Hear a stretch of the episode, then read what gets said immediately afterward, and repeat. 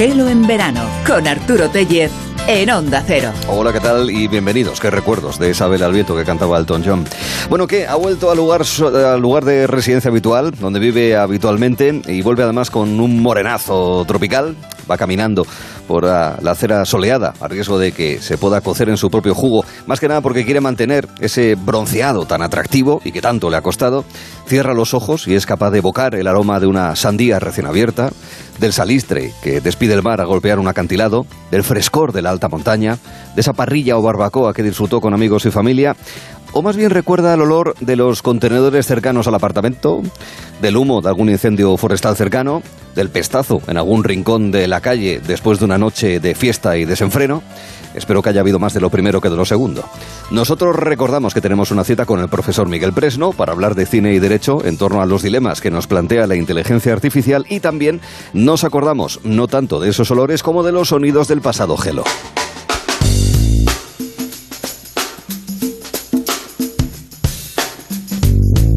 Aquí no estamos solamente para hablar y para escuchar, estamos incluso también para hacer ejercicio de todo tipo, de orden físico pero también mental. En Observados, Carlos Gil de Gómez, basado en hechos reales, en un libro sobre lo que se denomina neurofitness. Sin embargo, lo estuvimos alineando con nuestro toque personal, que trata de ser irónico y sarcástico. No sé si lo conseguiremos. Eso, un poquito todos los días de neurofitness. Aprendan. Yo creo que va a Lesson haber- one. pronto habrá gimnasios de neurofitness. Bueno. Oxigena tu cerebro.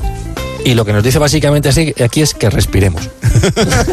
no se olviden de respirar, por favor. Por favor, por favor. por favor, no dejen al Un sistema ratito, pues pueden estar un ratito ahí, Mm. porque te mareas y es divertido. Sí, la hiperventilación es lo que tiene. Y tenga cuidado con David Corradine, que es el...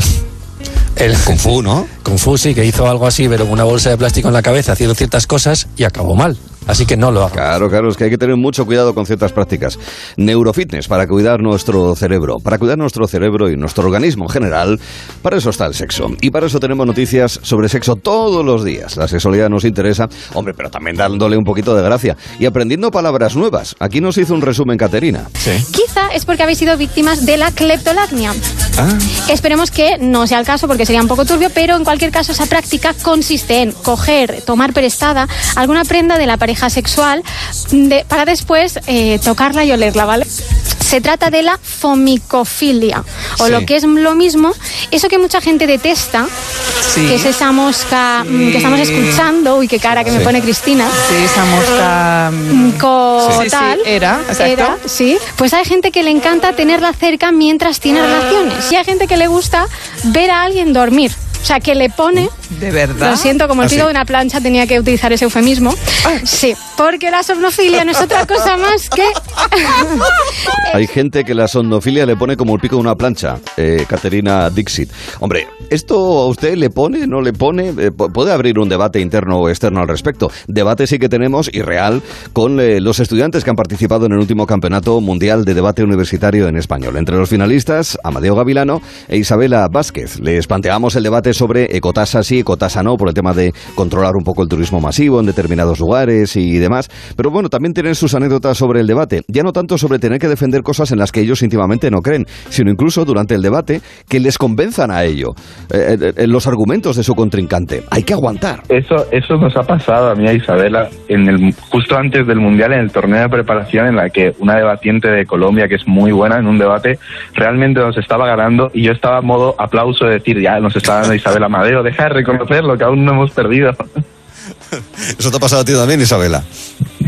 Sí, claro, entonces ahí tengo que tengo que manejarlo yo un poquito con eh, tenemos que a pesar de pensar que nos están ganando y reconocer que los otros cosas son buenos, seguir fingiendo como que todo todo está correcto. Sobre lo que no hay debate, y la verdad es que hay que tomar solamente un poquito de distancia para darse cuenta de ello, es sobre la potencia económica de los silver, de los senior, de los que peinan canas, para entendernos. Es la silver economy que se llama. Y, claro, eh, posiblemente hay que tomar cierta distancia porque es un grupo eh, enorme, millones de personas con capacidad de gasto y que tienen tiempo, pueden tener más o menos ingresos, eso es evidente, pero tienen necesidades también de gasto y sobre todo lo que tienen es una actitud bien distinta de cómo era la gente senior de hace unos años, nos Francisco José González, que es miembro del think tank Presidentex. y han pasado de ser una generación que bueno que se preocupaba más de, de sus hijos, de sus nietos y, bueno y de, y de quedarse más o menos tranquilos a todo lo contrario, a tener una actitud positiva hacia el consumo, a querer disfrutar de la vida y a una digamos, a un positivismo hedonista que en generaciones anteriores eh, de adultos pues, no se daba. Y de hecho está demostrado que salen más, que viajan más. Hombre, hablar de viajar. En el orden mundial estuvimos visitando países de Europa del Este. Hace 30 años vimos cómo salían de la dictadura comunista de eh, ser satélites de la entonces Unión Soviética para entrar pocos años después en la Unión Europea y crecer, como nos pasó a nosotros, como nos pasó a España. Lo que ocurre es que algunas de esas naciones, y no somos demasiado conscientes de ellos, han crecido y mucho. Nos lo contaban Alba Leiva, David Gómez y Fernando Arancón, que además están bien documentados, lo. Y por ejemplo, a mí uno que me parece muy importante es la red de transporte que tienen. Al final, las conexiones tanto de tren como de barco que ¿Quién hay. haya viajado este verano por Europa? Si algún oyente ha estado de Interrail o Quien, por quien se haya hecho un Erasmus en Polonia También. sabe lo barato que es viajar por el centro de el, el Europa. Reyojet y todo el Si tren. documentados, ¿eh? como tú bien has apuntado, hace ya 20 años. Y desde entonces han crecido mucho porque países como Estonia, Lituania, Eslovenia o la República Checa hoy tienen un PIB per cápita mayor que el de España. Hoy ya. Eh, si por ejemplo lo comparásemos con Portugal, habría todavía más países del este por encima de, de Portugal y muchos de estos países que he mencionado que han sobrepasado a España ya están apuntando a, a Italia. Y luego, por Naciones en crecimiento y sectores en crecimiento. No para de crecer todo lo relacionado con las empresas digitales, el entretenimiento digital y los videojuegos. Ahí nos encontramos junto al consultor estratégico Iván Fernández Lobo con Manel Sot, emprendedor que ya ha tenido éxitos en diferentes videojuegos y que ahora quiere proponer algo novedoso. El tema del tiempo y lo que uno consigue en los videojuegos. Monetizarlo. Que esos avances, que ese tiempo que uno ha ganado, se pueda vender y por tanto se pueda generar nuevo negocio. En este caso lo que vamos a hacer es cambiar todo este, este paradigma. Pasamos nosotros la empresa a ser un, un mero operador, ¿vale? Nosotros lo que hacemos es cobrar una comisión sobre la transacción y eh, un 4% de hecho, pues parece lo que te puede hacer una, una, una visa, y entonces los jugadores entre ellos se venden el tiempo. Entonces lo que provoca esto es que, tal cual pone, se llama nuestra empresa, ¿no? Games for a Living, o sea que la gente pueda sacar un rendimiento a su actividad. Igual que si tú eres muy bueno. Ojo que esto puede generar todo un mercado. Gran mercado nos encontramos en el vistazo. Y era un domingo en la tarde, fui a los de choque. A ver, que esto requiere un contexto. Alberto nos estaba explicando que a Pedro Sánchez le recibieron en Colombia con música de Rosalía. Eh, sonaría el nacional, evidentemente el colombiano y el español, pero también eh, músicas eh, populares. Por eso nos proponía que en próximas visitas de jefes de Estado a nuestro país tiene que sonar esto. Y era un domingo en la tarde, fui a los coches de choque. Yo me sentiría fenomenal, la verdad. ¿Cómo te gusta a ti esta canción, Es que esta Alberto? canción es Me mítica. encanta esta canción. Además, ojo, son los precursores del coche eléctrico. Antes que es. esta, estaban los coches de la feria. Está claro que tenemos ganas de juerga y de que continúe la feria. Otra cosa es que, bueno, en septiembre todavía hay muchos sitios que están de feria y muchas eh, festividades en torno al Día de la Virgen del 8 de septiembre. Y también eh, es tiempo de acercarnos a la hostelería o la sado hostelería. Atención porque hay un restaurante en Australia, en Sydney, Karen's, eh, que, mm, lo digo por si quieren acercarse, donde le van a poner de vuelta y media. Una hamburguesería restaurante que está triunfando por el hecho de que sus camareros sean bordes, antipáticos, groseros, inaguantables. Podría decirlo de la forma que quisiera. Horrorosos. También, por ejemplo. Y bueno, estos restaurantes ya tienen largas colas de espera para vivir la experiencia de ser pisoteado, denigrado por un camarero. De hecho, se está expandiendo ya, está saliendo de Australia, está llegando. Bueno, a ver si llega aquí. Hombre, yo creo que cuando uno va a comer, a beber, a un restaurante, a un bar, a un negocio hostelero, quiere que le traten bien. Es el caso, por ejemplo, de los, obviamente, para eso lo pagas, los restaurantes de alta gama, eh, muy especialmente. Una gran referencia, sin ninguna duda, son los Arzac. Hay que incluir las generaciones que vienen trabajando en este restaurante. Elena Arzac, ahora mismo es la responsable de ese restaurante en Guipúzcoa. Y claro, eh, era inevitable hablar de cómo funcionan, cómo trabajan, el laboratorio de sabores, la mesa de mármol en la que trabajan, hacen pastelería, pero también darle un saludo a Juan Mari Arzac, uno de los grandes de la cocina. Eh, Elena Arzac es ahora mismo la máxima responsable. En cualquier caso, queremos que de nuestra parte le des un beso a Juan Mari, ahí está, ¿de acuerdo? Porque yo al menos cada vez que hago pastel de cabracho me acuerdo con mucho cariño de él. o sea que... No, tengo que reconocer muchas gracias, ¿eh? porque él siempre dice que ese ese plato es el que del que más orgulloso se siente, ¿no? Eh, aunque él siempre dice, me siento orgulloso del último que hacemos, pero de verdad él eh, está muy, muy orgulloso del pastel de cabracho. Y no me extraña porque ese pastel de cabracho, que bueno, tiene su receta y es algo laborioso y demás, tampoco demasiado, pero es de los que han salido de restaurantes de alta gama, como es el caso de Alzac, a las cocinas normales, ¿no? Y a restaurantes de, de todo tipo, eso está claro. Bueno, esto lo contábamos en Oído, que junto a Pedro Reguera, que hablaba de fotografía, y Patricia Iglesias, que hablaba de pintura, señalaba cómo la gastronomía, la cocina y otras disciplinas artísticas están unidas de una u otra manera. Atención al repaso histórico. Los griegos y los romanos ya pintaban sus bacanales para recordarlas, y los egipcios representaban alimentos dentro de las tumbas para que los muertos tuvieran que comer en el más allá. Giuseppe Arcimboldo, en 1590, fue un artista que realizó retratos humanos únicos, en los que los rasgos eran sustituidos por frutas y verduras. Pasamos después al siglo XVII, en el que la comida se convirtió en un género independiente por sí misma. Es la naturaleza muerta, los bodegones, que florecieron especialmente en los Países Bajos, en Italia y en España. Una de las pintoras más importantes fue Clara Peters, fue precursora de este género artístico en los Países Bajos y sus bodegones destacan sobre todo por el detallismo y porque los objetos se disponen unos junto a otros y Clara Peters tenía una capacidad técnica pues impresionante. Mostraban a gente socializando en las comidas, como Renoir, por ejemplo, o a granjeros y campesinos comiendo con sencillez, como Van Gogh en los comedores de patatas. Este cuadro debería mostrar la dura realidad de la vida rural, así que dotó a los campesinos de rostros duros, manos huesudas, como en la obra de Edgar Hooper, Mesa para Damas, de 1930, donde el pintor muestra a una camarera acercándose a arreglar la comida sobre un estante. Luego vino Warhol después, en los años 60. Se convirtió otra vez la comida en un gran tema gracias al arte pop, que representaba los objetos cotidianos que nos rodean. Warhol, Lichtenstein, Rosenquist.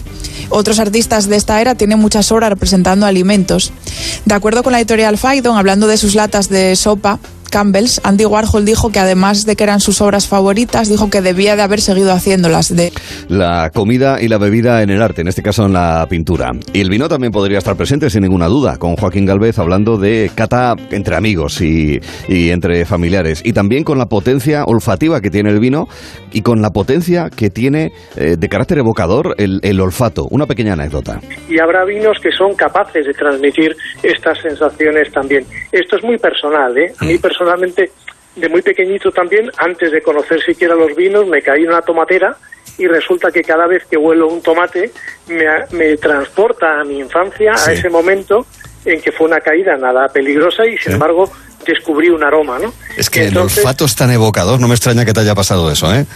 Sí, sí, es una maravilla. Entonces, eso, Y eso mismo puede pasar con los vinos. Recordamos fácilmente también las frases hechas, pero eh, están tan manidas, eh, algunas son tan antiguas como por ejemplo, porque en el mundo digital todo va tan rápido, tan rápido que ya nos puede resultar hasta desfasado aquello que decían algunos youtubers de hola criaturitas del Señor y yo que me alegro, por eso le queríamos dar la vuelta y exponer otras maneras de saludar. Pues Arturo, esto no me lo tengáis en cuenta, pero eh, ¿qué pasa? Onda Cerors y yo que me congratulo. Yo voy a recurrir a las célebres frases de Rajoy y digo muchas tardes y buenas gracias, Artur Ivers. Claro y que doy el sí. toque moderno. Venga, como todas las modas vuelven, ¿qué pasa, tronquis? Yo de Buti espero que vosotros, guay del Paraguay. Pues yo parafraseando a mi madre cuando aprendíamos inglés, que nos entraba en la cocina la mujer como muy simpática, en plan, hello, hello, in the morning, ¿todo bien? Me tenéis que, alguno de vosotros, ¿no? a ver, Cristina, tú misma, me tienes que preguntar, hola, ¿qué tal? Simplemente, ¿vale? O sea, si yo te respondo, ¿de Vale. acuerdo? Con lo cual, venga, tú pregúntame. Hola, ¿qué tal? Tú bien y yo. Pero eso es... Espera, espera. Arturo, ¿qué es esto? Arturo, esto ¿Pero es amarilla, es? ¿eh? Está mucho, ¿Esto ¿eh? es? Parece, parece que no gustó la propuesta del editor. ¿Qué se le va a hacer? En todo caso, hoy tenemos otro reto que antes de las cuatro, calculo, resolveremos. Más raro que un perro verde. Venga, que nos vamos al cine con la mirada jurídica.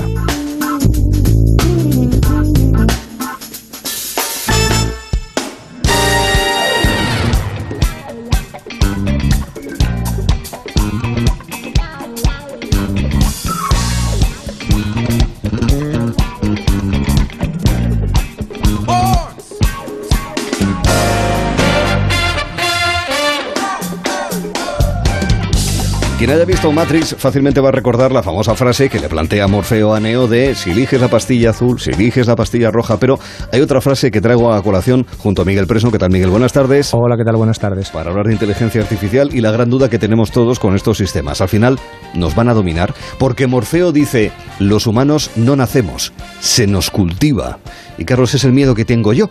Uno de los miedos que tengo yo con esto, que la inteligencia artificial y todos estos desarrollos tecnológicos al final se nos vaya de la mano. Sí, ese es un poco, bueno, el gran, el gran dilema, ¿no?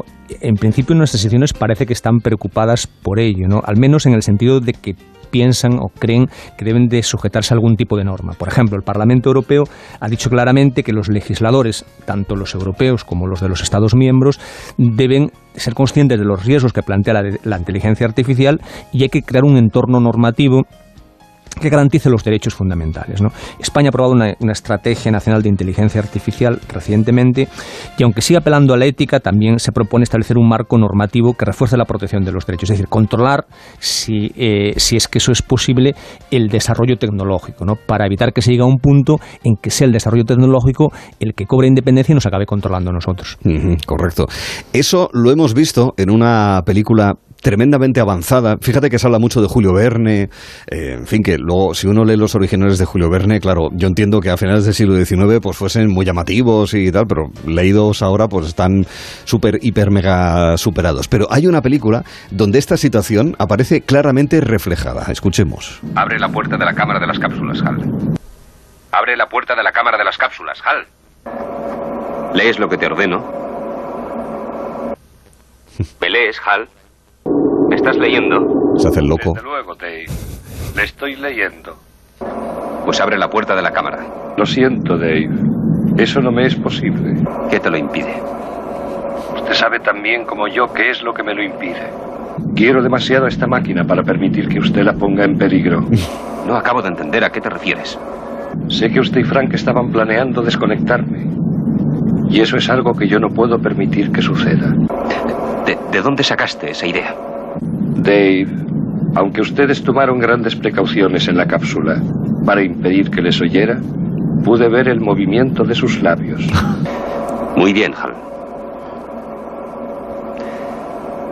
Entraré por la escotilla de emergencia.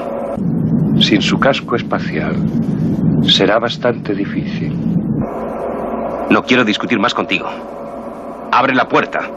Dave, esta conversación ya no tiene ningún objeto. Adiós. Al. No sé cómo será en versión original, pero el actor de doblaje, que entre otros doblaba John Wayne, entre otros, me parece maravilloso el tono de decir, me da igual lo que me digas. Sí. Os tengo cogidos y voy a hacer lo que yo considere oportuno.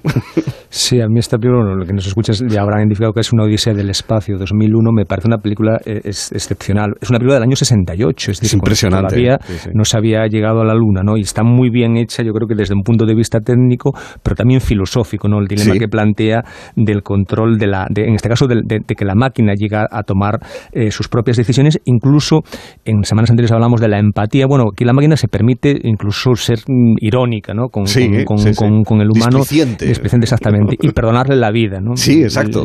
literalmente. Sí, sí, sí. Además, eh, HAL 9000, que es esa luz roja, eh, que en otras películas, por ejemplo, en Wally también hay otra máquina, Timón, que lleva una nave y demás. Bueno, no vamos a explicarlo más por si acaso alguien no la ha visto. Donde también, y hay más películas donde aparece esa luz roja también, eh, digamos en apelación, en alusión de, directa a, sí, a, HAL sí, 9000. yo creo que es una película de, de, vamos, de culto en el sentido de referente, ¿no? Y a su vez también está basada, en, como en, en otras ocasiones, con un texto de Arthur Clarke de 1948, ¿no? que también es, es, es, un referente en materia de, de inteligencia artificial. ¿no? Mm. La inteligencia artificial, eh, insistimos que en estas conversaciones hablamos de cine, de ética y demás, pero también desde el punto de vista de la legalidad, de las leyes. Y uno de los principios del ordenamiento jurídico de una democracia es el principio de igualdad. Y precisamente el acceso a la inteligencia artificial, los sobre todo en términos de beneficio de la inteligencia artificial, eh, genera también problemas en términos de desigualdad y hay películas que también lo han reflejado, ¿verdad, Miguel? Sí, efectivamente. Bueno, por una parte, algo que ya comentamos en una semana anterior, que es el tema a veces antes de los sesgos, ¿no? De que la sí. inteligencia artificial está diseñada de una manera que hay colectivos, especialmente los más vulnerables, que resultan perjudicados. Son detenidos con más frecuencia, no se les permite acceder a prestaciones sociales y en algunos casos, pues la inteligencia artificial puede ser algo para los ricos, ¿no?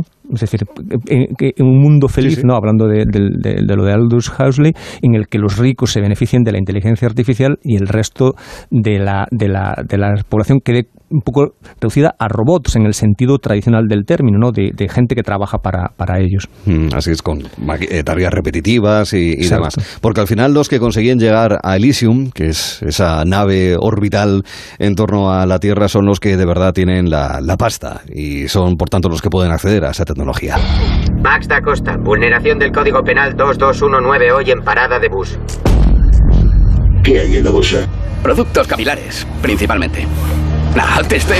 ¡Para, eh, eh, eh! eh, ¡Voy a... Gracias, ciudadano. No, gracias a ti. Ampliación de la condicional en ocho meses más. Oiga, ¿qué? No, no, no. Aumento del ritmo cardíaco detectado. ¿Quiere una pastilla? No hace falta. Gracias. ¿Se comporta de un modo sarcástico y u ofensivo? Estoy por quitarme el reloj que llevo en la muñeca, fíjate, por aquello del ritmo cardíaco y todas esas historias. Bueno, Elysium es una película que protagoniza Matt Damon, que, exactamente. bueno, hay un mundo eh, privilegiado que está fuera de la Tierra y un mundo eh, depauperado y que tiene que sufrir y vivir todo tipo de penalidades aquí, en el planeta. Sí, exacto. Y bueno, aquí en esta escena, en, en un poco de, de esta escena se aprecia que tenemos una especie como de juez que es que que se pla- otro tema que se plantea es el de la aplicación de la justicia a través de la, de la inteligencia artificial, ¿no? En el sentido de que pueda haber ya decisiones que sean mecánicas, repetitivas y que es mejor que eso lo haga una máquina para que, digamos, Más, más eficaz. Exactamente. Sí, sí, sí, efectivamente. Es un término, una cuestión de eficacia. Sí, sí, es Y industrializado, Para, claro. Y para que, digamos, los y las jueces pues se dediquen a los temas más, más importantes, ¿no? Pero bueno, esta es la, la última película de, de este ciclo, ¿no?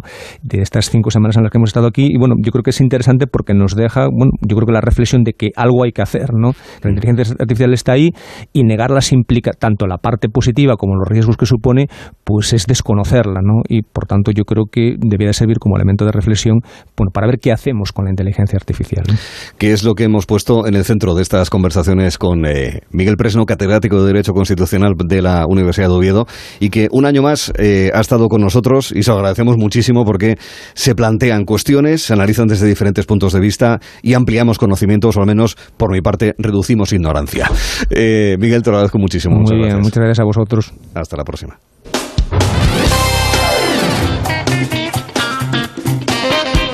Esto que hemos estado conversando con Miguel Presno forma parte de la vida misma, pero también del cine. Hay más dilemas, atención. Imaginen que una persona de fortuna les propone 100.000 euros ahora o un millón dentro de 10 años. A raíz de esta propuesta, toda una historia. El test. Viejas relaciones de amigos, psicología de la maldad, relaciones etéreas, ambiciones y esperanzas, y mucho más en la película que dirige Dani de la Orden y que protagonizan Blanca Suárez, Miren Ibarguren, Carlos Santos, Alberto San Juan, guest star Antonio Resines. Bueno, está a punto de entrar en cartelera. El test servirá para hablar en realidad de cómo somos. Será a partir de las 5. Y luego algo muy propio de este momento del año. Aprender idiomas. Hemos quedado con una española que enseña nuestro idioma común en Holanda. Con un español en Islandia que sabe islandés. Esto sí que es peculiar. Y también con responsables de una aplicación con formación específica para profesionales de la hostelería. Diferencial de idiomas esta tarde. Además, durante estas semanas hemos eh, conocido mucho sobre el mundo de los caballos. Hoy, a partir de las seis y media, hemos quedado con responsables de la Federación Española de Criadores, con los que trabajan por preservar una especie en extinción, como es el caballo losino de Burgos, y también con los que fabrican un elemento crucial para los equinos, las herraduras.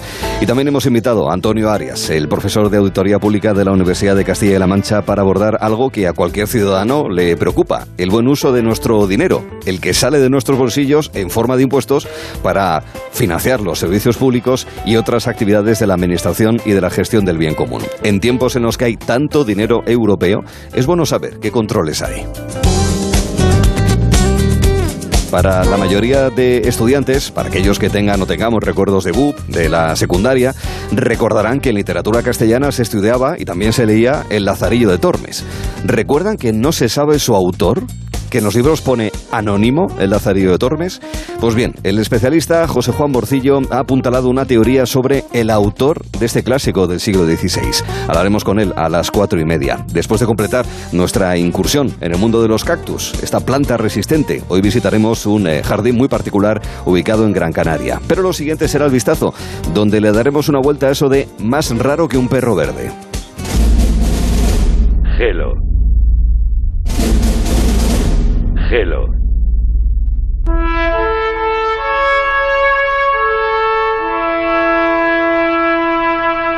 De 3 a 7 en Onda Cero. Gelo en verano. Con Arturo Tellez en Onda Cero.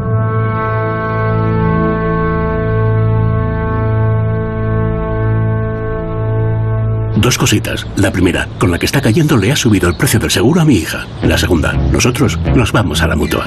Vente a la mutua con cualquiera de tus seguros y te bajamos su precio, sea cual sea. Llama al 91 555 5555. 91 555 5555. Por esta y muchas cosas más, vente a la mutua. Condiciones en mutua.es. Una madre o un padre lo daría todo por sus hijos. Aún así, uno de cada tres niños y niñas en España no tiene asegurada una comida completa al día. Colabora con las becas Comedor Educo y ayuda a revertir esta situación. Entra en educo.org o llama al 900 535 238. Educo. Educar cura. Si no fuera por Edison y las mentes más brillantes, lo que te vamos a decir tendría que llegarte por paloma mensajera. Seguro que ellos habrían apostado por el coche eléctrico o el híbrido enchufable si hubieran tenido un seguro a todo riesgo por un precio de solo 249 euros. Nunca sabrás si tienes el mejor precio hasta que vengas directo a lineadirecta.com o llames al 917-700-700. El valor de ser directo. Consulta condiciones. Es que esta casa se queda cerrada meses y cuando oyes las noticias te quedas preocupado. Es normal preocuparse. Es una segunda vivienda. Pero si verificamos que alguien intenta entrar, podemos avisar a la policía para que actúe e incluso desaloje la casa. Aunque con las cámaras exteriores y los sensores podemos detectarlo antes. Así que tranquila, la casa está cerrada, pero bien protegida. Este verano protege tu hogar frente a robos y ocupaciones con la alarma de Securitas Direct. Llama ahora al 900-272-272. ¿Cómo tienen las mochilas? Pues los estuches ni los mires. Y habría que cambiar los escritorios. Y las sillas. Vamos, que este fin de no salimos de casa. ¿Qué dices? Ahora nos vamos a IKEA. En un pispas y por muy poco lo tenemos solucionado. En IKEA tenemos todo lo que necesitas para preparar la vuelta al cole. Entra en IKEA.es y descúbrelo. Da gusto volver a casa con las ofertas de Hipercor y Supermercado El Corte Inglés. Claro, el aceite de oliva virgen extra Sur Origen con un 70% de descuento en la segunda unidad. La segunda botella solo cuesta 2,03 euros. Tu vuelta a casa con las mejores ofertas en Hipercor y Supermercado El Corte Inglés. Precios válidos en Península y Baleares para tienda web y app. Marcos, qué disgusto. Una compañía de la luz contactó conmigo haciéndose pasar por la mía. Me ofrecieron un descuento y resulta que era un timo. Total, que ahora tengo dos facturas. Tranquila, a mí también me pasó. Pero como soy de legalitas, sus abogados me han ayudado a recuperar el dinero. Llámales. Adelántate a los problemas. Hazte ya de legalitas. Y ahora por ser oyente de Onda Cero, y solo si contratas en el 900 661 ahórrate un mes el primer año. ¿Sabes qué es lo maravilloso? Que hay un coche tan versátil que se adapta a lo que necesitas y que lo encuentras en versión híbrida, híbrida enchufable o 100% eléctrica. Así es el nuevo Kia Niro. Y lo mejor es que lo maravilloso está a tu alcance. Kia, descubre lo que te inspira. Ven a Takai Motor, concesionario oficial Kia en Fuenlabrada, Móstoles y Alcorcón o visítanos en takaymotor.com.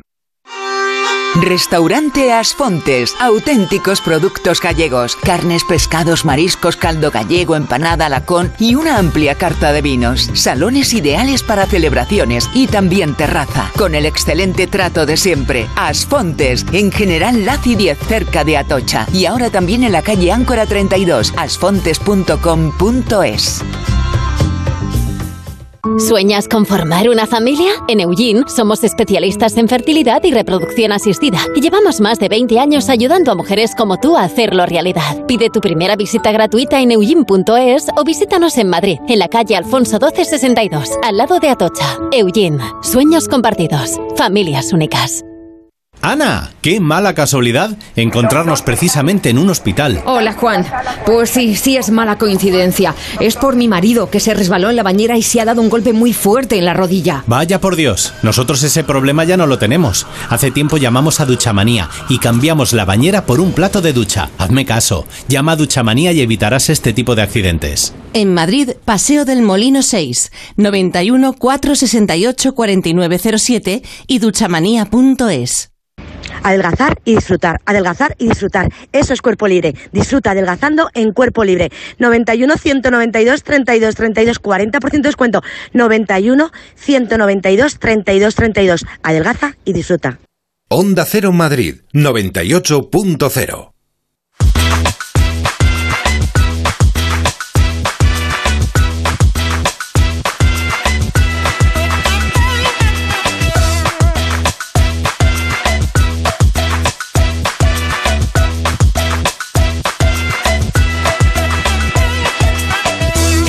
ya en el vistazo que concluiremos siempre con ese reto, en esta ocasión más raro que un perro verde. Es algo a lo que eh, concitamos siempre como tarea de un día para otro al equipo Gelo, con Alberto Calvo, Catarina Salva y Manuel Garre. ¿Qué tal, amiguinos? Buenas tardes. Hola, buenas tardes. muy bien. Ya le habéis dado vuelta, ¿eh? Vais dándole vueltas y vueltas. llevamos...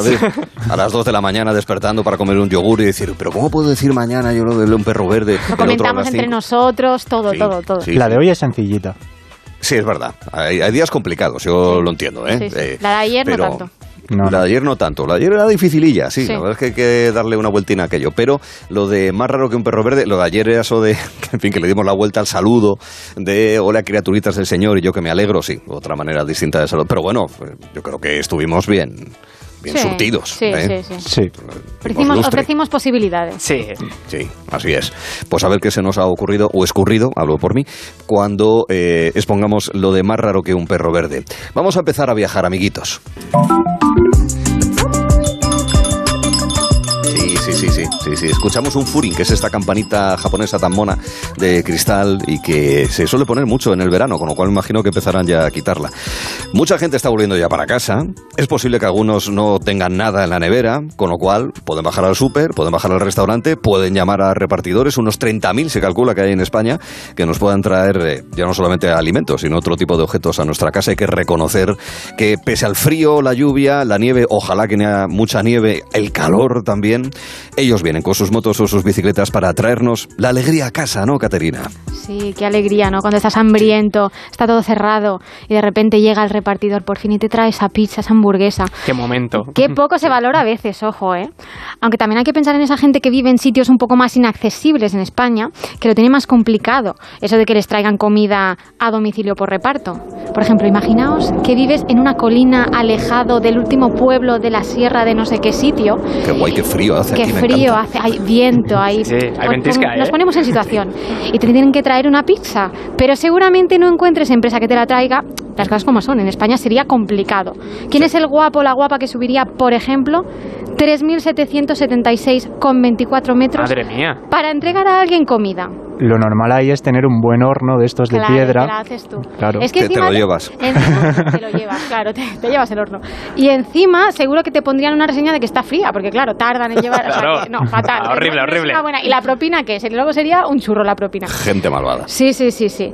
Pero si os encontráis a 3.000 metros de altitud y os entra el hambre, os puede apetecer una pizza, quizá un poco de sushi, un poco de oxígeno, algo para el mal de altura, yo qué sé, cositas. Yo, subo el mulaceno, el teide y es lo que me pasa. Pues oye, pues oye, te traigo la solución porque entonces tienes a Umanami Futoshi, que es vuestro hombre. Superman, Superman, Superman. Superman, no es Superman. Umanami no es Superman porque va andando, ni tampoco Chuck Norris, pero podría serlo. Claro, pasa que el territorio de acción de Umanami no es España, nos pilla un poquito, un poquito más lejos. Pero para repartos en todo lo que es la zona del monte Fuji de Japón, Unamami nos queda estupendamente 24-7, está disponible, ¿vale?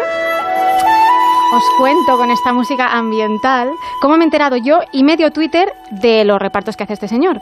A ver. Resulta que hace unos días eh, el usuario, un, un nombre un poco indescifrable, Fatman Airsoft, ¿vale? Lo he dicho de aquella manera, pero bueno, se hacía súper viral compartiendo la foto de un repartidor que estaba de espaldas y que iba cargado con la típica mochila cuadrada de una súper conocida cadena de pizzas de comida rápida. Sí. Y también llevaba la chaqueta de la empresa, o sea, llevaba todo el look. En un paisaje bastante insólito, porque el señor estaba haciendo senderismo, montañismo, pasando al lado de, de otros montañistas que estaban súper equipados y de fondo había muchísimas nubes porque estaba en el monte Fuji, a una altura Ah, más que considerable. Pues sí. Bien. ¿Qué pasa? Que ese tweet llegó a los 306.000 likes en pocos días y la gente flipaba de ver ahí a alguien que estaba repartiendo. Sí. Y el mensaje del- de la que acompañaba la foto decía, ayer escalé el monte Fuji. Algunas personas se ve que pidieron pizza, en este Mm. caso de la marca, de la cadena de, de Sí, comida de una rápida. pizzería, bien. Exacto. Y decía al usuario que lo compartía que estaba flipando. Luego se hizo viral otro tuit, otro tuit en español que añadía a esta foto misma. El repartidor hizo seis horas para subir a la cima del monte Fuji. Por Dios. Que ya os he dicho Es que es japonés. Sí, Es es japonés. Los japoneses son así. A prueba de bombas, ¿verdad? Sí. Y es, este, está, el Monte Fuji está a 3.776 metros, perdón, o sea, una altitud considerable. Sí. Y decía este señor, este mensaje en castellano, el precio de la pizza eran 27,5 dólares, un poco cara la pizza, mientras que la entrega ascendió a 291 dólares. O sea, un poquito, un poquito más de... No te sale propinilla. muy rentable, No ¿eh? te Yo sale- creo. La verdad que no. Bueno, Bueno, a precio ver. de menú degustación de restaurante de Sí, alta gama, ¿eh? Oye, sí, y además no te cobran la, la bajada, que luego también sois, son seis Ah, horas. claro, claro, Ah, es verdad, es un verdad. detalle. Que, oye, al final va a ser un chollo. Si te apetece pizza, hay que pensárselo. Y vosotros diréis, ¿cuánta fidelidad, verdad? Nos está engañando, que no nos engañe, que nos diga la verdad. Que nos diga la verdad. Porque vivimos en un mundo de fake news y todos lo sabemos. Y resultó que nada de esto era verdad. Vale, resulta que Twitter a veces esparce mm, bulos, pero también sirve el mismo Twitter para desmentirlos. Y es que resulta que, vamos a ver, ¿esta foto se trataba realmente de una estrategia de marketing de la cadena de comida rápida? Se preguntaba Sí. un usuario. Podría Claro. ser, estaría muy bien, muy conseguida. Con Sí, en plan de llegamos a todos los sitios, ¿no? Exactamente. Así es, donde no, llega nadie. Y da Ah, que hablar Eslogan mucho. que está pillado ya desde hace años por otra marca. Bueno, pues Bueno. eh, oye, pero bueno, podría ser, sería una buena Podría. estrategia. Pero no. Resulta que, es que hay el nombre también, Umanami Futoshi, es un aficionado más al montañismo. Japón es un país que está considerado como de los mejores para hacer trekking y montañismo. Y resulta que el monte Fuji, en concreto, que es el más alto de Japón, eh, decidió, que para que nos hagamos una idea, es como el Teide, un poquito más alto que el Teide. Este hombre decidió el año pasado que era una buena oportunidad para ascenderlo y comprarse una mochila de una app muy conocida para encargar comida a domicilio para subir a este, a este monte. Pensó que sería divertido pues escalarlo con, con esta indumentaria, ¿sabes? Un cachondo. Por muy cachondo, sí, vamos. un cachondo. Y además lo fue documentando en su blog. Dice este hombre que cuando la gente lo vio equipado con ese look, pues la gente que hacía le daba ánimos y le decían, oye, tú haz lo que puedas porque lo estás haciendo muy bien, porque te lo estás currando, llevando la comida a la gente. O sea, se creían que era un trabajador, qué gran trabajador.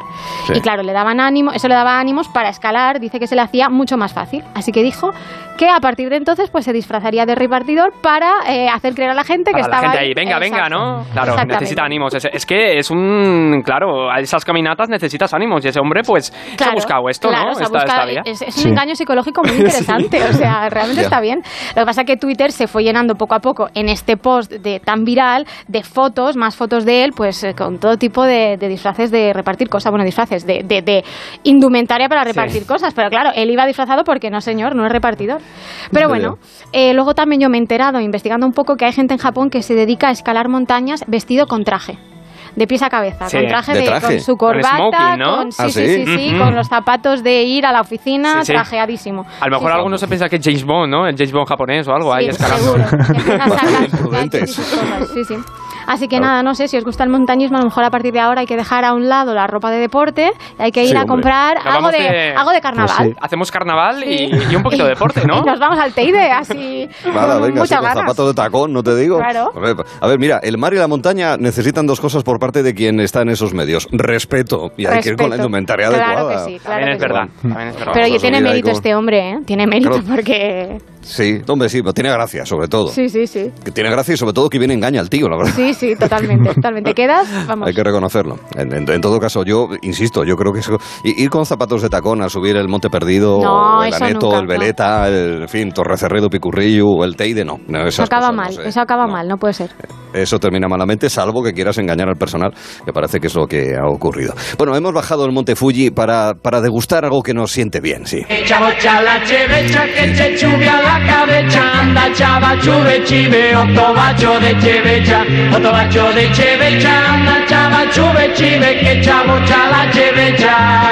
Ciao ciao la cevecha che c'è ciubia la cavecha Hay gente que canta esto, pero cuando empieza con las cervezas, ay, las cervecinas.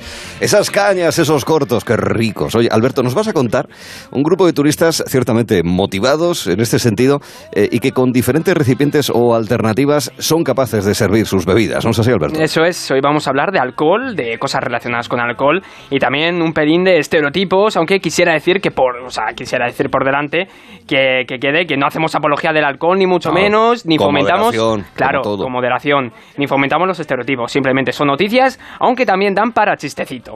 Ah, eso porque sí, sí, sí. Eso nos Esto- gusta, todo esto eso está, nos gusta. ¿eh? Nos- está basado en hechos reales y luego ya la gracia la ponemos nosotros. Eso es. ¿O no? Porque, bueno, si os digo qué país es el más cervecero de Europa, ¿cuál me diríais? A ver. Hombre, Alemania sin pensarlo, vamos. Alemania, Lo primero que se viene a la mente, claro. Sí. exacto, Belfast. Aunque en Irlanda y República Che- eh, Checa, ojito, porque también son muy cerveceros. Hombre, Sí, Irlanda sí. también. Sí, sí. Entonces, si hablamos de Alemania, ¿cuál es el destino favorito de vacaciones de los alemanes en España? Caterina. ¿Cuál Hombre, por alusiones. Empieza por M y sigue por Mallorca. Mallorca.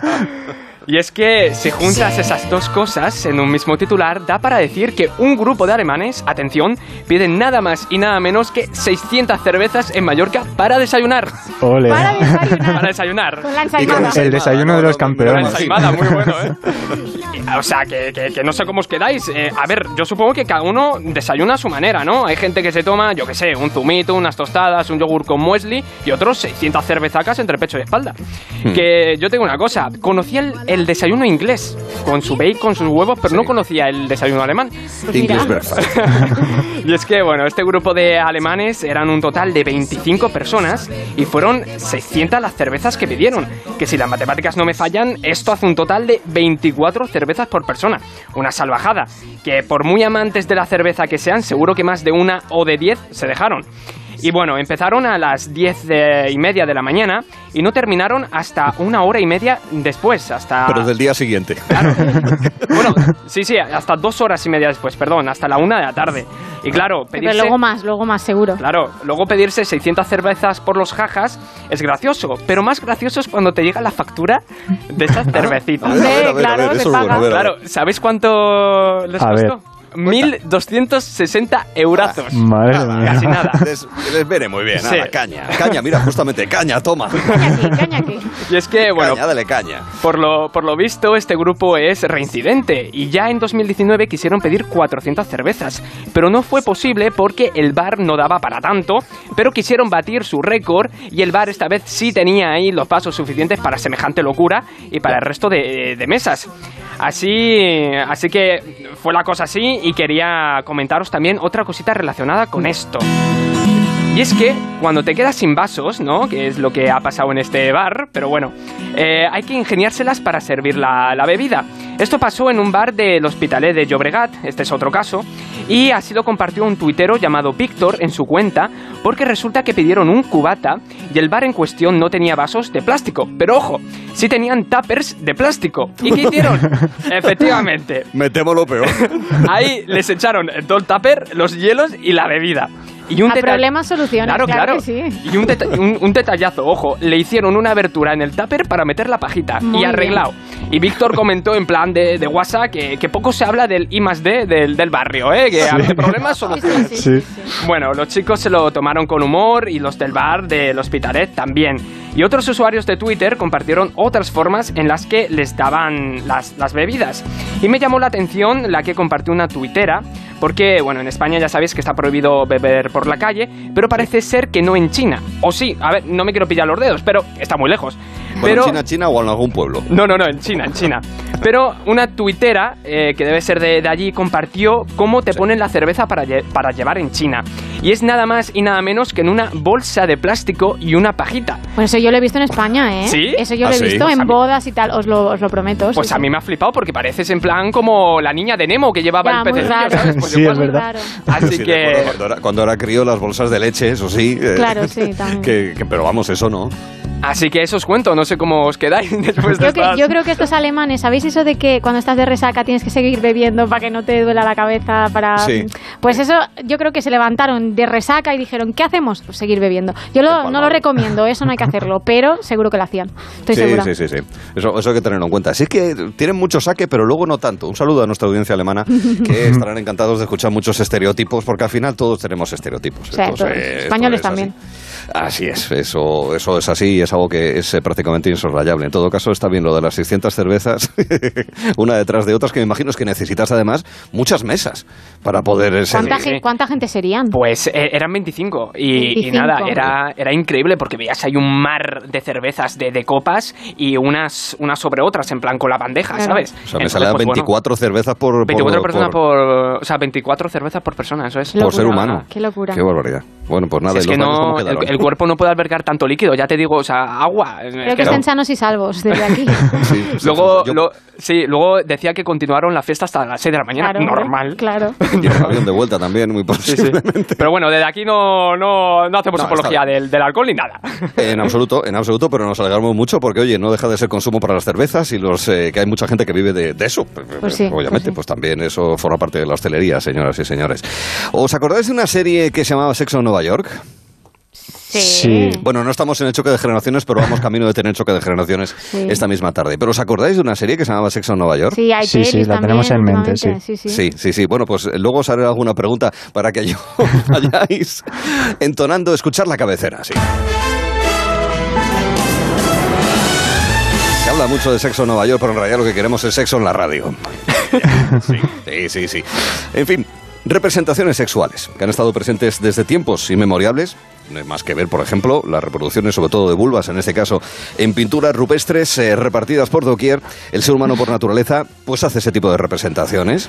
Y eso no deja de ser eh, una, un, di- un diseño simbólico, ¿verdad?, de las partes más íntimas de nuestro ser, seamos mujeres o hombres. ¿O no es así, Manuel? Sí, Arturo, hoy toca hablar de representaciones, hay que subir un poco el tonito de nuevo, Mm. porque vamos a hablar de formas, no de formas en las que se pueden tener relaciones o formas de atraer a una persona, sino que vamos a hablar de las formas de las cosas, pero cosas con carácter sexual, eso sí. Oh, yeah. Para ello... Te pone la chiquilla el tema, vayan bien. Sí. Para ello nos vamos a Córdoba, donde en un yacimiento, el de Liguerón, en Nueva Cartella, han descubierto, tallado en piedra, un pene de casi medio metro, uno de los más grandes que se contemplan hasta ahora en estos yacimientos, un descubrimiento que sin duda puede cambiar el devenir de la arqueología moderna, ¿no? Y según ¿No los... sería, ¿No sería parte del o algo para apuntalar el edificio? se, se ve bastante bien, la verdad, en imágenes. Y según los historiadores, en la época clásica era frecuente colocar estos símbolos en las fachadas de las casas sirviendo de amuletos que simbolizaban virilidad. Y esto no ha cambiado, sigue estando muy presente actualmente, ya no están en las fachadas, eso sí, pero los puedes encontrar en el cristal de tu coche cuando te levantas para cogerlo e ir a trabajar, que seguro que todos tenemos en mente algún momento. En los ¿Pero ¿Qué cosas pupitres... te pasan a ti, Manuel, tan raras? ¿No te ha pasado a ti, Arturo, eso? Nunca te han hecho un O cuando- dibujo en el cristal del No te has levantado y con el vaho ahí, no, cuando- no te has dibuja- no, no has visto ahí pinturas rupestres O extrañas. tiene el coche sucísimo y, Claro. y le pones el limpia lo guarro y eso también de regalo. Claro. Muy típico. coche Eso que te siempre llevas, está muy limpio. Ah, claro. También en los pupitres traseros de un instituto se puede ver. En algunos simpáticos grafitis también por ahí que te encuentras Sí. por la calle. Inevitable. Pasa mucho también en el asfalto en la vuelta ciclista. En la vuelta ciclista siempre algún Sí. gracioso que te pone ahí una figurita para que se vea Sí, desde es el helicóptero. Gente muy creativa. Y ya que me he puesto a hablar pues de formas fálicas, me ha recordado a una, esta vez natural, que se dio hace unos meses en Camboya. Allí un Cuidado. grupo de tres chicas se fotografiaron en un campo pues lleno de las conocidas plantas del pene. En unas Camboya, plantas. unas plantas que eran de forma cilíndrica, alargada, carnívoras, con fluido en su interior. Bueno. y con fluido en su interior también. Las chicas se lo estaban pasando bomba, claro, las arrancaban, las arrancaban, las enseñaban a cámara y ya pues lo que pudo venir después, si se las llevaron a casa o no, yo lo desconozco. Y es que igual padecían pues una filia, una que no mencionó ayer Caterina, que se llama A la ver, a ver. dendrofilia. No sé si la Dendrofilia. conocéis, ¿no? No. Pues es esa No filia pues os lo cuento, es la filia en la que, bueno, tú vas paseando por el campo y de repente ves un sauce, pero ¿qué sauce? Con esas curvas. Dios. esa- Vaya tronco, ¿no? Vaya tronco. Esas hojas alicaídas que forman una melena que ondea con el viento y decides, pues, lanzarte al árbol porque estás como el pico de una plancha, que decía ayer Caterina. Es la Y- frase del año, amigos, por lo menos sí, del verano. Me encanta. Y pues en eso consiste la dendrofilia, la atracción Yo por cada, cual... cada vez que vaya a planchar voy a tener un problema muy serio. Qué gran frase. La atracción por cualquier tipo de planta o vegetal. O sea, para esas personas vivir en Camboya puede ser un auténtico martirio. ¿Pero se, se enrollan con plantas o simplemente las ven y dicen, ay... Sí, las ven y ay, dicen, que pues a lo mejor, caliente, uy, voy, calor". voy a frotarme aquí un poco en el tronco. Oye, Bueno, no, Manuel, hay gente así. dentro, de un mo- dentro momento que ya sabes que nos damos eh, una vuelta por un jardín de cactus, que creo que es muy estimulante. No os frotéis en un cactus, por favor. Gracias. Pues claro, este tipo de personas en Camboya con estas plantas, pues claro, fíjate. Pero ahora entiendo to- todo eso, po- por eso Camboya rima con... Bueno, vamos a seguir. Eh, las plantas de las que hablo están en peligro de extinción y puede que seas a- avisado por el Ministerio de Medio Ambiente si las utilizas para hacer cositas pues que no se deben, Sí. ¿verdad? ya. Pero bueno, volvamos a las formas de carácter sexual, porque el ser humano pues siempre ha tenido esa tendencia a dibujar formas peculiares y ahora que está muy de moda esto de las naves espaciales, porque pronto el hombre volverá a la luna, pues voy a hablaros de la forma de un Hombre, cohete. ahora que lo- un cohete, Sí, dime. claro, claro. Claro, una forma, un cohete, cohete con, con forma, forma de vulva. Anda, anda. Os voy a hablar de la conocida como Vulva Spaceship, un cohete, Ay, pues eso, con forma de vulva femenina, que ha sido diseñado por un grupo feminista para, atención, competir con los diseños fálicos existentes en la actual ingeniería aeroespacial. Tienen razón. Y es que es verdad, todos son Pero alargados. existe el cohete, es una idea, existe. No, existe, existe, Ay. está, está diseñado, sí, sí, sí. Y claro, eso hay que cambiarlo. Una vulva también tiene derecho a viajar al espacio, ¿verdad? y cómo no terminar hablando también... Astronautas y astronautos, si es que yo lo entiendo. Es lógico. Y cómo no terminar hablando también de esos eh, famosos locales a los que seguro que habéis ido, o al menos habéis oído hablar de ellos seguro, donde puedes tomarte un gofre con forma fálica. Claro, Habéis claro. ido, En ¿verdad? Madrid siempre Todos hay cola. hemos Yo no he ido, siempre hay pero las conozco, sí. Forma fálica, forma fálica y Han forma puesto uno en mi pueblo, en, bueno, en mi ciudad. ¿En serio? Sí, sí, sí, en Puerto Llano. ¿Enrollados en Se extiende súper rápido eso, sí. Sí. Y es una realidad que eso de dibujar formas fálicas es muy común, ya sea en hombres o mujeres, lo vemos todos los días, la gente madura, pero bueno, tiene sus etapas, estamos todos un, un poco salidillos a veces. A ver, estas charlas demuestran que nosotros tampoco somos muy maduros. ¿verdad? ya, eso sí. Eh, sí, Estamos en esa fase todavía. un poco. Pero puedo deciros que esto de dibujar pues estas formas tiene una explicación. Ya decíamos que Manu no solo entretiene, sino que también educa, así que por favor, música de personas inteligentes, porque todo esto de, de las formas puede Pobre tener una Vivaldi. explicación. Sí.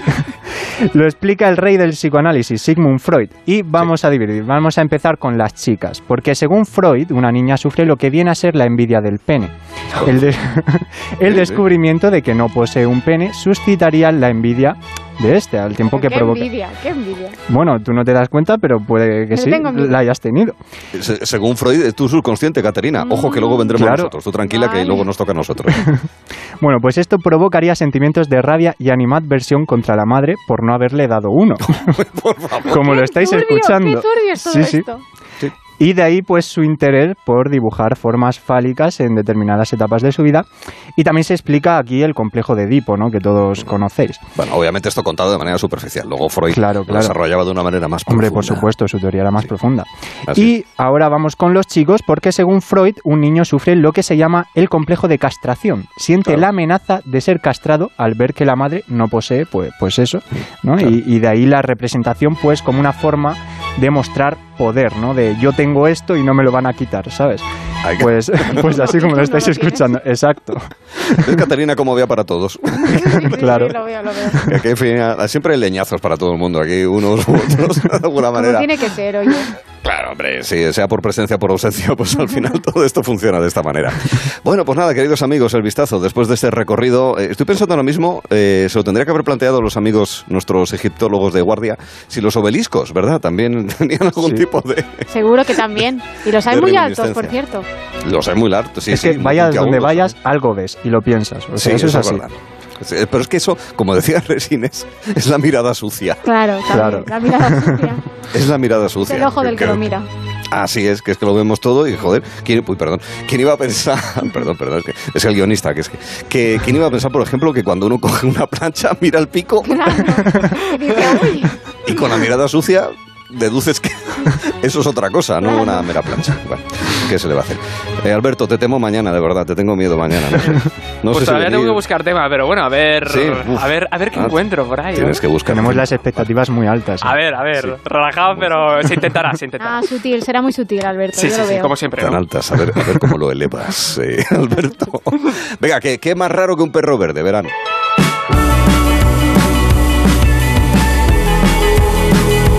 Te acompañamos esta tarde con Gelo en verano. Hello. I want you to hold out the palm of your hand. Why don't we leave it at that? As it was. De 3 a 7 en Onda Cero. Hello. Una tarde tranquila, una playa tranquila. Este verano mereces pasar unas vacaciones tranquilas. Porque con la alarma de Movistar Prosegur te avisan si pasa algo en casa en menos de 29 segundos. Y si fuese necesario, llaman por ti a la policía. Disfruta del verano por 14,90 euros al mes durante tres meses, contratándola hasta el 7 de septiembre. Infórmate en tiendas Movistar o en el 900 200 730. Cuando menos te lo esperas, otra vez aparecen los piojos.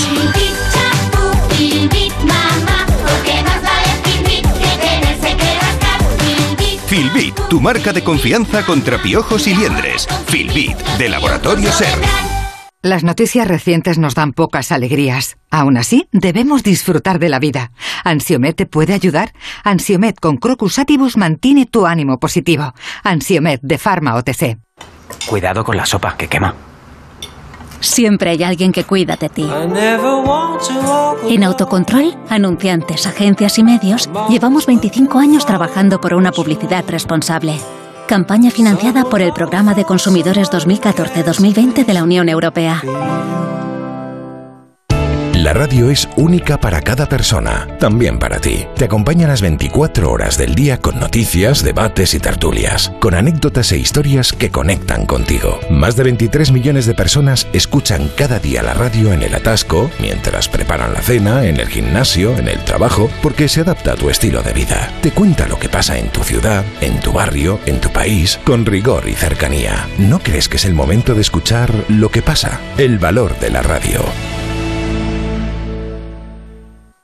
Quien adelgaza en Adelgar recomienda Adelgar y ahora tienes hasta un 40% de descuento en tratamientos para adelgazar. Infórmate en adelgar.es. Ya puedes conocer el precio máximo de tu trayecto con la garantía de Radioteléfono Taxi. Llámanos al 91-547-8200 o descarga Pide Taxi. Más información en rttm.es.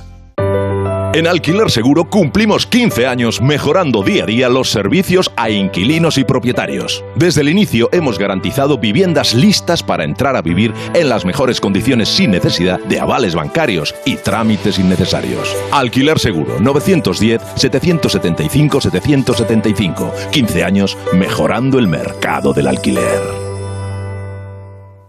¿Has probado el bocadillo de guayaba? ¿Bocadillo qué? Gourmet Latino te trae el alimento de moda, el bocadillo de guayaba, un saludable bocado 100% natural lleno de todo el sabor y la textura de América Latina. Fuente de energía para deportistas. Gourmet Latino, porque comer sano es vivir mejor. Búscalo en tu supermercado habitual. Boing Boing, una comedia de altura, aterrizará el 17 de agosto en el Teatro Amaya. A bordo, Andoni Ferreño, Agustín Bravo y Alberto Closas. Entradas disponibles en teatroamaya.com. Os esperamos. Patrocinado por Fellow Funders y Alquiler Seguro.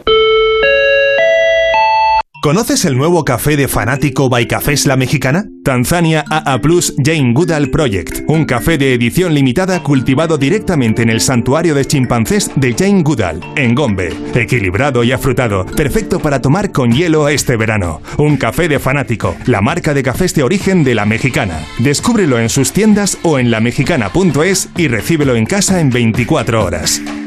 Onda Cero Madrid 98.0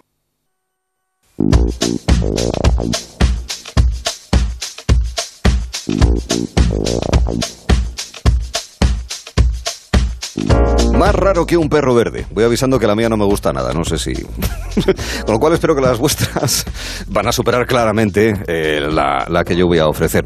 Eh, Alberto tiene una idea. ¿Cuál es? Pues yo, más raro que Florentino yendo en metro. Que, que bueno. Que podría pasar, oye. Esta idea es que con el metro se hacen muchas otras, pero no sé si está acogida y tal, pero bueno, yo las. Tamara Falcó también en el metro, Sí. sería raro. Creo que está. También. sí, se dice También. No, hay mucha gente, hay mucha. También podríamos decir más raro que nosotros en un Maserati. También. También, sí, también. Podríamos hacer al revés. podríamos hacerlo al Pero revés. nunca digas nunca, nunca digas nunca. Nunca diga nunca jamás. Así es. Mira, fíjate, de alguna manera el test, la peli eh, de Blanca Suárez, de Alberto San Juan, de Carlos Santos, de Emilio Ibarguren, de Antonio Resines, va un poquito también de eso, de, de los múltiples temas de los que Sí, sí. aborda la película. A ver, rápido, rápido, Caterina. Venga, más raro que un político cumpliendo su programa electoral. Porque eso es un animal mitológico, eso no pasa. Sí, sí. No, no, no hace falta que esperemos a las elecciones No. del año que viene. Ya llevamos Ya lo 40 sabemos. años de democracia y ya tenemos cierta experiencia. Sí, así sí, es. Manuel, ¿qué sugieres? Más raro que un pingüino en Murcia. Top. Sí. Está, hombre, salvo que haya algún zoo, ¿no? Que bueno, eso puede ocurrir. Claro, puede pasar, sí. Eh, Por ejemplo, eh, hay pingüinos en Santander. Hay Y un más que en Murcia ahí. siempre pasan cosas. O sea, que podría... Sí, podría lo que no pasa en Murcia, claro. Ay, lo que no pasa en Murcia, queridos amigos. Y ahora, la mía, que insisto que no creo que sea muy buena, porque, en fin, es más raro que un grifo tapado. Que un grifo un tapado. grifo tapado. Sí, un grifo tapado, sí, tapado, o sea, del- Que no sale es agua. Desarrolla, Arturo. Eh, ahí está, que no sale agua. Ah, vale. Ah, vale, vale, Cuando hay que desarrollar la frase ya no tiene gracia. Sí, por eso de digo que no. Bueno, ya expulsión, ¿no? Porque después Sí, de la tarjeta o sea, amarilla de ayer ya... Claro. No, son No, dos, pero- mañana, mañana te la juego. No, pero esta la revisamos mañana. con el bar, ¿vale? Mañana te decimos si. No está tan mal del todo. No está tan mal, bueno, pues ya veremos. Eh, daremos una frase para mañana, que será el último día, porque ahora en segundos en Onda Cero escuchamos la actualidad.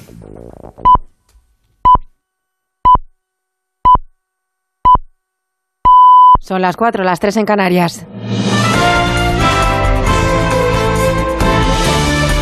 Noticias en Onda Cero.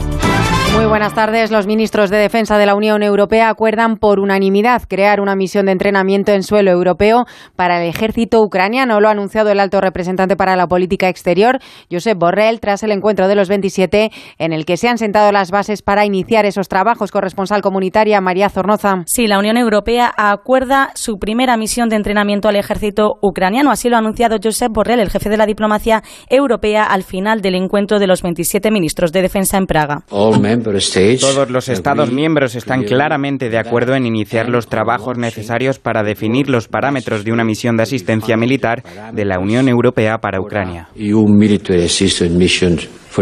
Celebra el alto representante que es una decisión rápida y ambiciosa, pero de momento es solo un acuerdo político que todavía debe concretarse y detallarse en las próximas semanas. La del ejército ucraniano será la misión militar número 18 de la Unión Europea a lo largo y ancho del mundo. Lo adelantábamos a las dos y media. La luz vuelve a subir mañana y se pagará a 476 euros con 30 el megavatio hora. Un nuevo máximo desde que entró en vigor la excepción ibérica y el segundo precio más alto de la historia para los clientes de tarifa regulada. Con esta nueva subida, agosto se convierte en el mes con la electricidad más cara de la historia. La media mensual supera la cota inédita de 300 euros por megavatio hora. Cifras inéditas que no se han visto y que son incluso más altas en otros países de Europa como Francia o Alemania y que han llevado a Bruselas a plantearse la intervención en el mercado eléctrico. Una decisión que ha celebrado el presidente Sánchez en su comparecencia de esta mañana junto al canciller Olaf Scholz a 70 kilómetros de Berlín. Allí han aprovechado su buena sintonía para apostar por la interconexión de gas y presionar a Francia para que la acepte. Europa ha respondido con unidad, también con solidaridad a la invasión de Putin y creo que ese es el camino. España y Alemania van a trabajar juntas para proteger a las familias, a las empresas y para que Europa avance. Y en esta reunión eh, creo que si algo demostramos es un paso más en ese camino común que hemos recorrido y que Los recorriendo juntos ambos países. Los universitarios piden al Ministerio de Trabajo que no elimine las prácticas en entidades públicas.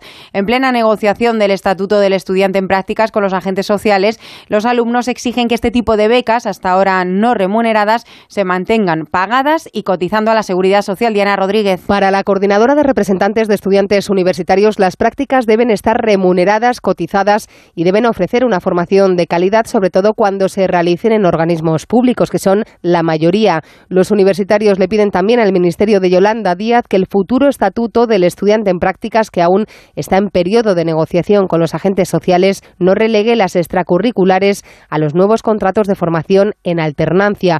Eso sería, según Ángel Pérez, DIRCON de la CREUB, un paso atrás que enquistará la precariedad del estudiantado. Reivindicamos que no se laboralicen las prácticas extracurriculares, porque ello impediría que se puedan realizar o seguir realizando en entidades públicas. Y esto es especialmente importante en algunas carreras, algunos grados, por ejemplo, los relacionados con la educación o con Además, instan a las universidades a que se responsabilicen de la calidad y el control de las prácticas para evitar posibles fraudes. Más cosas. La pandemia modifica la forma en la que disfrutamos del ocio nocturno. Según el sector, rejuvenecen los clientes de bares, discotecas y pubs, se adelantan las horas, se asienta el tardeo y los botellones pierden adeptos. Julia Trullá. La media de edad en los locales de ocio baja, ahora se sitúa en 29 años. El público llega 35 minutos antes a las salas y se venden muchas más entradas anticipadas que en 2019. El presidente de España de noche, Ramón Mas, cree que estos datos obligan a las pymes a adaptarse a las nuevas tendencias de consumo de ocio y reclama ayudas del Ejecutivo Central para frenar las pérdidas acumuladas. Le pedimos a la Administración Pública que nos ayude a realizar cambios legislativos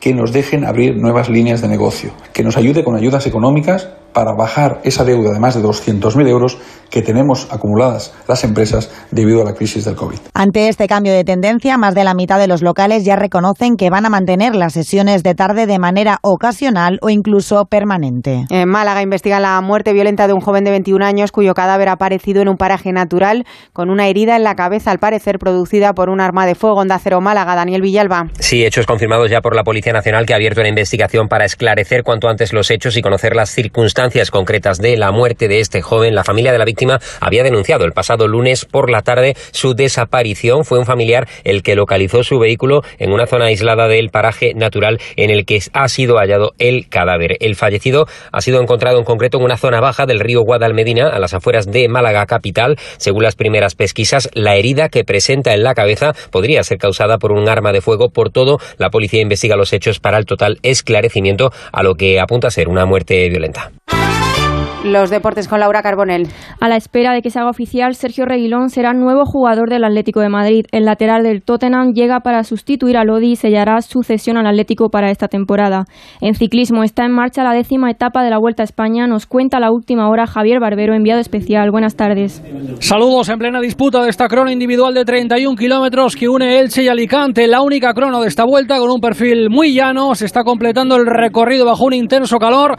Por el momento, el mejor tiempo corresponde al corredor francés del Quick Step, Remy Cabañá, con 34 minutos y 18 segundos. Entre los españoles que ya han finalizado, el campeón de España contra el reloj, Raúl García Pierna, ha marcado el quinto mejor tiempo provisional a 1.42.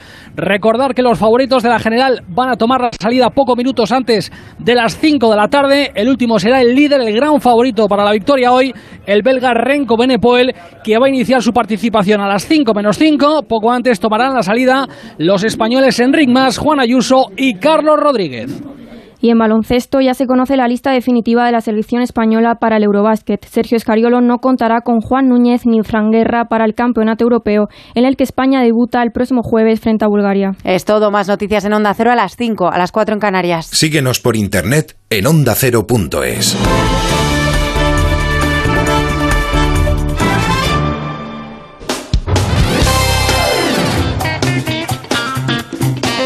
Gelo en verano con Arturo Tellez en Onda Cero.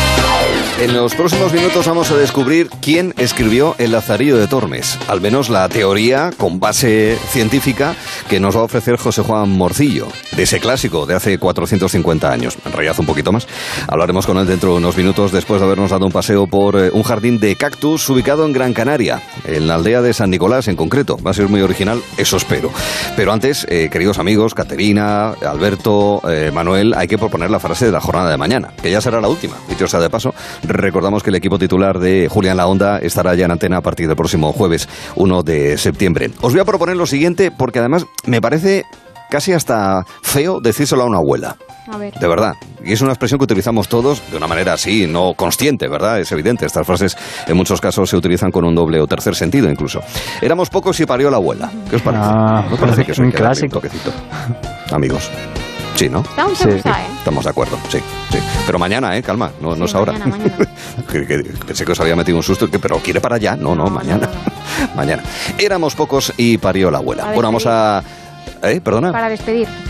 Para despedir, exactamente, eso es. Pero eso ya, ya mañana. Porque ahora lo que hacemos, queridos amigos, es eh, citar al menos tres lugares a los que ir. En el primero tiene todo el sentido decir aquello de Specto Patronum, Vingardium Leviosa o Adaba Cadabra. ¿Dónde en concreto, Caterina? Pues en Barcelona, donde seguro que se congregarán muchos fans de Harry Potter para disfrutar esta noche del concierto de Magical Music of Harry Potter, que la Orquesta Sinfónica y, y Filarmónica de Londres ofrecerá en el Teatro Coliseum de la ciudad condal, donde se recrearán buena parte de la premiada banda sonora de esta saga. La gente dice que es 30 de agosto, se acabó el verano. No, no, que hay fiestas todavía, ¿verdad? Aún queda, aún queda. Nos vamos hasta Mallorca, donde esta semana se celebran una de las fiestas patronales más importantes de la isla, las fiestas de la Beata en Santa Margalida, que después de dos años de, parón, el domingo 4 volverá a acoger a más de 5.000 participantes y otros tantos espectadores en su centenaria procesión declarada de interés turístico en 1984. Y tenemos un eh, concierto que parece muchos conciertos en realidad. Sí, terminamos como siempre con música. Hoy de Melendi, que actuará el próximo viernes 2 de septiembre en el Withing Center de Madrid para repasar sus mayores éxitos de sus 20 años de trayectoria y presentar también su último trabajo, Likes y Cicatrices, en el que han colaborado artistas como Aitana o Carlos Rivera. Y aunque entiendo que tú, tú siempre tienes la última palabra en esto del amor. Yo hoy le pido a tu ángel de la guarda que comparta, que me dé valor y arrojo en la batalla para ganarla. Y es que yo no quiero pasar por tu vida como las modas. No se asuste señorita, nadie le ha hablado de boda. Ser las cuatro patas de tu cama. Todas las noches, tu tregua cada mañana. Como ven, tenemos libros, tenemos música, también tendremos cine. Esperamos a partir de las 5 de la tarde a Blanca Suárez y Miren Ibarguren, las protagonistas femeninas de El Test, la película que en breve llegará a salas comerciales de cine. Pero hay otras historias que son las que llaman la atención al personal cuando echa un vistazo a las webs de A3 Media y a La Razón. ¿Qué noticias destacan más los usuarios de Onda Cero.es, Manuel? Pues en Onda Cero lo segundo más leído son las declaraciones de Mónica García sobre Feijó. La líder de Más Madrid dice que Feijó se ve arrastrado por Ayuso en un viaje hacia la crispación constante. Ha criticado que el PP enmascare su falta de proyecto con pequeños escándalos, polémicas y una política de hojalata. Y lo más leído son los resultados de una encuesta de NC Report. Según esta encuesta, el PP de Feijó lograría hasta 142 escaños, mientras el PSOE perdería 30 diputados. ¿Me contarías lo que se destaca más por los usuarios en Antena 3? En Antena 3 destaca un vídeo en el que Roberto Brasero explica hasta cuándo durará la dana en las zonas afectadas, que será hasta el próximo martes, y anuncia también el fin del calor en España. Ya mañana se experimentará una bajada de 3 grados en las temperaturas. Y también destaca un vídeo del cuarto encierro de San Sebastián de los Reyes, hoy martes 30 de agosto, que ha finalizado con un corneado. Y en la sexta, ¿qué se destaca más por los que acuden a la web? En la sexta destaca la última hora de la guerra entre Ucrania y Rusia. Estados Unidos plantea un cierre controlado de la central de Zaporilla ocupada por rusos para evitar riesgos y un posible accidente atómico. También destacan las declaraciones de Bernardos en la sexta noche. Dice que con Rajoy la clase media se convirtió en trabajadora y la trabajadora en miserable. A propósito, que después de lo que comentabas de la Dana, en el radar ahora mismo en Andalucía, sobre todo donde hay más precipitaciones hasta hora de la tarde. ¿Y qué es lo que resalta o que interesa más de los contenidos en la razón? En La Razón lo segundo más leído es que Estados Unidos revela que los aviones no tripulados que Moscú compró a Irán están sufriendo numerosos fallos técnicos, la maldición que Rusia tiene con sus drones. Y lo más leído es la dimisión de un alto cargo del Ministerio de Sanidad investigado por la justicia por la compra de materiales. Es la directora general de farmacia, Patricia Lacruz, que protagonizó la adquisición de test fallidos a una empresa china a principios de la pandemia. Contenidos que interesan, los que más, en eh, Onda Cero, La Sexta Antena 3 y también La Razón. Interesa también conocer la previsión del tiempo para mañana, en concreto en las playas. Y hoy nos vamos a fijar en playas, la mayoría de ellas, de ámbitos urbanos. Empezamos en Galicia, en concreto en La Coruña, donde en Riazor la mañana será bastante nublada, por la tarde se verá algún que otro claro con temperatura máxima de 22 grados, el agua en Riazor está a 19. Ya en Asturias nos fijamos en San Lorenzo, en Gijón, en eh, la bahía gijonesa lloverá por la mañana, es la previsión del tiempo, y claros ya por la tarde. La temperatura del agua está a 25 grados y la máxima es de 22 en el aire en la jornada de mañana. Fíjense, en Santander estamos en el Sardinero, donde también se esperan precipitaciones durante las horas matinales, mientras que en las vespertinas se quedará el día nublado. La temperatura del agua y la máxima van a coincidir mañana en la capital de Cantabria, 23 grados. En San Sebastián se esperan también lluvias, eh, precipitaciones durante la mañana, sin embargo remitirán por la tarde, una jornada ya vespertina que tendrá cielos eh, cubiertos con temperaturas que también coinciden, 24 en el agua, 24 de máxima en la capital Donostiarra. Del Cantábrico al Mediterráneo, porque en Barcelona, en la Barceloneta, la mañana será nublada, soleada la tarde, la eh, temperatura máxima se prevé en 29 grados, el agua en la Barceloneta está en 26. En Valencia, ojo, porque aquí nos encontramos ya con temperaturas que suben hasta 35 grados en la Malvarrosa, donde el día empezará nublado, por la tarde se verá algo de sol, pero tampoco demasiado. El agua en la capital valenciana está a 27 grados, en esa parte del Mediterráneo. En el caso de Baleares, en la playa de La Palma, de Palma de Mallorca, el día será soleado, con una máxima de 34 grados. El agua en la capital eh, balear está a 29 grados. Ya en la costa de Murcia vamos a quedarnos en Águilas, donde la temperatura máxima será de 28 grados, el agua está a 27. Una jornada que será soleada. Como sol también se pronostica por parte de la EMET para la Malagueta. O sea que estamos en Málaga, es bastante claro. La temperatura máxima será de 30 grados, el agua en la Malagueta está a 24. Nos cambiamos a la vertiente atlántica de Andalucía porque en la Caleta, o sea Cádiz, el día va a ser soleado mañana y también coinciden las temperaturas máxima y la del agua. Está a 25 grados en ambos eh, registros térmicos. Ya en Canarias nos ubicamos en las canteras, en Las Palmas, ahí la mañana será soleada, se esperan ya nubes por la tarde, la máxima será de 26 grados, el agua en las canteras está a 22 y las ciudades autónomas, para ir terminando, sol en Ceuta, donde la temperatura máxima será de 28 grados, el agua está a 19. Y en el caso de Melilla, sol y nubes durante todo el día, con máxima de 30 grados, el agua en ese punto del Mediterráneo está a 28 grados. Previsión del tiempo para las playas, por lo menos para una buena parte de ellas y sobre todo las que son de carácter eh, más urbano, podríamos decir, de buena parte de la costa española. Ahora nos fijamos en una noticia musical contigo, Alberto, que nos va a llevar a uno de los grandes de la música disco de los últimos años, incluso décadas. Eso es, eh, hoy nos vamos de, de fiesta aquí en Gelo en Verano y hablamos de David Guetta, porque el DJ francés ha reversionado la archiconocida canción Dance I'm Blue, producida por el grupo italiano Eiffel 65 en 1998. I'm Blue tiene larga vida por delante a juzgar de todas las distintas versiones que salen de ella, y Guetta viene de la mano de la estadounidense Bebe Rexha con, con este remix titulado I'm Good Blue que sacaron el pasado 26 de agosto. Y ya está recogiendo sus frutos en forma de un considerable éxito. La escuchamos.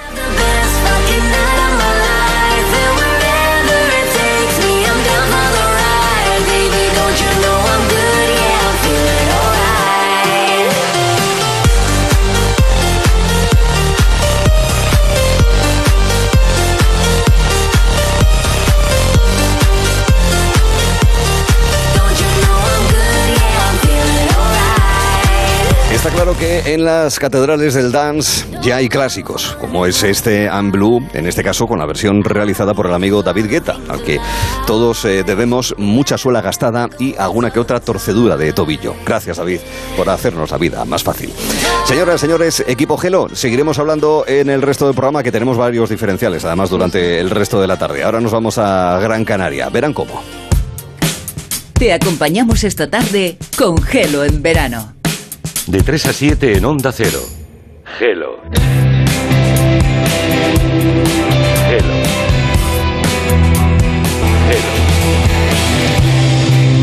Gelo. Gelo. Gelo. Con Arturo Tellez. En Onda Cero.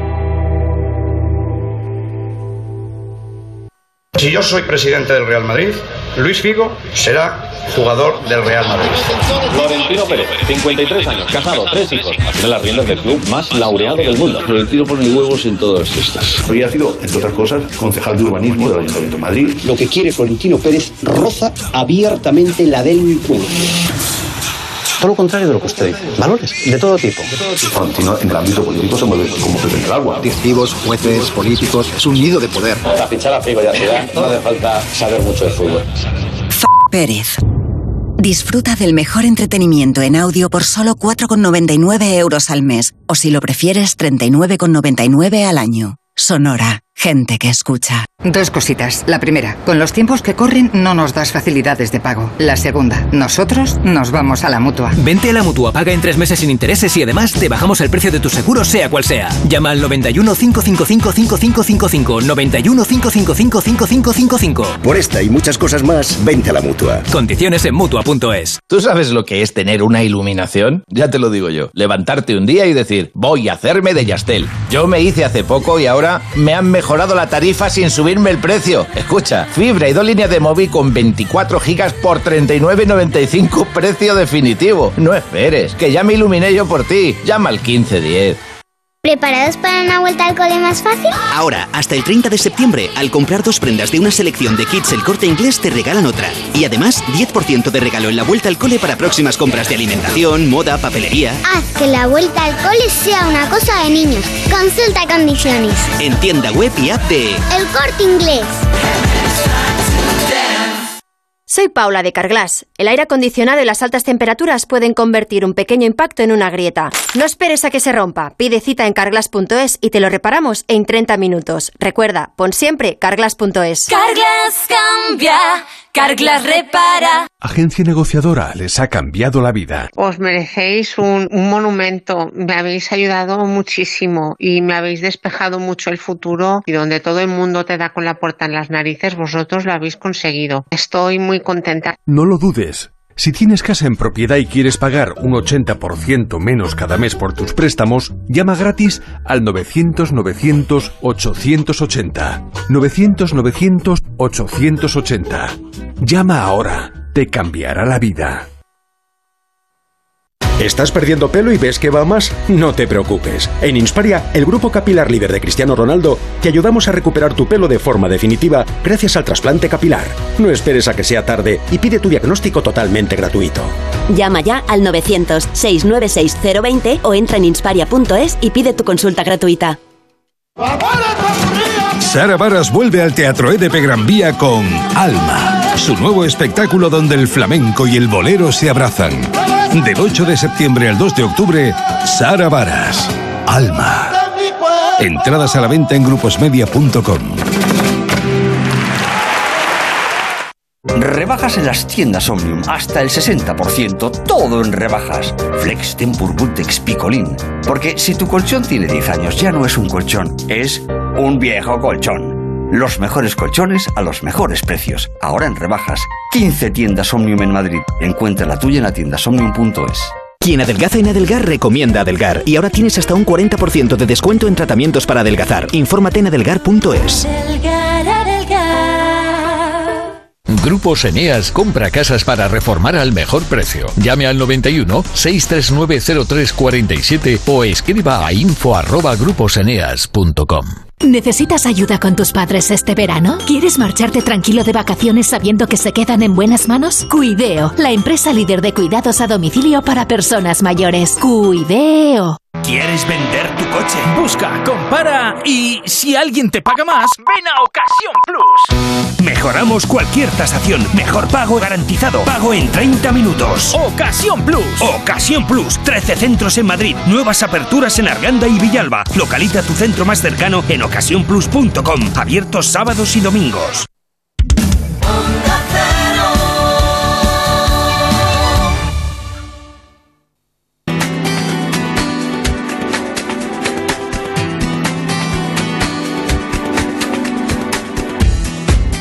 A estas horas, los martes, hemos tenido en Gelo en Verano anclada una sección en la que hemos aprendido mucho sobre los cactus. De entrada los hemos cocinado, nopales, muy habituales de la cocina mexicana. Hemos recorrido en Alicante un jardín donde los cactus son los verdaderos protagonistas. Hemos estado en Granada en un eh, vivero donde además nos decían que el tema de la pandemia ha hecho que muchas personas se aficionen al mundo del cactus. Curioso. Y nos explicaron cómo manipularlos sin eh, pincharnos. Y también ha habido oportunidad de conocer a un eh, biólogo que ha escrito un libro sobre cómo cuidar a los cactus, porque dices, bueno, aguantan lo que sea, son súper resistentes, bueno, bueno, eh, que también necesitan sus cuidados y sus mimos como todas las plantas, como todos los seres vivos.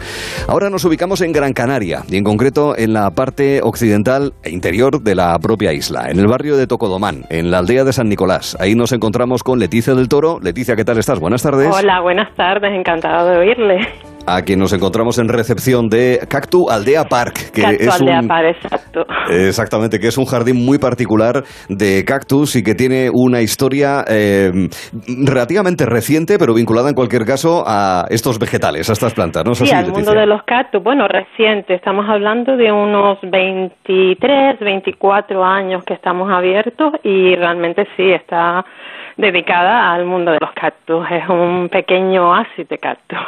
Así es. Eh, ¿Cuál es la historia? Es decir, ¿cómo, arrancó? ¿Por qué a alguien se le ocurrió, voy a hacer un jardín de cactus, lo voy a hacer visitable, lo voy a cuidar, lo voy a plantear como un recurso visitable? Todo partió de una familia alemana que le gustaba el mundo de los cactus, tenían sus propias plantaciones en Alemania y me imagino que lo que les atrajo aquí fue el clima. Mm. Tenemos un clima excelente, eh, se mantienen en las temperaturas constantes todo el año y la zona es muy propia para los cactus, una zona bastante seca, bastante árida, pero con las temperaturas ideales. Entonces vinieron, plantaron y con el tiempo pues decidieron abrir al público. Mm. Y mira, aquí seguimos, desde 1998 más o menos, aquí seguimos abiertos. Muy bien, bueno, pues eh, esperemos que durante, durante mucho tiempo. Eh, eh, explíquenos, háganos una especie de pequeño recorrido por el por Cactualdea para poder conocerlo bien, Leticia. Vale, pues mira, eh, Cactualdea está mm, bastante ubicado en lo que es el, el ambiente de la, de la propia isla, está muy muy unido a, a, Canarias. Entonces, cuando entramos, lo primero que nos encontramos es una pequeña cueva, cueva guanche nos recuerda pues el, origen de, Canarias, los aborígenes, mm, tiene sus pintaderas y demás. y luego sigue, vamos haciendo como si fuéramos entrando, ¿no? Eh, tenemos una pequeña bodega, muy pequeñita, de madera, muy encantadora, un sitio ideal para sentarte y, hombre, si funcionara, tomar un, un vino, ¿no? Eh, seguimos el recorrido y luego tenemos una de nuestras estrellas, podemos decirlo así, que es un anfiteatro muy bonito, que está pues hecho con motivos canarios. Tiene varios mm, con azulejos y tiene muchos motivos canarios de, de la lucha canaria y los movimientos de la lucha canaria. Es precioso y aparte porque tiene una acústica que es el lugar ideal para cualquier tipo de celebración musical, vamos, porque cuando estás allí parece que es increíble el sonido. A mí todavía me sorprende hoy, hoy en día, ¿no? Y ahí en medio también encuentras un, espacio muy grande y por supuesto hay un volcán de piedra que nos recuerda el origen de las islas. Tenemos un restaurante que es muy divertido porque es redondo, no es el típico restaurante cuadrado, este es redondo. Eh, es, redonda la forma. Y luego ya al final, pues lo que es la zona es muy bonita porque te encuentras el jardín en medio de la montaña.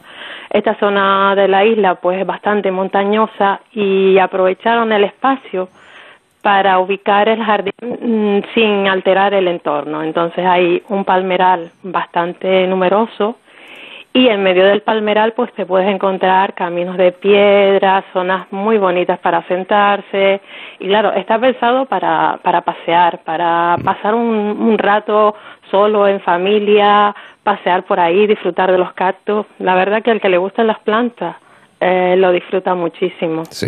Bueno, tenéis en torno a mil especies distintas de cactus. Sí, unas mil doscientas especies eh, se clasificaron en su momento cuando se plantaron, sí. ¿Y cuáles son las más frecuentes?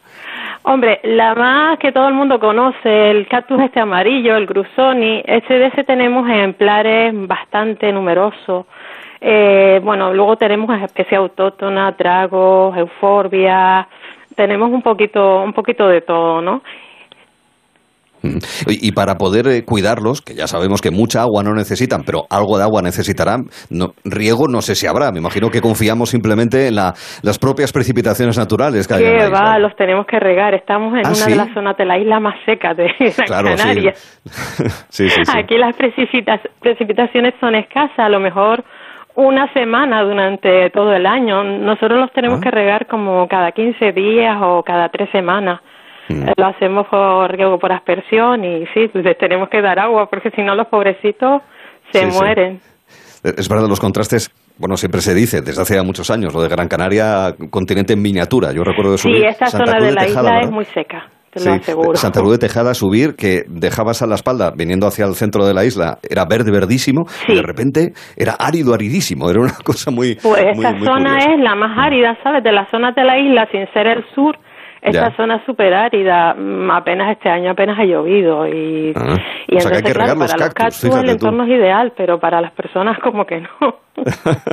Lo entiendo. Oye, y, y- claro, a la hora de, de- de cuidarlos, hay un- ¿habrá un- algún momento en el que a lo mejor, oye, por las razones que sean, pues algún cactus, pues bueno, pues en fin, hay que retirarlo porque, oye, pues aquí ya no, no puede aguantar. Me imagino que esas decisiones habrá que tomarlas, igual que también incorporar nuevas especies y nuevas plantas. Sí, ¿no? sobre todo eh, lo complicado es quitarlos cuando hablamos de cactus que tienen unos 30 años de, de edad y son cactus que a veces alcanzan los 6, 7 metros de altura. Entonces es un sufrimiento para mis compañeros porque tienen que cortarlo en trozos para ahí poderlos retirar porque son cactus que no son enormes. Sí. Imagínate cuando se muere uno de esos cactus hay que sacarlo, hay que tener un vehículo especial para sacarlo en trozos. Sí, es, es un momento complicado. Afortunadamente no pasa con frecuencia. Ujú. Pero puede llegar a ocurrir. Oye, y la última, porque estás trabajando, recordamos, ¿eh? que estás en la recepción de Cacto Aldea. Eh, ¿Hay algún recinto, algún rincón que sea más llamativo y que la gente quiera hacerse las fotografías ahí, Leticia?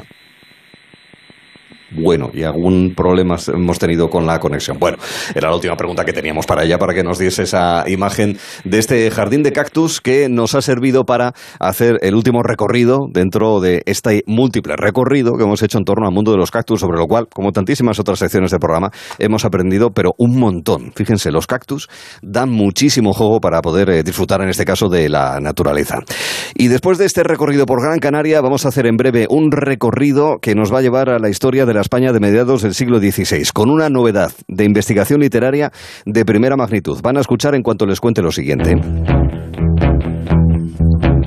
Porque, a ver, todos habréis notado que ahora se compra mucho menos por el mismo dinero. La verdad es que llenar el carro cada vez es más caro. Lo mismo ocurre con los seguros, que vuelven a subir y así no hay quien ahorre. Bueno, pues lo puedes hacer con tu seguro. Verás, llamas a tu compañía y les dices dos cositas. La primera, ahora que necesito ahorrar más que nunca, me vuelves a subir el precio del seguro. Y la segunda, yo me voy a la mutua. Vete a la mutua con cualquiera de tus seguros y te bajan el precio, sea cual sea. Llama ya al 91 555 5555. 91 555 5555. Por esta y muchas cosas más, vente a la mutua. Consulta condiciones en mutua.es.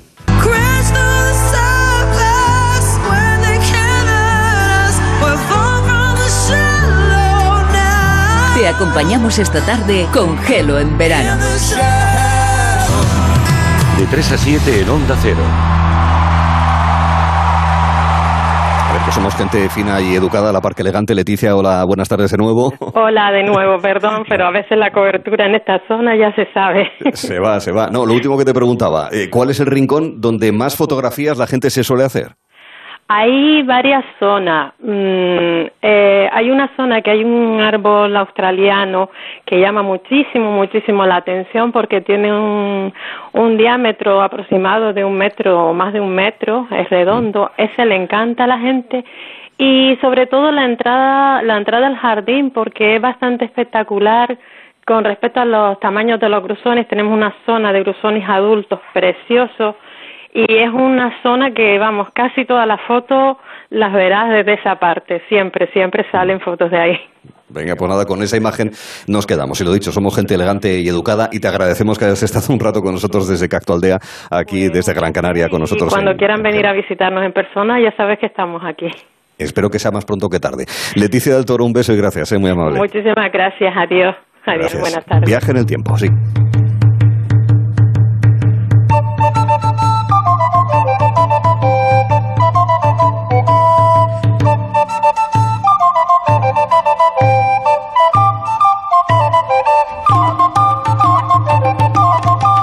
Vistazo en más de una ocasión hemos hablado de granujas de medio pelo. Y en España, que tenemos una tradición de literatura picaresca muy considerable, pensamos que somos iguales que hace 500 años. Referente de la novela picaresca es El Lazarillo de Tormes. Pero al ser un clásico, se puede tener diferentes lecturas y se pueden resolver incógnitas. Una crucial sobre esta novela del siglo XVI es su autor. Si recuerdan, cuando la leíamos o la estudiábamos en BUP, en eh, secundaria, se hablaba de Lazarillo de Tormes, anónimo, así yo lo recuerdo al menos en una edición de Gredos, una de las de cátedra en concreto, de, mejor dicho, de, la novela, de, del Lazarillo de Tormes. Pero ¿y si se supiese quién escribió el Lazarillo de Tormes? Pues hay una propuesta científica que queremos abordar ahora mismo con José Juan eh, Morcillo. José Juan, ¿qué tal estás? Buenas tardes. Hola, buenas tardes, Arturo. Encantado de Encantado de estar, de estar con vosotros. Y gracias por, por ser la, el primer medio de comunicación nacional en hacerse eco de esta investigación. Que nos parece muy interesante porque es una propuesta que ya está eh, presente y va a estar más presente, ¿verdad?, eh, en los próximos meses en diferentes congresos eh, científicos y por eso nos parecía de, de relieve, porque es uno de los clásicos de la literatura en castellano. Les presento a José Juan Morcillo. Él es doctor en Filología Hispánica por la Universidad de Salamanca y es consultor didáctico además del Instituto Cervantes. Y ha publicado ya eh, diferentes documentos con base científica, porque si no, esto no, no lo abordaríamos. Aquí hay ciencia y hay investigación sobre el lazarillo de, Tormes, em, que todos recordamos que es anónimo, pero no, evidentemente habrá un autor, ¿verdad, José Juan? Sí, sí, claro que hay un autor, sin lugar a dudas. Sí, sí. Exacto. lo dejamos ahí. Y lo dejamos ahí porque luego vamos a tratar de, desvelarlo. Oye, primero, recuérdanos, porque podemos haberlo leído hace más o menos tiempo, recuérdanos un poco la trama principal de la, de la novela, su situación histórica, los personajes eh, y demás, José Juan.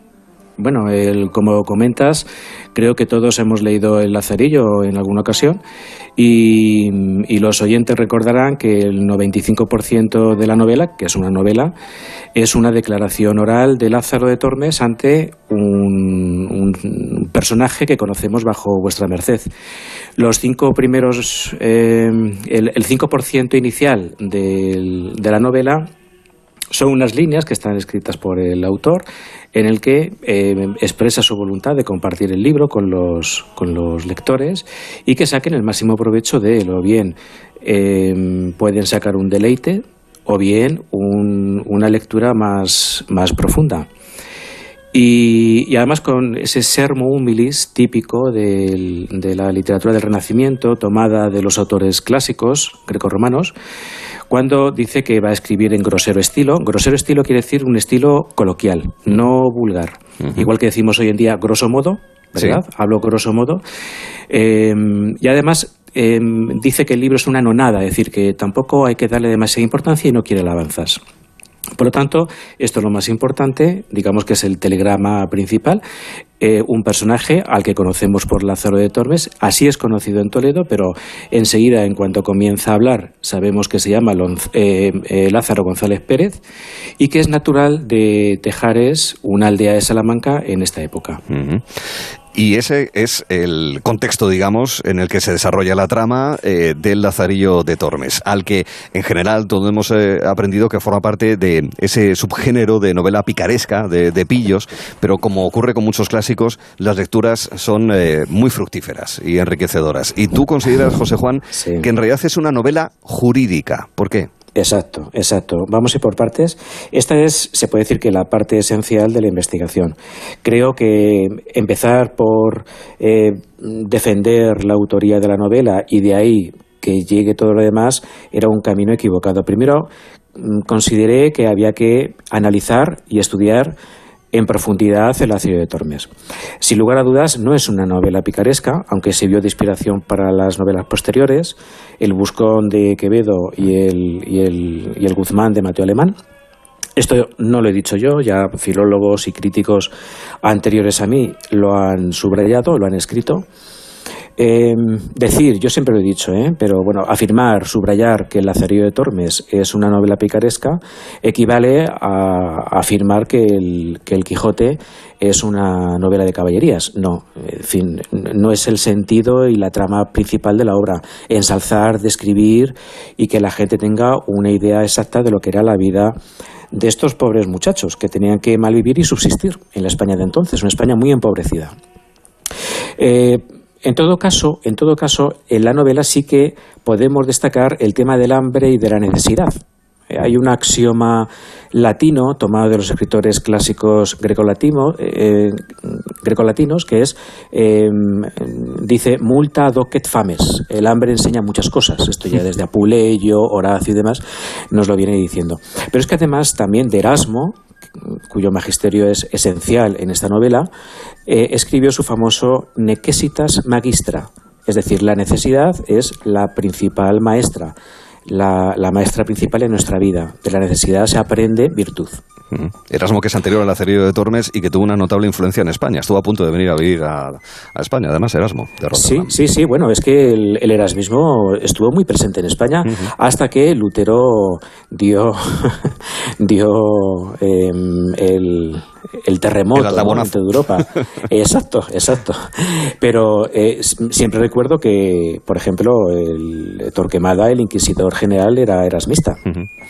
eh, siguiendo la línea que estábamos, que estábamos marcando, eh, también se ha subrayado que El Lazarillo es una novela autobiográfica, pero tampoco es cierto. Mm. Porque si realmente fuese autobiográfica, conoceríamos toda la vida de Lázaro de Tormes, desde, desde, su nacimiento hasta el momento que está hablando, toda su vida. Pero si recordamos la novela, solamente se centra en seis, siete episodios concretos de su vida que son esenciales para comprender el sentido de la obra. Y por último, tampoco es una novela epistolar, aunque el autor utiliza como molde de escritura la epístola, concretamente la epístola forense. Y recordemos que Erasmo desgajó la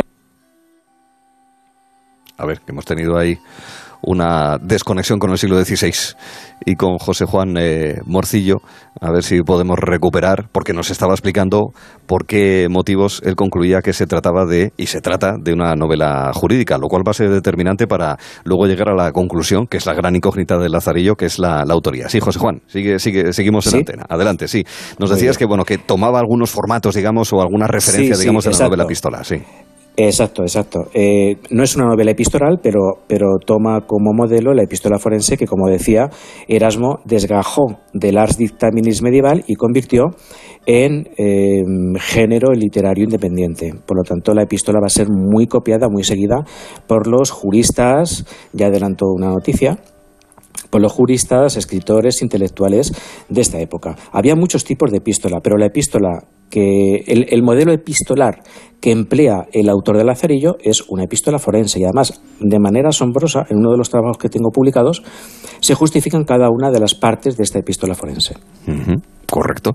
Todas estas pistas y todos estos eh, argumentos que nos expones de El Lazarillo como novela jurídica, claro, no es eh, difícil eh, como mero lector y simple curioso de la historia que es posible sí. que el autor tuviese formación jurídica. Sería, digamos, el siguiente paso, ¿no, José Juan? Exactamente, exactamente. El, lo, que, lo que supuso el pistoletazo de salida en esta investigación fue la palabra caso. Esta palabra aparece solamente en dos ocasiones en el Lazarillo, al comienzo y al final de la declaración oral de Lázaro. Todos sabemos que es una declaración oral, por lo tanto tampoco es una epístola, como se ha dicho, ya lo hemos marcado anteriormente, pero la palabra caso es esencial, aparece al principio y al final de la declaración oral de Lázaro. Por lo tanto, eso ya me puso en, en guardia porque caso, la palabra caso, es una palabra, es, una, es un tecnicismo jurídico, un tecnicismo forense, que además después ya con la formación que tuve en Derecho del Antiguo Régimen, Y en concreto en derecho penal y procesal, eh, me di cuenta de que es un término básico, fundamental, de lo que era entonces el derecho casuístico. Hoy en día también se utiliza la palabra caso en el ámbito jurídico. Sí, bueno, el derecho caso casuístico, penal, que es el habitual del derecho anglosajón, que van caso exacto, por caso. Uh -huh. Exacto, exacto, la jurisprudencia y demás, exacto, eso es. Bien, entonces el, el, eso fue lo que me puso en alerta y ya me di cuenta de que realmente esa declaración oral de Lázaro, en el que habla, insiste al principio y al final de su declaración en el caso, tenía que ser un caso jurídico, esa declaración ante vuestra merced y, y bueno, pues si quieres pasamos ya a, a descifrar la uh -huh. interpretación del lazarillo. Claro, vamos a ello, porque empieza el meollo. Bueno, eh, vamos aproximándonos al núcleo de la investigación de alguna manera, José Juan. Adelante. Poquito a claro. poco. Bueno, pues el caso no es otra cosa que un caso penal. Por lo tanto, eh, un caso penal eh, abierto por el, caso de adulterio de la mujer de Lázaro ante el arcipreste de San Salvador. En el derecho del antiguo régimen, delito y pecado eran lo mismo. Por lo tanto, un delito se castigaba en proporción directa a la gravedad del pecado. Bueno, eh, entonces, eh, si nos fijamos, el testimonio de Lázaro, que es un testimonio de descargo, es decir, lo que hace Lázaro al declarar ante vuestra merced, que es el juez mm. de este caso, ya estoy desvelando pistas y datos, vuestra merced es el juez de este caso penal, em, lo que hace Lázaro, como digo, es un testimonio de descargo, es decir, no llega a culpar a su mujer y al arcipreste de San Salvador. Mm. Ahora veremos por qué, pero es que tampoco los declara inocentes. Por lo tanto, nos quedamos en esto. Eh, lo, que la declaración oral de Lázaro es un testimonio de descargo, pero claro, hay un antes y hay un después. ¿Cuál es el antes? ¿Por qué se llega a ese momento? Que es lo que conocemos como fase de instrucción. El testimonio oral de Lázaro, ese testimonio de descargo, está en plena fase de instrucción. Para llegar a esto, se ha tenido que haber abierto un caso penal de oficio. Por este juez, que sin lugar a dudas es un juez eclesiástico, un juez de la Inquisición, porque solamente los jueces eclesiásticos se encargaban de estos, de estos delitos, ¿no? delitos pecados. ¿no? Por lo tanto, por, eh, o bien por rumores públicos o por un acusador anónimo, un juez eclesiástico abre de oficio un caso penal por el caso de adulterio eh, entre el arcipreste de San Salvador y la mujer de Lázaro. Una vez abierto, se, se, acusa formalmente al arcipreste y él, cumpliendo los plazos oportunos, alguien me puede decir, esto no viene en la novela, claro, pero es que hay, hay que reconstruirla. Hay que reconstruir todos los datos para entender realmente el, contexto, De, la, acción. Así es. Exacto. Por lo tanto, se le da el plazo de nueve días que solía establecerse, quizás algunas veces en algunos casos un poquito menos. ¿Y qué, hace el arcipreste de San Salvador? Utilizar como prueba exculpatoria el testimonio nada más y nada menos que de Lázaro, que no solamente es el marido de la mujer supuestamente engañada, mm. supuestamente adúltera, que realmente lo es, es una, es una adúltera que está con el arcipreste, sino que además esto lo descubrimos al final de la novela. El arcipreste coacciona a Lázaro y le dice, ojo, mira bien a lo que te toca. Es mm. decir, mira a ver lo que dices delante del juez porque te puedes quedar sin casa y sin trabajo. Y eh, cuando termina la declaración oral de Lázaro, ahí termina la novela. Por lo tanto, es una novela abierta. Mm. Yo recuerdo que decía en García de la Concha, describió el Lazarillo como eh, relato abierto. Y Lázaro Carreter definió el Lazarillo como carta abierta. Claro, es una novela abierta. ¿Por qué está abierta? Porque está pendiente del fallo del juez. Claro. Y de ahí, con todos esos argumentos, el apuntalar esa consideración de novela jurídica en la propia esencia del Lazarillo de Tormes. Tú llegas, por tanto, a la conclusión de que quien lo ha escrito sabe todos esos eh, recovecos eh, procesales y de todo tipo del derecho vigente en aquella época, y eso te hace confluir en un nombre en un nombre y un apellido en eh, la conclusión de quién escribió El Lazarillo de Tormes. Estamos esperando con ansia a que nos digas a quién, a quién concluyes que escribió el libro. La verdad es que me da muchísima rabia porque tenemos muy pocos minutos y esto da para mucho. Claro. bueno, para eso están los congresos. Pero, sí. Em, ya se ha presentado esta investigación en Nueva York en el mes de junio y hace unos días en la Puebla de Montalbán, en el Festival Celestina, y han tenido entera noticia, y nunca mejor dicho, que son las palabras de Lázaro sobre esto. Claro, eh, una vez que ya se despeja el sentido de la obra, que se ve todo, eh, mm, tienes todas las piezas encima de la mesa, las empiezas a encajar y, ves que todas coinciden.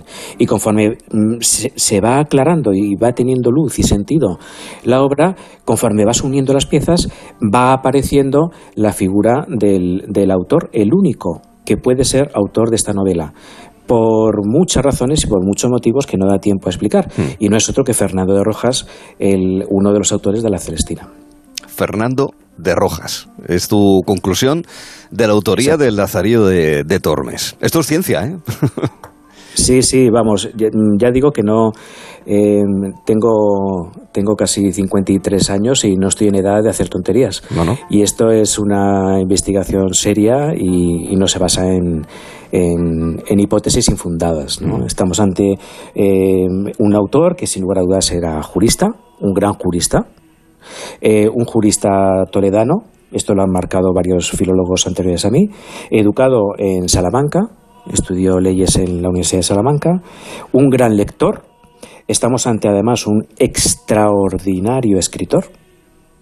Por lo tanto, estamos ante un escritor puntero, no uno cualquiera de los que conocemos, sino ante un escritor realmente extraordinario. Un, escritor que está formado en el humanismo jurídico, también llamado Mos Gallicus, eh, cuya base es el humanismo. El humanismo jurídico comenzó con Petrarca y Boccaccio. Eh, es un autor cuya biblioteca personal, la biblioteca personal de Fernando de Rojas, está nutrida de libros en romance que, fíjate la casualidad, Rosa Navarro marca mm. esos títulos como esenciales en la composición del Lazarillo. Las bibliotecas de hace eh, cinco siglos, exactos, no tienen nada que ver con las bibliotecas de hoy en día. Las bibliotecas de hace eh, cinco siglos marcaban la personalidad y el carácter de su, de su mm. poseedor. Mm. Y, además, pues ante un escritor que muestra eh, un. le gusta el juego de autoría, igual que la Celestina, que muestra además una mm, juega también con la ambigüedad interpretativa, al igual que la Celestina. Hoy en día también se está discutiendo sobre cuál es la verdadera interpretación de, mm. la Celestina. Y además, esto es muy interesante, con una libertad de composición hasta tal punto que llega a crear géneros nuevos. Mm la tragicomedia. claro, tragicomedia, si realmente es una comedia, o si es una tragedia, o si son, son ambas cosas. Eh, incluso novela dialogada, que es un mm. disparate, decir esto de la Celestina. Y, bueno, pues ahí lo tenemos, ¿no? la Celestina realmente es, un, es una innovación, es un inventio. Mm. Por eso García La Concha, cuando habló del autor de Lazarillo, marcaba ese, ese, ese ímpetu ya manierista en el autor, mm. que es propio del, del inicio del barroco. Y uno de, las, de, los datos que tenemos para afirmar esto es que los jueces en esta época eran, en su mayoría, casi todos, eran corruptos. Había una corrupción exagerada. La baratería, es decir, jueces comprados, eh, sentenciar a favor de las clases privilegiadas y no eh, a favor de los pecheros. Por lo tanto, lo que hace Fernando de Rojas es convertir al lector en un personaje esencial de la novela, mm. porque el verdadero juez de la obra no es vuestra merced, no nos interesa lo que sentencie vuestra merced. Porque sabemos además que es amigo y servidor de la de San Salvador. Y así nada cuadra, más y nada menos. Así cuadra también que sea novela abierta, dándose papel al lector, eh, como juez de, lo que está ocurriendo. Y llevamos, mm. llevamos 500 años, algo menos de 500 años, eh, dando interpretaciones distintas a, la, obra. El Lazarillo de Tormes, autor Fernando de Rojas. Bueno, sé, José Juan, que eh, esto va a ir a congresos, ya está yendo a congresos, como has mencionado, y también otras presentaciones públicas, y todo va encaminado hacia, hacia un libro, ¿verdad? No sé si en el último minuto de conversación ya contigo, sí. Uy, un minuto es nada más. Bueno, desde diciembre se están publicando... Uy, a ver si nos vamos a quedar menos de un minuto. A ver si podemos recuperar, porque sé que José Juan está trabajando no solamente para comunicaciones eh, estrictamente científicas, para el auditorio más especializado, sino también para el público general, como es el que ahora mismo está escuchando que Fernando de Rojas el autor de la Celestina y como tal reconocido, también es en las conclusiones que extrae José Juan el autor de El Lazarillo de Tormes, que si usted tiene el libro en casa de cuando estudiaba o si lo ve en una biblioteca, verá que pone anónimo. O sea que ahí nos encontramos con esa circunstancia. Bueno, vamos a ver si podemos recuperar la eh, conversación con José Juan, porque, insisto, somos eh, gente educada y elegante y nosotros sí que queremos posteriormente el darle las gracias por habernoslo contado, porque tenemos más contenidos en Gelo que contarles. ¿eh? Más de la mitad de los estudiantes de bachillerato no saben a qué van a dedicarse en el futuro y cuando necesitan ayuda no saben a quién preguntar. Para ayudarles en su decisión, llega Buscando Vocaciones, un proyecto de la Universidad Europea y A3 Media Radio, donde los grandes profesionales nos cuentan por qué les apasiona su trabajo. Lo dicho, continuamos con el programa y hablando de futuro, del futuro de la gente joven que ahora está intentando decidirse por estudios y vida profesional, tarea muchas veces complicada, que genera muchas dudas, y para ayudar a resolverlas nace Buscando Vocaciones, el proyecto de la Universidad Europea y A3 Media Radio. Nos lo cuenta Cristina García. ¿Qué tal Cristina? Buenas tardes. Hola, muy buenas a todos. Hoy hablamos de derecho con un testimonio ejemplar. María Luisa Segoviano es magistrada y presidenta de la Sala Cuarta del Tribunal Supremo la única mujer que lo ha logrado en toda su historia. A ella le vino de familia, también su madre fue pionera. Yo recuerdo como mi madre nos contaba que en la clase de Derecho, que eran solo dos alumnas, el resto eran todo alumnos, cuando explicaban determinadas cuestiones, como podía ser la violación o el aborto, pues eh, pedían que las señoritas abandonaran las aulas. En la sala cuarta del Tribunal Supremo, María Luisa Segoviano se ha destacado por algunas de las sentencias más pioneras e importantes de la historia reciente del derecho en España. Su familia le inoculó esta pasión por el derecho como herramienta de mejora social y sus sentencias seguían siempre por la misma máxima. Por supuesto que hay que ser responsable a la hora de poner una sentencia, pensar que no son papeles, que detrás de eso hay personas. Es mucho lo que el derecho ha evolucionado, pero la sociedad cada vez se mueve más rápido, así que los retos que los estudiantes de derecho tienen por delante son muchos y muy importantes. Segoviano destaca este en particular.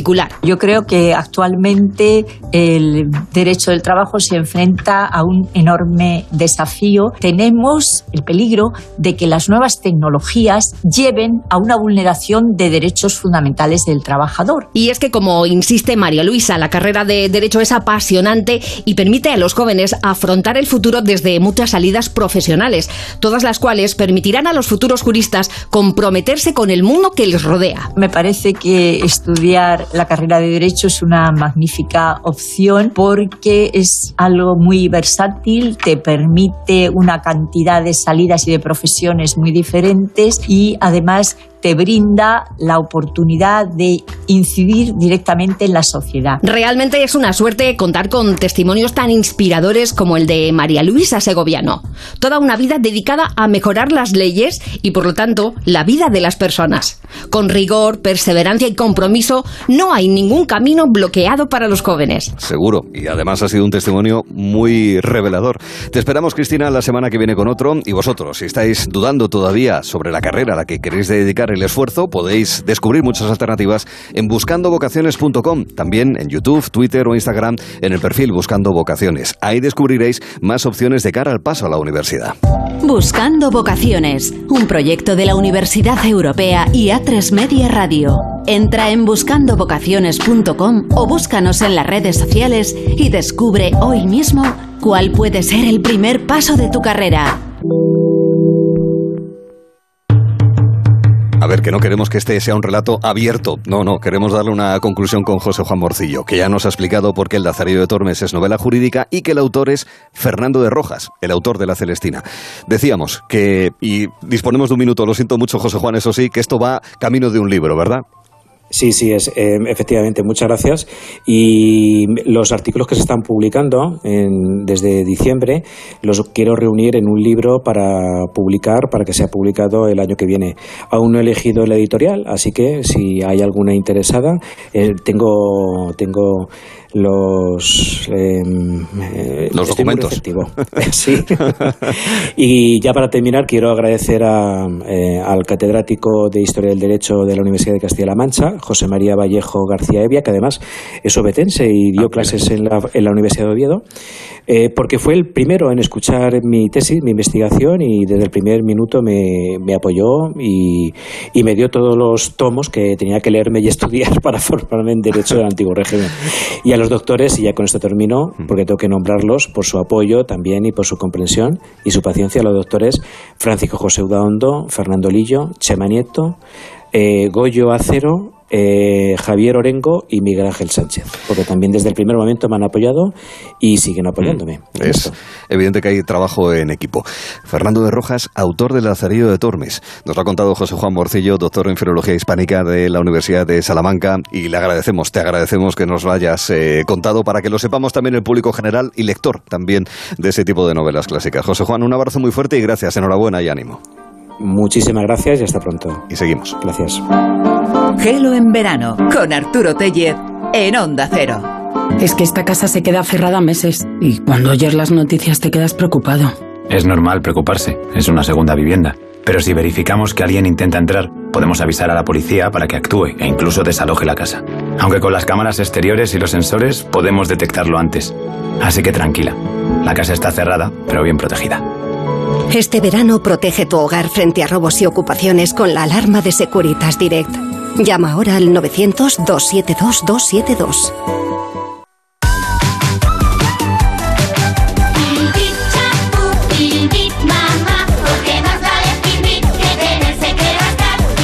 Vuelven los piojos. Filbit, tu marca de confianza contra piojos y liendres. Filbit, de Laboratorio CERN. Me gusta el fútbol, los domingos por la tarde, la mayor de mis pasiones, todo el día, toda la Champions. Contrata mi Movistar con todo el fútbol con un 25% de descuento. Llévate un Smart TV desde 0 euros y ahorra hasta 698 euros. Movistar, tu vida mejor.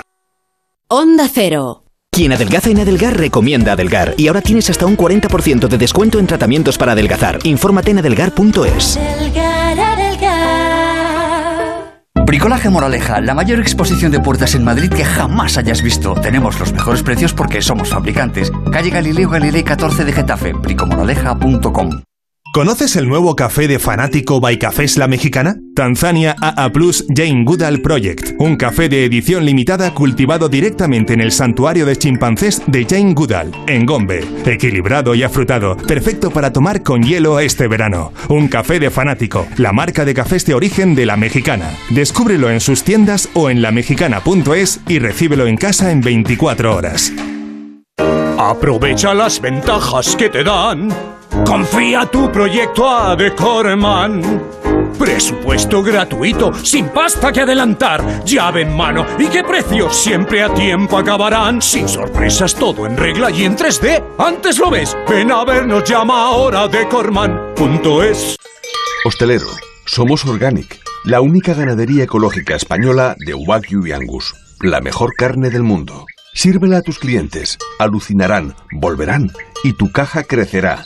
Te damos un servicio amable y puntual, a buenos precios.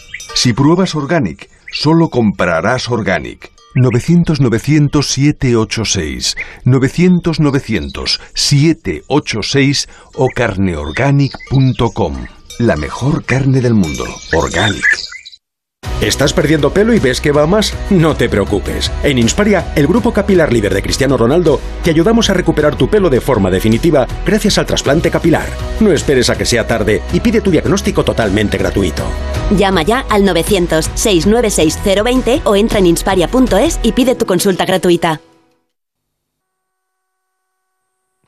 Dentro de unos minutos vamos a hablar con Blanca Suárez y con Miren Ibarguren, que junto a Alberto San Juan, Carlos Santos y Antonio Resines protagonizan El Test, una película en la que se plantea uno de esos dilemas en los que alguna que otra vez nos podríamos enfrentar, donde el dinero, donde el dinero podría comprar nuestra dignidad. Ya digo que son este es el tema principal, a mi juicio, pero hay muchísimos temas más de los que queremos hablar con Blanca y con Miren dentro de unos eh, minutos. Como también hablaremos con una profesora de español en Holanda porque en estos días en los que hay gente que quiere aprender otros idiomas, ¿vale? Y los demás que quieran aprender español, y le preguntaremos de paso por qué, por ejemplo, los futbolistas holandeses son tan buenos aprendiendo español cuando vienen aquí. Lo contaremos en breve, en cuanto empecemos esta tercera hora, porque ahora vamos a escuchar un consejo de Ibudol que cada tarde nos traen nuestros amigos de Kern Pharma. Dale más fuerte con la raqueta. Ay, me duele el codo. Pues al dolor, ni agua. Ibudol, el primer ibuprofeno bebible en stick pack para aliviar el dolor. También en comprimidos, medicamentos sin receta, adultos y niños a partir de 12 años. Ibudol, tenía que ser de Kern Pharma. Lee las instrucciones de este medicamento y consulta al farmacéutico. Son las 5 de la tarde, las 4 en Canarias. Noticias en Onda Cero. Buenas tardes. Cambio de postura de Francia, que hasta ahora se había opuesto al proyecto de un nuevo gasoducto con España. Esta misma tarde ha señalado que va a examinar esa posibilidad porque se lo piden el presidente del gobierno español, Pedro Sánchez, y el canciller alemán, Olaf Scholz, que son, ha dicho, amigos. Este es el anuncio hecho este martes por el ministro francés de Economía, Bruno Le Maire, que en, que en declaraciones a la prensa no fue más allá cuando se le preguntó tras su intervención ante la Universidad de Verano de la patronal francesa en París. El ministro francés ha señalado que desde el momento en que el presidente del gobierno español y el canciller alemán lo piden, examinarán las demandas de los amigos y socios de Francia. Esta es la respuesta del país vecino después de la reunión que mantenían hoy en Alemania el presidente del gobierno Pedro Sánchez y el canciller Olaf Scholz, un encuentro que ha servido para exhibir su unidad en favor del impulso de las interconexiones energéticas en la Unión Europea. En particular la que debería unir la península ibérica con Francia a través de los Pirineos, la conocida como MidCat para responder a un posible corte de suministro de gas por parte de Rusia este invierno. El canciller alemán ha manifestado el apoyo total de su ejecutivo a una interconexión gasística desde la península ibérica como solución a largo plazo a un suministro europeo, después de que Pedro Sánchez haya reiterado el compromiso de España con sus vecinos. España está dispuesta a ser solidaria y a responder a la llamada de nuestros queridos eh, amigos y países hermanos como es Alemania y otros tantos que están sufriendo un chantaje inaceptable, que es el chantaje de Putin. Entre los asuntos de la tarde también el acuerdo de los ministros de Defensa de la Unión Europea que por unanimidad han aprobado finalmente la creación de una misión de entrenamiento en suelo europeo para el ejército ucraniano. Lo ha anunciado el alto representante para la política exterior, Josep Borrell, tras el encuentro de los 27 en el que se han sentado las bases para iniciar estos trabajos. Todos los Estados miembros están claramente de acuerdo en iniciar los trabajos necesarios para definir los parámetros de una misión de asistencia militar de la Unión Europea para Ucrania. El presidente del Gobierno, Pedro Sánchez, va a debatir en el Senado la próxima semana con el resto de formaciones políticas sobre su plan de ahorro energético. Allí confrontará las medidas con el presidente del Partido Popular, con Alberto Núñez Feijóo, que este fin de semana le había retado, había retado al jefe del Ejecutivo a un debate sereno en la Cámara Alta tras la aprobación en el Congreso de estas primeras medidas. La ministra portavoz Isabel Rodríguez ha sido la que ha anunciado la comparecencia que no convence al Partido Popular. Queremos que este sea eh, un debate en el que eh, nos dediquemos a confrontar desde el punto de vista de diferenciar, de proponer ideas proyectos y modelos ante un desafío, ante un reto como el que tenemos por delante en el ámbito energético. Y el Ministerio de Sanidad acaba de hacer pública la última actualización sobre la incidencia de la COVID. Se mantiene a la baja, aunque el número de fallecidos sigue superando el centenar. Diana Rodríguez. Sí, cifras que vuelven a niveles previos al estallido de Omicron en enero. Según los datos que acaba de publicar Sanidad, las comunidades han notificado 9.954 nuevos positivos desde el viernes, situando la incidencia acumulada en mayores de 60 años en los 153 casos por cada 100.000 habitantes, nueve puntos menos que hace tres días y de nuevo a la cabeza en número de contagios Extremadura Melilla y Castilla-La Mancha, rondando todavía los 300 casos por cada 100.000 habitantes. Desciende el número de contagios y también el número de muertos, 146 desde el pasado viernes. La presión hospitalaria también mejora en esta recta final del verano con 3.421 pacientes que permanecen ingresados en los hospitales con COVID y 229 de ellos en la UCI. Eso sí, las unidades de cuidados intensivos continúan por debajo del 3%. Y en la actualidad deportiva, a punto de finalizar ya la décima etapa de la Vuelta Ciclista a España. Javier Rivero, buenas tardes. Saludos, ya tenemos a todos los favoritos en competición. El último en tomar la salida ha sido el líder de la general, gran favorito hoy, Renko Ebenepoel. Dos minutos antes ha entrado en liza Enric Mas, que va a intentar ser doblado precisamente por Ebenepoel. Vamos a ver el desempeño de los dos españoles, de Carlos Rodríguez y un motivadísimo Juan Ayuso, que está corriendo en casa y que por el momento está perdiendo 12 segundos con Primo Roglic al paso por el primer punto intermedio. Estamos esperando las primeras referencias de todos ellos. El mejor tiempo provisional en meta corresponde al francés del Quick Step, Revi Cabañá, con 34 minutos y 18 segundos, pero se espera que los favoritos pulvericen ese crono. Espadas en todo lo alto, todo por decidir en esta crono de la Vuelta Ciclista a España. Pendientes de ese resultado nos quedamos, volvemos con más noticias aquí en Onda Cero a las 6 de la tarde, las 5 en Canarias. Hola, soy Rafa La Torre y a partir de ahora dirigiré y presentaré La Brújula, el gran informativo de las noches, bueno, de las tardes, noches de Onda Cero, porque ahora La Brújula tiene una hora más y empezamos a las 7 de la tarde, las 6 en Canarias. La Brújula con Rafa La Torre, de lunes a viernes a partir de las 7 de la tarde y siempre que quieras en la web y en la app de Onda Cero. Te mereces esta radio. Onda Cero, tu radio.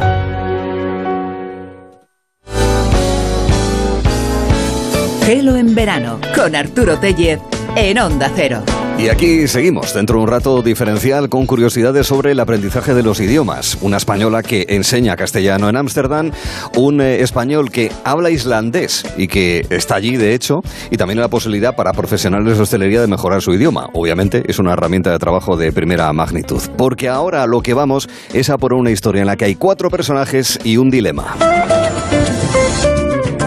Próximamente en cines, El Test. Cuatro personajes, dos eh, amigos y una pareja que se encuentran en la casa de uno de ellos. En realidad es un reencuentro de esos eh, cuatro personajes, donde a unos les ha ido de aquella manera y a otros les ha ido pero que muy bien. Y entre media, un dilema, donde el dinero eh, puede ser el peaje de la dignidad de cualquiera. Bueno, de eso y de mucho más, de muchísimo más, va el test. Donde están Alberto San Juan, que es eh, Tony, Carlos Santos, que es Héctor, Antonio Resines, que es padre de uno de los personajes, que es Blanca Suárez, que es Berta. Blanca, ¿qué tal estás? Buenas tardes. Hola, buenas tardes, ¿qué tal? Y miren Ibarguren, que es eh, Paula. Miren, ¿qué tal? Buenas tardes. Hola, buenas tardes. Gracias por estar aquí con nosotros para contarnos lo que es el test. Berta interpreta a uno de los personajes principales de los que le va bien, es eh, la psicóloga que precisamente firma un libro llamado El test que da inicio de alguna manera a la trama que someramente les acabo de explicar. Miren Ibarguren es la pareja de Carlos Santos en la ficción de la película del test y que son invitados por Alberto San Juan a una casa que, miren, Qué pedazo de casa. Yo quiero esa casa, ¿eh? No sé qué hipoteca tendrá, pero yo quiero esa localización para vivir en ella. ¿Tú opinas lo mismo? Miren. Hombre, la casa es impresionante, la verdad, y tenía unas vistas maravillosas del sur de Tenerife. Así que si nos quedamos todos el primer día no nadados con la casa y fue un gusto rodar ahí. La, casa casi es un personaje más, porque además facilita mucho el movimiento de los eh, propios personajes. Claro, ¿qué ocurre en el test? Ocurre que Alberto San Juan, que Tony, plantea lo siguiente. Todas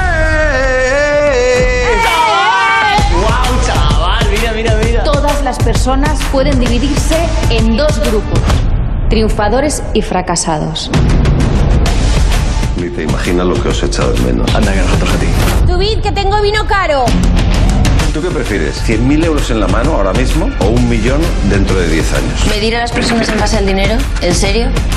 Y ahí vienen, a partir de ahí vienen muchas preguntas. Blanca, eh, Berta, eh, Berta y Blanca. Blanca la actriz, Berta el personaje que interpretas. Pero de verdad, tú como actriz, ¿piensas que de verdad estás de acuerdo con Berta cuando dice de eso que, que las personas nos dividimos entre triunfadores y fracasados? Hombre, yo como Blanca eh, haría bastantes puntualizaciones. O sea, yo entiendo desde el lugar desde, desde el que Berta eh, hace y crea esta teoría, escribe un libro, eh, se dedica a dar conferencias por, por toda España y tiene un montón de seguidores, ¿no? Pero creo que es un poco osada clasificando a todo, todas las personas en solamente estos dos grupos, claro. Mm. Eh, hay un cierto juego psicológico a lo largo de toda la, la, película, ¿verdad? Miren, desde el momento en el que Alberto San Juan pues plantea esa, esa posibilidad, o 100.000 euros ahora o un millón dentro de 10 años. ¿La dignidad tiene un precio o no? Miren, después de haber interpretado el personaje, ¿tú, ¿tú crees que todos tenemos un precio, tenemos un peaje? Hombre, no sé si tenemos un precio. La verdad es que lo que sí tenemos son cada uno su agujerito donde caer, ¿no? Como su propia trampa. Entonces, eh, eh, el personaje de Alberto San Juan lo que plantea a sus antiguos amigos de toda la vida es una trampa y a ver si caen o no. Y él se lo pasa pipa durante toda la noche y luego, claro, la cosa se descontrola. Pero más que un precio, yo creo que todos tenemos una trampa, sí. Mm, una trampa. Y cuando te encuentras con un personaje eh, manipulador, en este caso, eh, tú, Blanca, que tienes una relación próxima, eh, pero cada uno en su casa, eso sí, salvo ocasiones puntuales y excepcionales, uno se da cuenta de que alguien que le gusta, del que puede estar más o menos enamorado y demás, sin embargo, es un ser manipulador que puede llegar a ser malvado. ¿Eso puede llegar a ser atractivo?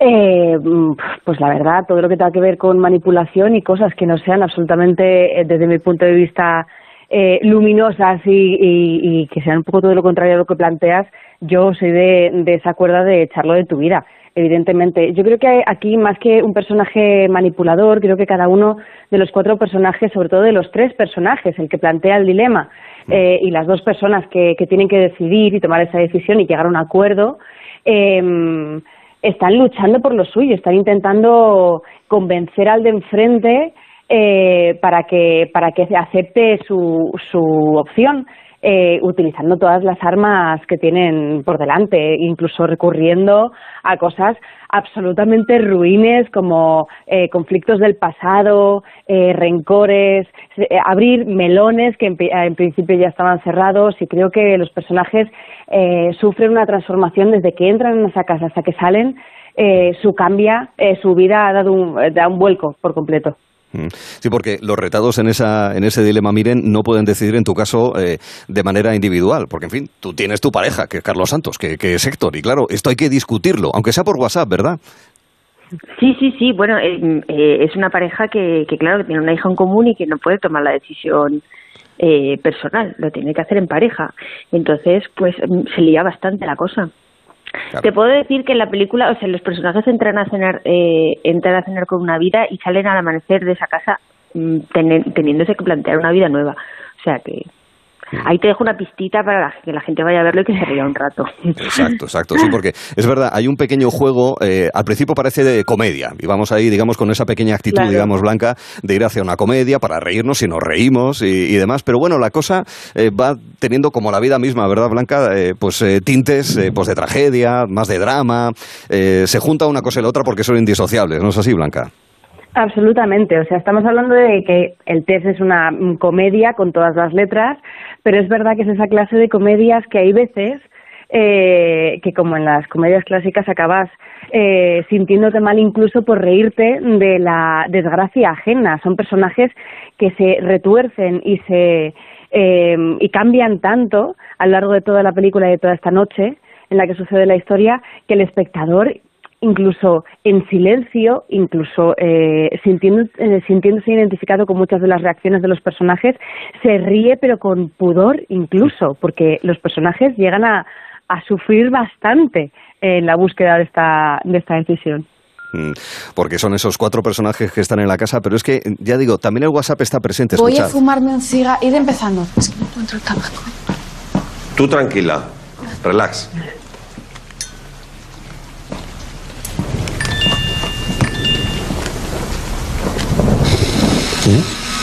Ir comiendo, ¿eh? No esperéis. Eh, ¿Es trabajo? ¿Tengo que contestar?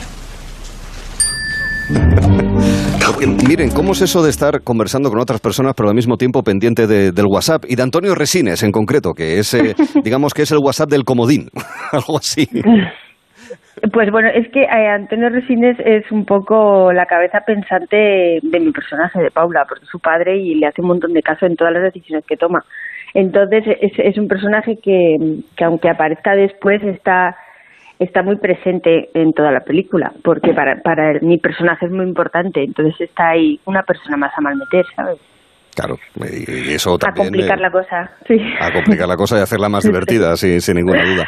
Bueno, el test eh, viene con la dirección de Dani de la Orden. ¿Cómo ha sido trabajar, Blanca, con él? Eh, todas las explicaciones que nos llegan es que es de que muy cercano, que por lo visto nos dicen corten, ni nada por el estilo, sino que simplemente él entra en el plano y empieza a comentar cosas. ¿Cómo es trabajar con Dani?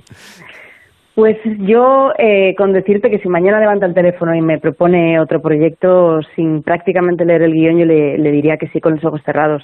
Em, es un tipo con un talento descomunal, con un buen hacer increíble. Eh, tiene toda la película absolutamente y perfectamente estructurada en su cabeza. Es muy generoso, te tiende la mano eh, no solamente al equipo artístico para que nosotros, nuestros personajes, nuestros egos, nuestros deberes hechos lleguemos y él nos los compre y nos lo, bueno, nos lo debata también incluso, eh, pero también al equipo técnico. O sea, creo que es una persona que se esfuerza muy muchísimo en que todo el mundo tenga su espacio, voz y voto en esta película y, es un gustazo trabajar con él.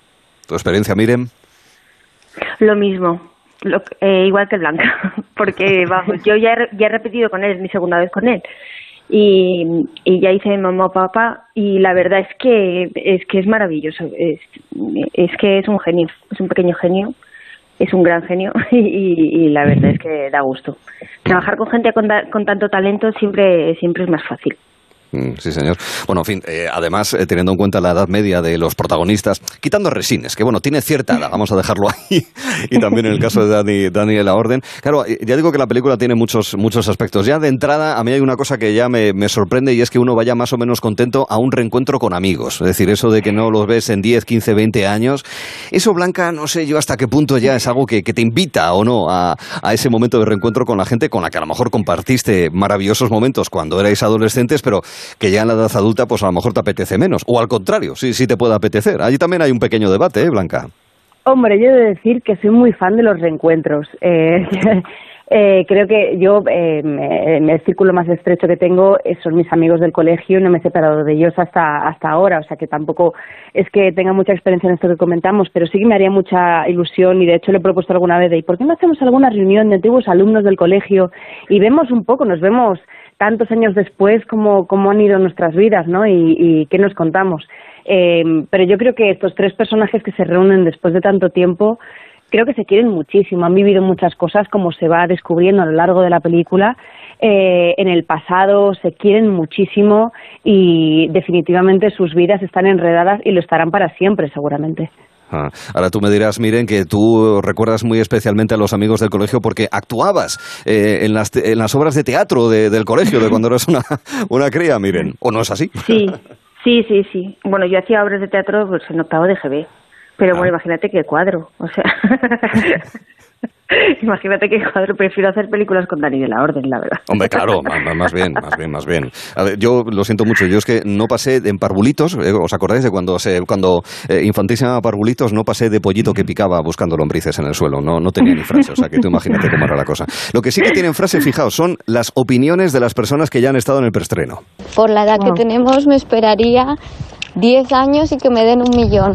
Por lo tanto, estos años trabajaría a ritmo normal, sin preocuparme ni rayarme mucho, y de aquí 10 años prefiero recibir un millón, aunque me arriesgo a verme muerto sin tener ese millón, pero como somos jóvenes... Mm, yo me quedo con los 100.000 euros ahora y ya los invierto y en 10 años la idea es que hayan aumentado y ya está. Porque más vale pájaro en mano que ciento volando, creo yo. Y dentro de 10 años, quién sabe dónde estaré, a lo mejor me he vuelto una hippie que ya no quiere dinero, o a lo mejor ya no estoy en este mundo, o a lo mejor este mundo ya no existe, así que me quedo con los 100.000 euros. Es una decisión complicada porque depende de la necesidad de dinero que tengas y del momento de vida en el que estés, pero yo creo que me esperaría 10 años para así hacer 100.000 euros cada año y, conseguir el millón en 10 años. Yo me quedaría con los 100.000 ahora porque carpe diem, tempus fugit, hay que aprovechar el momento, no se sabe dónde estarás dentro de 10 años. Como puedes ver, miren, hay gente que sale del cine y se va a tomar una copa o un café y discute sobre uno de los dilemas de la película. Esto está bien, ¿no? Que haga reflexionar también la, la peli. Claro, y sobre todo que genere debate, ¿no? Que te vayas acompañado al cine y luego al salir tengas una horita de charla con, con tus acompañantes está muy bien.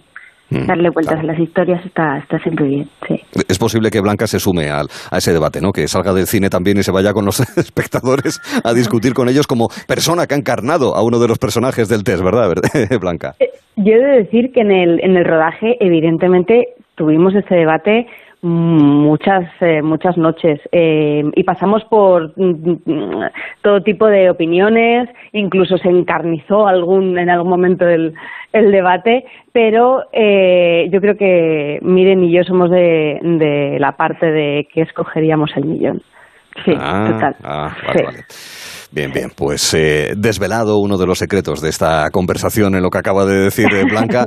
lo que también nos interesa y mucho es ver ¿Qué deciden sus personajes, Paula y Berta? Pero bueno, también lo que decide Héctor, y al final, ¿qué pasa con Tony? Bueno, para desvelar todo eso, lo mejor es próximamente en cines El Test, dirigida por Dani de la Orden. Estreno para tener de referencia y bien agendado. Con Blanca Suárez y con Miren Ibarguren, a quien agradecemos que hayan estado esta tarde aquí en Gelón Verano con nosotros en Onda Cero y nuestra audiencia. Chicas, un beso muy fuerte y gracias. Un ¿eh? beso.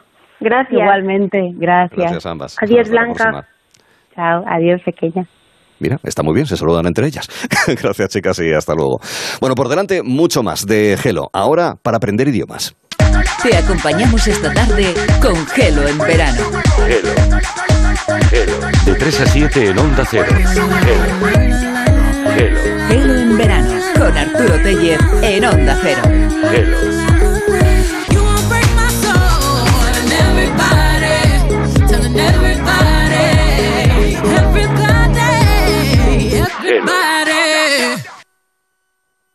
Una tarde tranquila, una playa tranquila. Este verano mereces pasar unas vacaciones tranquilas. Porque con la alarma de Movistar Prosegur te avisan si pasa algo en casa en menos de 29 segundos. Y si fuese necesario, llaman por ti a la policía. Disfruta del verano por 14,90 euros al mes durante tres meses, contratándola hasta el 7 de septiembre. Infórmate en tiendas Movistar o en el 900 200 730. Aparcar en la puerta, vayas donde vayas, es fácil. Pagar menos por el seguro de tu moto es muy fácil.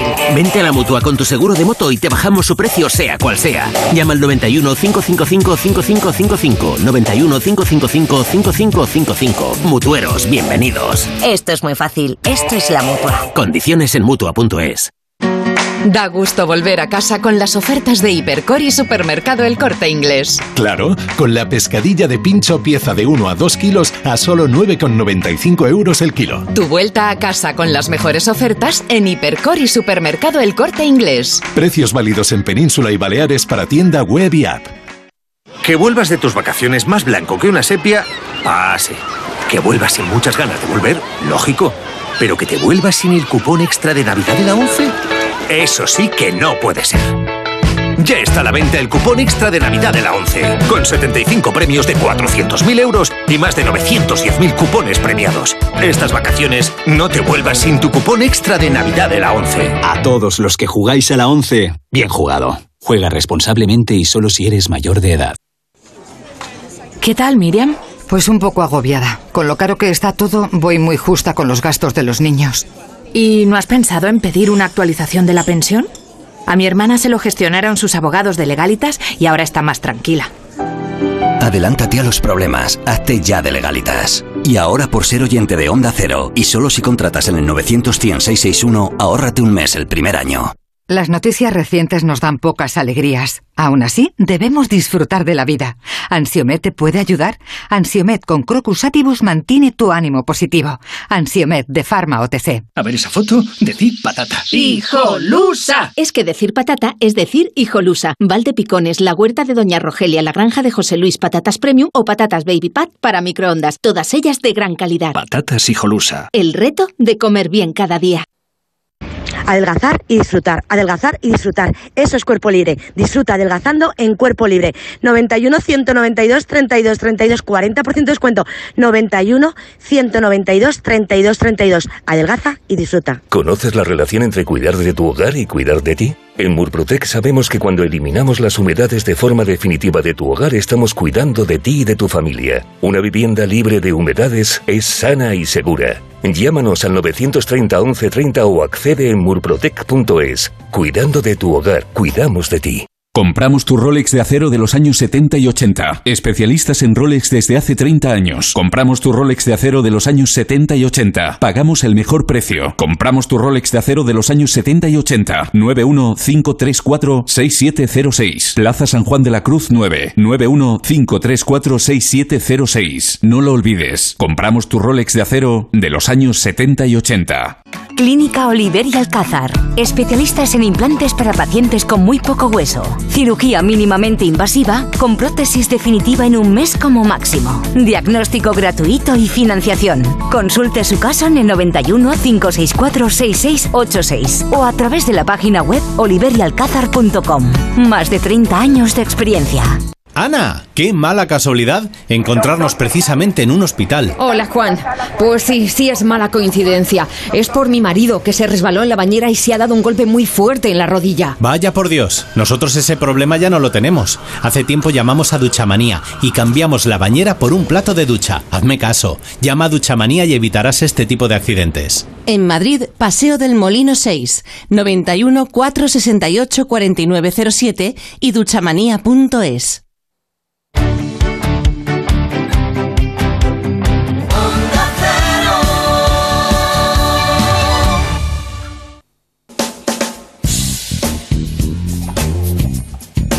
¿Hay alguien que sepa islandés en la audiencia? Es posible que lo haya. Sabemos que uno de los invitados que tenemos por delante en este diferencial de aprender idiomas sabe islandés. Pero bueno, qué cabeza, qué envidia, amigos. Y los profesionales de la hostelería están preparados para atender al público extranjero en un país que obviamente recibe tanto turismo internacional. Hombre, se ha mejorado, pero bueno, también hay posibilidad de mejorar ese aspecto del desempeño profesional de los eh, que son profesionales de la hostelería. Pero también hay aquellos que tienen el interés fuera de nuestras fronteras de aprender nuestro idioma, el español, el castellano. Y nos vamos a ubicar ahora mismo en Holanda, porque allí vamos a saludar a Lourdes La Rosa, que está en Ámsterdam en concreto. Lourdes, ¿qué tal estás? Buenas tardes. Hola, buenas tardes. ¿Qué tal? Bien. Encantado de conocerte porque nos va a contar su experiencia. Ella es eh, directora y profesora de español en la Academia Ánimo de Ámsterdam hace ya unos cuantos años. Se fue de Erasmus a Dinamarca, allí conoció a alguien y se fue a Holanda. Es un poco así, ¿no? digamos, eh, la llegada de tu país a los Países Bajos, ¿no es así, de Lourdes? Exacto, más o menos. Eso fue la, la historia, sí. Esa es la historia. Bueno, y llevas 20 años ejerciendo la docencia, eh, la enseñanza del castellano en, eh, en ese país, en los Países Bajos, ¿verdad? Sí, bueno, llevo 20 años viviendo aquí, pero llevo más o menos unos 16 años dando clases, sí, ah, muy bien. de español. ¿Y hay interés entre los holandeses por aprender español? Muchísimo, muchísimo, sí. Yo diría que es una de las lenguas más populares en este país, sí. Claro son uno de los eh, mercados de origen hacia España, eh, obviamente, eso seguro que les llama muchísimo la, atención. Eh, y además, oye, fíjate, y lo primero que te voy a preguntar, ¿por qué los holandeses son tan buenos aprendiendo idiomas, ya no solamente en inglés, que es la lengua franca, sino también en el español? Viene un jugador, un futbolista, a un equipo español de la liga y, oye, en tres meses te habla como si viviese de aquí de toda la vida. ¿Eso por qué puede ser? Bueno, en primer lugar, ellos estudian a partir de la secundaria, estudian más de un idioma, el francés, el alemán, el inglés, y después la televisión es todo en inglés, con subtítulos en holandés. Entonces, eso hace que, ellos eh, aprendan muy rápido, son muy buenos para los idiomas. Mm, correcto. Mm. Oye, ¿cuáles son los primeros pasos cuando viene un holandés a tu academia, a Ánimo? ¿Cuáles, digamos, que son las primeras etapas, los primeros pasos para ir enseñándoles nuestro idioma? Bueno, eh, un poco de todo, ¿no? Empezamos por cómo te llamas, eh, dónde vives, etcétera, ¿no? Y, y, es un poco de gramática, ser y estar, eh, el presente, pero siempre nosotros eh, trabajamos mucho con juegos, ¿no? Por ejemplo, eh, Playmobil, ¿no? Eh, dos Playmobiles, uno para uno, otro para el otro. ¿Y dónde está el gato? Está encima de la mesa. Entonces, aprenden de una manera amena también, aunque sean adultos, les encanta jugar y, es una manera. Entonces, desde principiantes uno ya eh, hacemos gramática, hablamos, escuchamos, cultura, es un poco de todo. Entonces, no nos centramos solo en lo que es gramática, no, sino también en hablar, que es lo que a ellos les interesa, ¿no? Cuando van a España o Latinoamérica. Claro, ir aprendiéndolo de la manera más, más suave, más inmersiva posible y además, pues eso, viendo también el entorno cultural, porque no solamente la lengua, es, digamos, el entorno cultural de la diversidad cultural que tiene eh, afortunadamente nuestro país para que también lo puedan asumir. En cualquier caso, eh, creo que hay cuestiones, eh, fíjate, el español, claro, como las lenguas latinas, conjugan verbos, pero también hay temas de concordancias, de género y de número, que en muchas ocasiones, para los ingleses, por ejemplo, es un problemón, no sé para los holandeses. También, también, porque ellos no, no tienen eh, lo que es el adjetivo en, en plural, en, en, femenino, en masculino, entonces ellos digamos que dicen, en, en holandés dicen pues el coche es bonito, la, eh, el casa es bonito, los coches eh, son bonitos, entonces todo es bonito para ellos. Entonces, wow, les cuesta muchísimo todo eso, sí. Bueno, no me extraña, no me extraña. Eh, y nos pasaría a nosotros lo mismo si, obviamente, intentásemos eh, aprender, aprender holandés. En, en, términos de sonidos, de fonemas, es decir, de pronunciación, ¿qué les puede resultar más complicado? Y eso, que el holandés, cuando tú lo escuchas, es un idioma fuerte, es, es, un idioma recio, ¿no? Es un idioma suave y demás. Suena como muy fuerte. No sé si eso para ellos es una ayuda a la hora de pronunciar R's y J's y C's por poner algunos ejemplos, Lourdes. Sí, bueno, eh, la Z es muy difícil para ellos. Entonces, casi todas las Z las hacen S, ¿no? Las R's también, aunque bueno, depende de, también de dónde sean, ¿no? Si son del sur de Holanda, entonces les cuesta un poquito más, porque no pronuncian tanto la R. Pero, bueno, en general son bastante buenos en cuanto a pronunciación. Eh, la verdad, hay que decirlo. Sí. Mm, sí, señor. Una de las cosas que ya en términos culturales que les llama la atención es el tema de los dos apellidos habituales en España. creo que los holandeses también tienen la costumbre, eh, como pasa en muchos países anglosajones también, de asumir eh, el apellido o del marido o del padre, ¿no? ¿No es así? Exacto, exacto. Sí, es, es muy curioso porque es en la primera clase me llamo Lourdes La Rosa Rojas, Lourdes es mi nombre, La Rosa Rojas mis apellidos, ya como que se quedan, uy, ¿y eso? ¿Dos apellidos? ¿Cómo es así? Entonces lo tengo que explicar y se, y se sorprenden, sí, sí, la verdad es que es un tema, es un tema para ellos. Aunque les gusta, ¿eh? Les gusta mucho.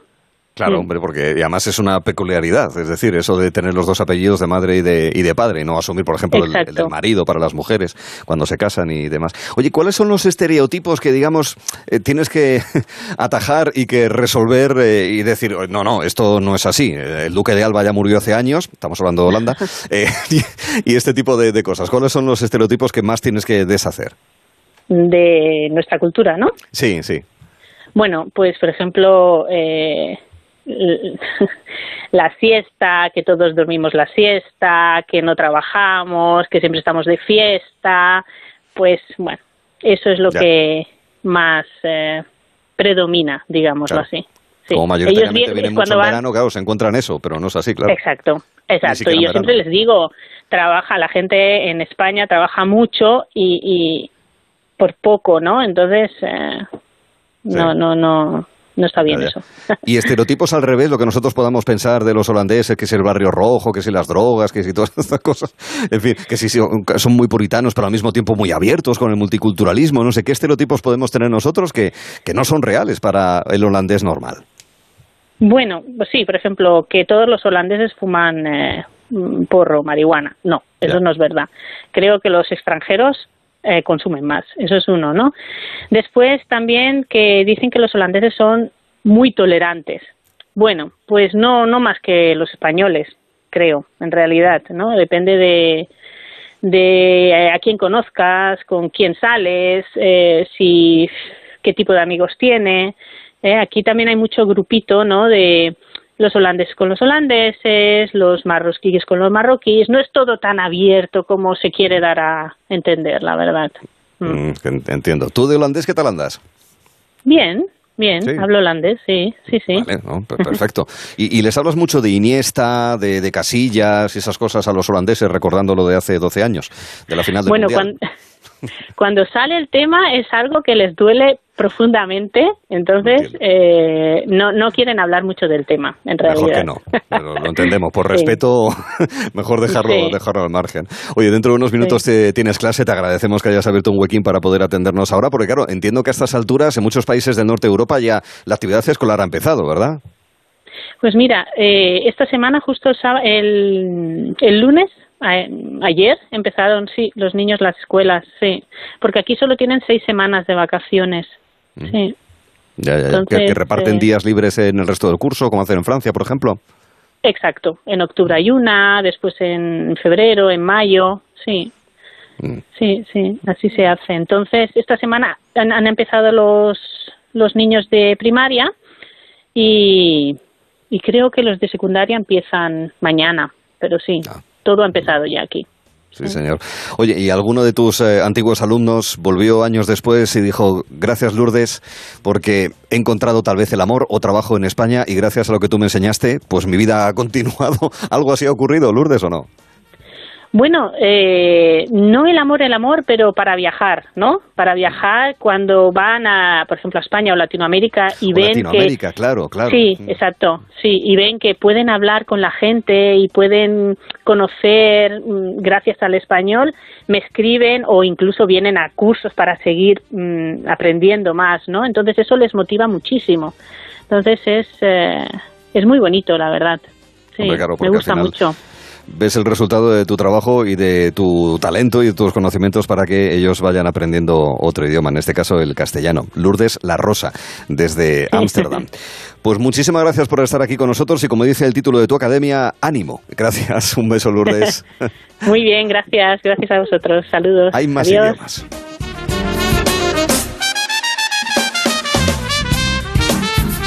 Alguna vez hemos preguntado, sobre todo a vigilantes que están en la playa, si también necesitan ciertos conocimientos de idiomas, básicamente inglés, para poder advertir a los bañistas que hay bandera roja, o que puede haber medusas, o que el servicio de vigilancia ya terminó, esas cosas. Y sabemos que aprender idiomas es importante para cualquier profesión, también para la gente que está en la hostelería. Claro, esto es algo crucial para poder atender a tantos turistas extranjeros como recibimos en nuestro país. Hay datos que nos han llamado la atención. eh, que demuestran que, vaya, que los profesionales en la hostelería a lo mejor deberían mejorar su nivel de, idiomas.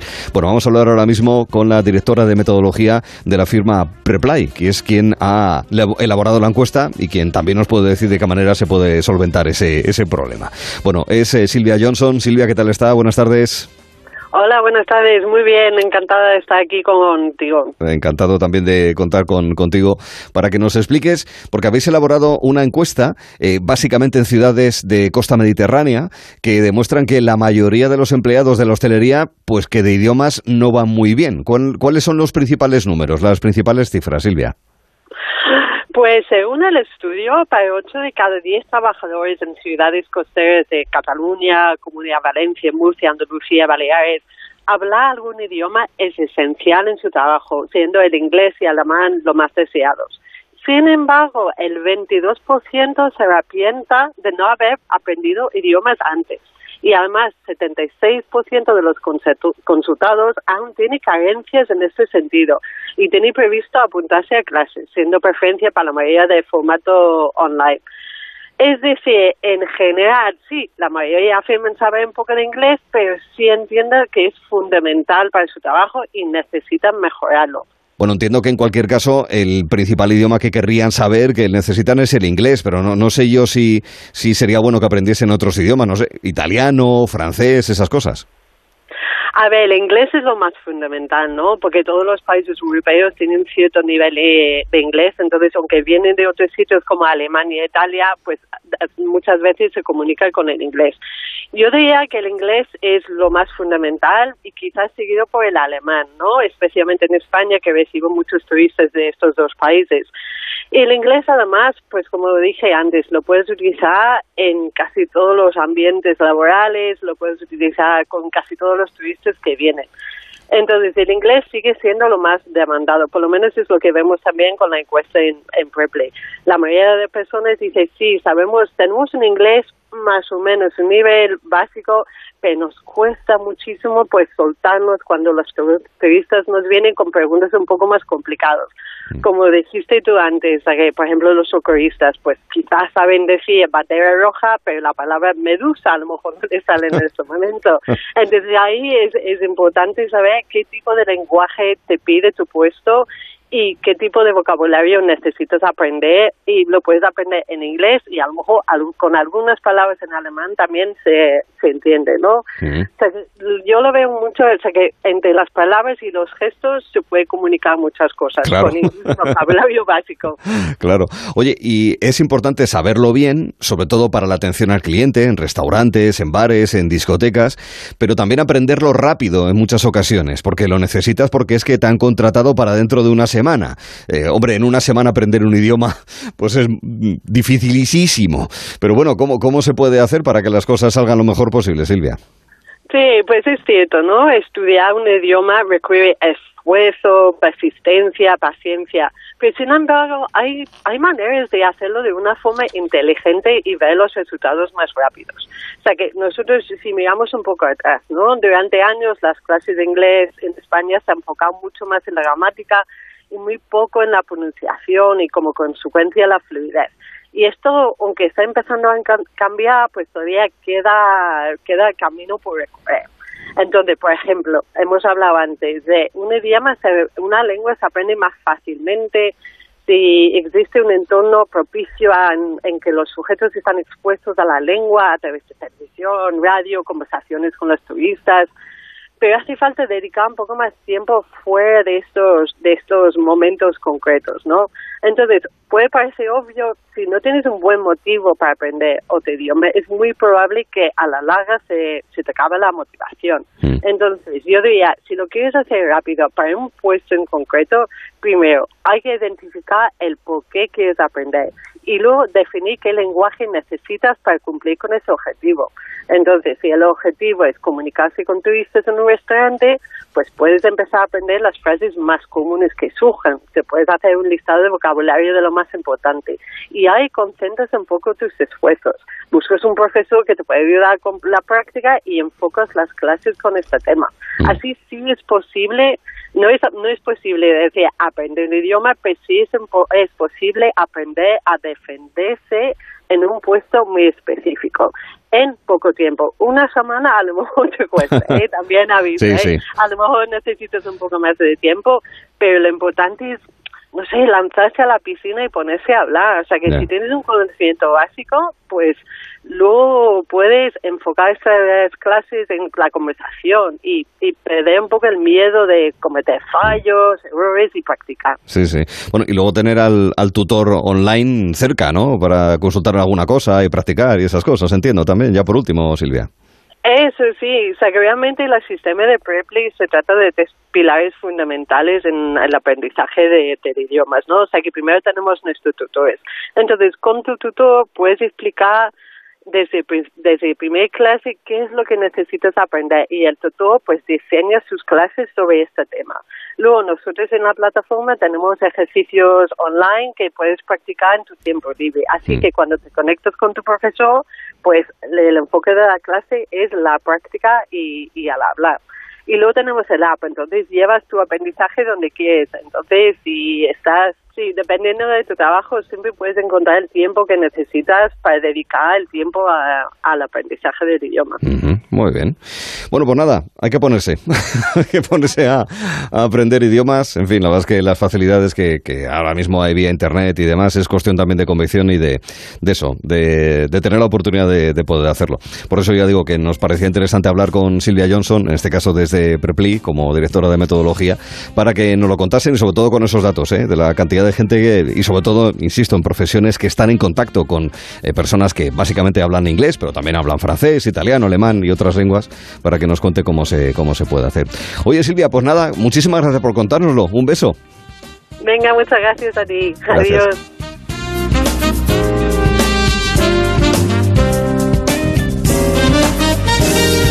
Idiomas poco frecuentes. Eh, en el boom de la literatura negra escandinava nos hemos encontrado casi con escritores casi hasta nacionales de cada uno de los países que forman parte de ese conglomerado cultural. También está Islandia y eso nos eh, permitió conocer a distintos escritores de esa nación de algo más de 300.000 habitantes, como es el caso de Arnaldur Indridason. Y claro, dices, ¿quién sabe islandés para traducirlo al castellano, para llevarlo al español? Bueno, pues hay, obviamente, hay, traductores que son profesionales, que lo saben hacer, de libros de literatura, pero también de tesis doctorales o documentos técnicos de carácter más profesional, o que son guías turísticos y que conocen ambos idiomas. Es el caso de nuestro siguiente invitado, que es Fabio Teisidó. Fabio, ¿qué tal estás? Muy buenas tardes. Hola, buenas tardes Arturo. Gracias. por haber contactado conmigo. Nada, nosotros encantados de poder hablar contigo porque, insisto, que nos parecen historias muy bonitas, muy curiosas de, contar.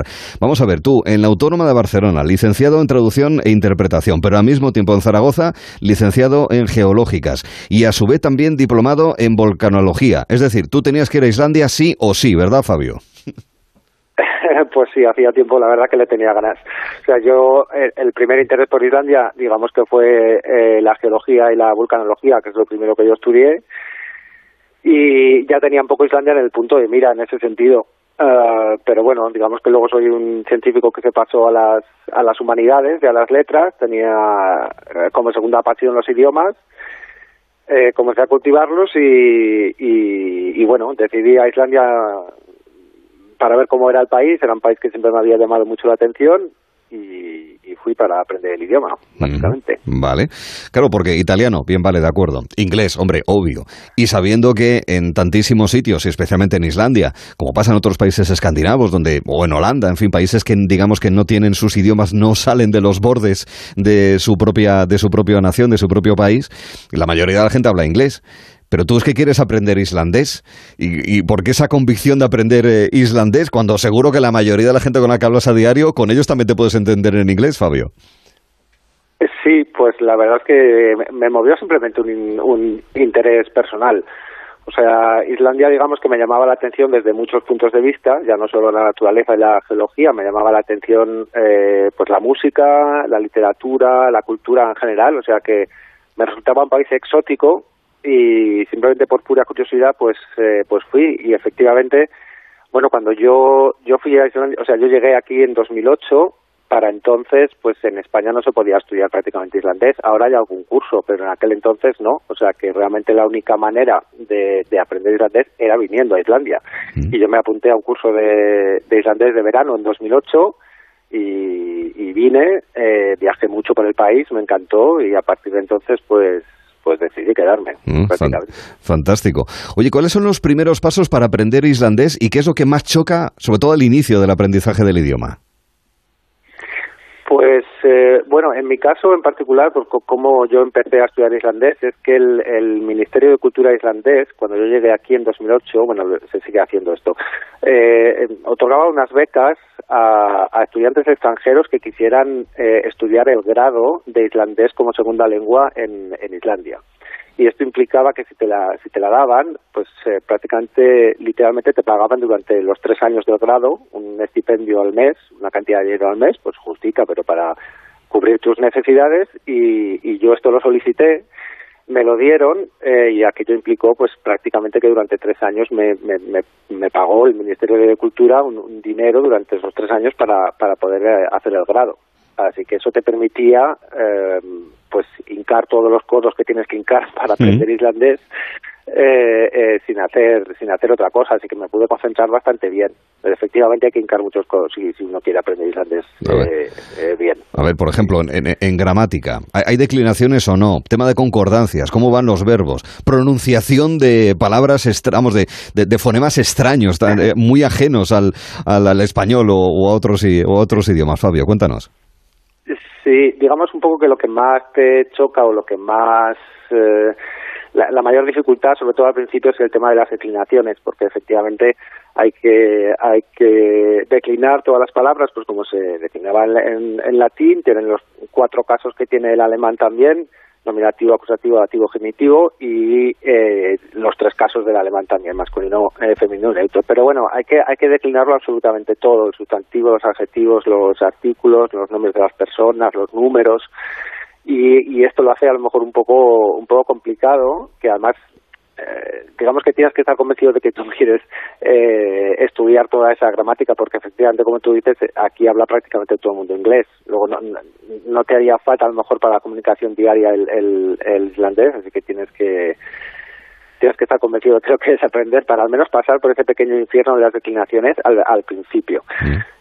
El tema de la, de la fonética a lo mejor es menos conflictivo de lo que parece. Es verdad que las palabras islandesas cuando las ves pues son a, veces muy largas y muy críticas. No, y asustan. hay, imposible. Hay, algunas letras que dicen, ¿y esto cómo se dice?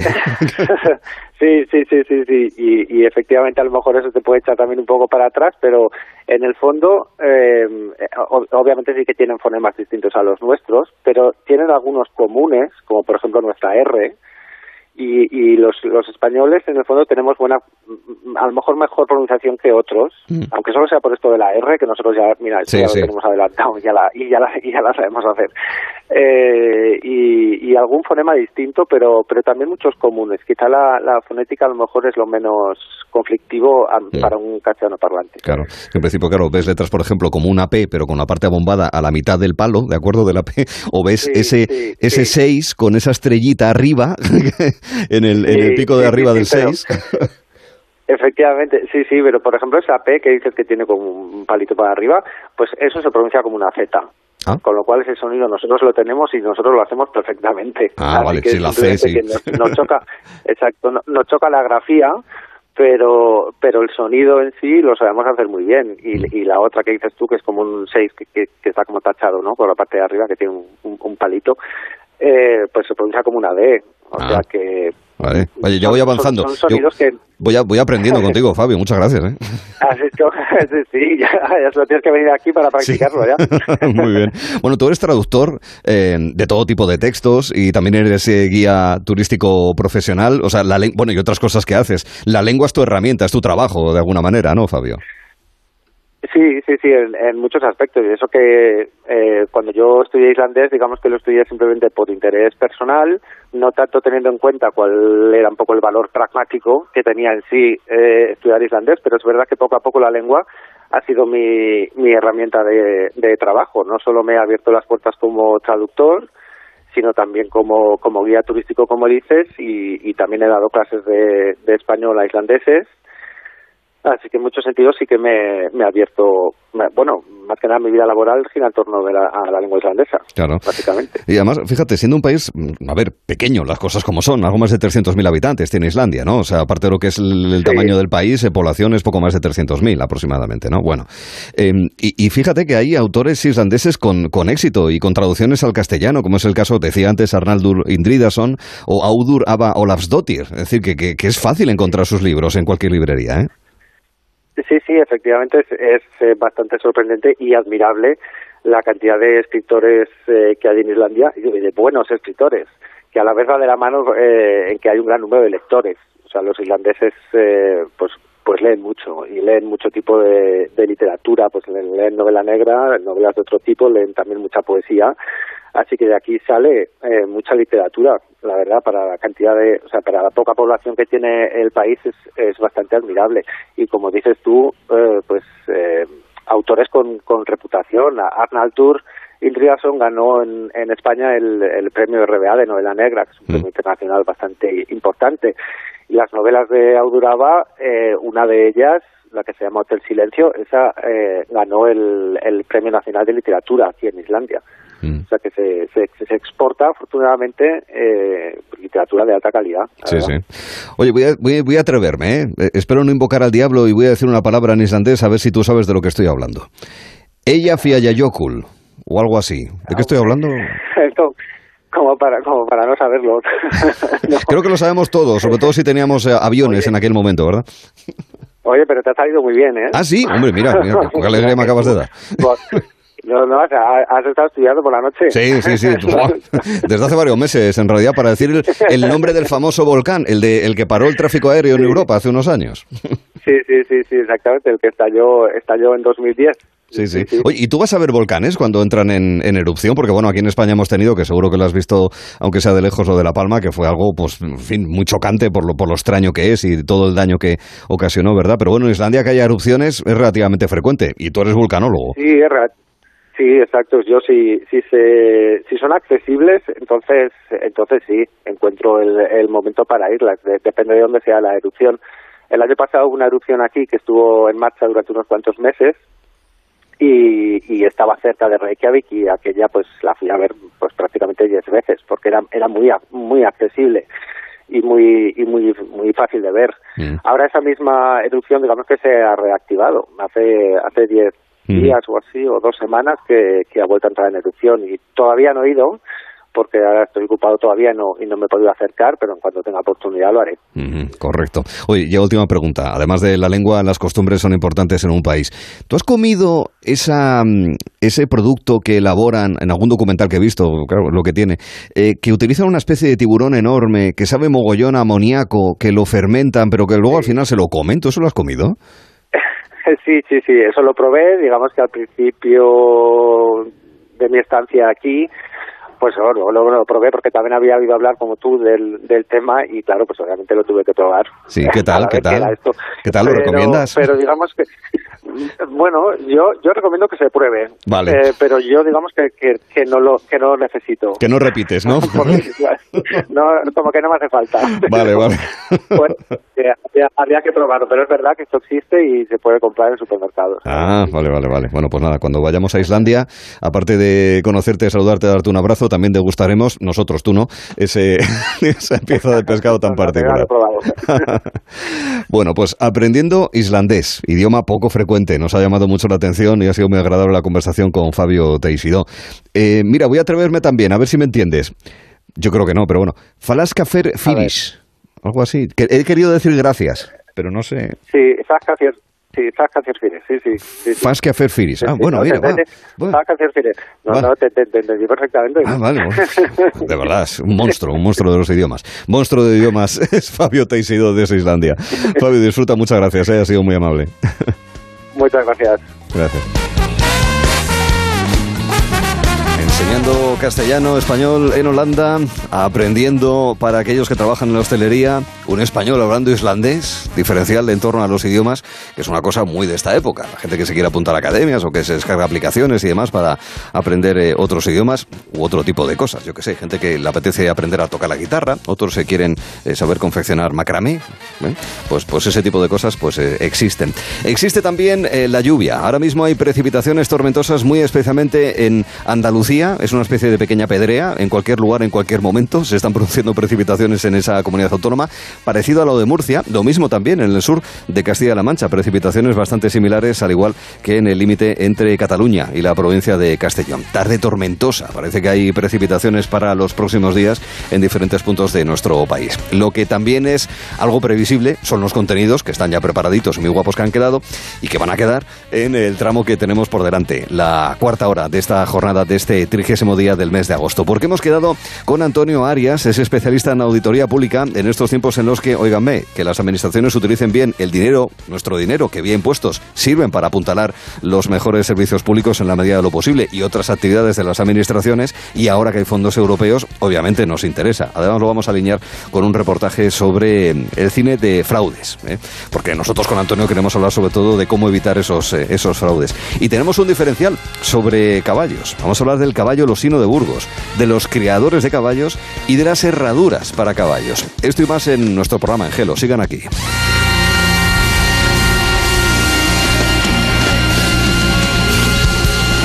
Gelo en verano con Arturo Tellez en Onda Cero. Volver tiene sus cosas buenas. Solo tres días, 15% de descuento en una gran selección de marcas de electrónica para que vuelvas mejor. Televisores, portátiles, móviles, todo lo que necesitas para empezar mejor que bien. Además, con las ventajas de los tecnoprecios y entregas incluso en dos horas. Solo hasta este miércoles, 15% en una selección de marcas de electrónica en tienda web y app del corte inglés. Consulta condiciones. Porque volver tiene sus cosas buenas. O mejores. Es que esta casa se queda cerrada meses y cuando oyes las noticias te quedas preocupado. Es normal preocuparse, es una segunda vivienda.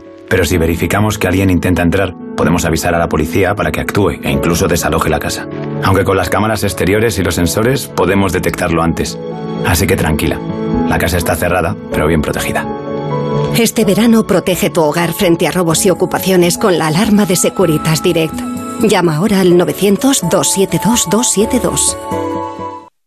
Cuando te vea embarazada, mandaré el resto del dinero a tu madre. Una superproducción con más de 7 millones de espectadores. Si tú quieres, podemos hacer que todo se anule. En tres noches únicas. No, mi familia necesita el dinero del señor Vittorio. La esposa. Estreno en exclusiva. Muy pronto en Antena 3. La tele abierta.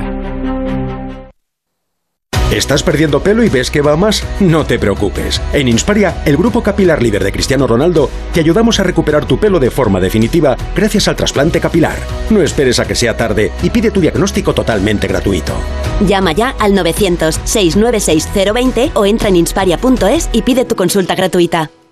Compramos tu Rolex de acero de los años 70 y 80. Especialistas en Rolex desde hace 30 años. Compramos tu Rolex de acero de los años 70 y 80. Pagamos el mejor precio. Compramos tu Rolex de acero de los años 70 y 80. 915346706. Plaza San Juan de la Cruz 9. 915346706. No lo olvides. Compramos tu Rolex de acero de los años 70 y 80.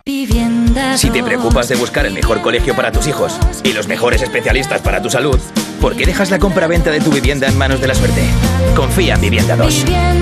Entra en vivienda2.com, la empresa inmobiliaria mejor valorada por los usuarios de Google. Con los ojos cerrados, Vivienda 2. El 2 con número. ¿Qué hacías en 1994? En Adelgar ya acompañábamos a nuestros pacientes en su proceso de adelgazamiento. A cada uno el suyo. El método Adelgar, Adelgar para niños, cirugía de la obesidad y siempre con supervisión médica. Si quieres adelgazar, ponte en manos de especialistas desde 1994. 91 577 44 77 y adelgar.es. Adelgar, Venga a las rebajas de Muebles a Dama. Precios insuperables con la misma calidad de siempre, en una gran variedad de estilos y modelos, con su habitual trato amable, transporte y montaje gratuitos y la mejor financiación. Todo lo bueno de Muebles a Dama, pero ahora con rebajas. En General Ricardo 190 y en la web mueblesadama.com. Muebles a Dama.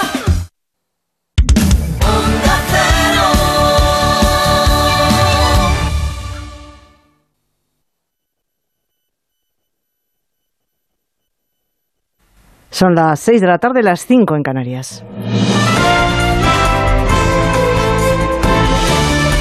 Noticias en Onda Cero.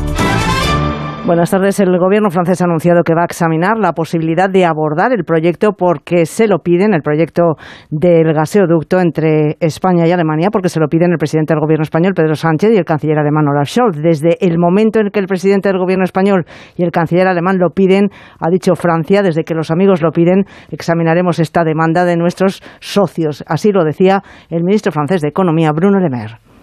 El canciller alemán Olaf Scholz ha subrayado hoy, tras su reunión con Pedro Sánchez, el apoyo total de su gobierno al MidCat como solución a largo plazo al suministro europeo de gas. Es el guante que ahora recoge Francia, como ha señalado el ministro galo de Economía, que también se ha referido abiertamente a la necesidad de desacoplar en el resto de Europa el precio del gas de la electricidad. Uno puede imaginarse perfectamente un precio de la electricidad que esté basado en el coste promedio de producción de electricidad en el país.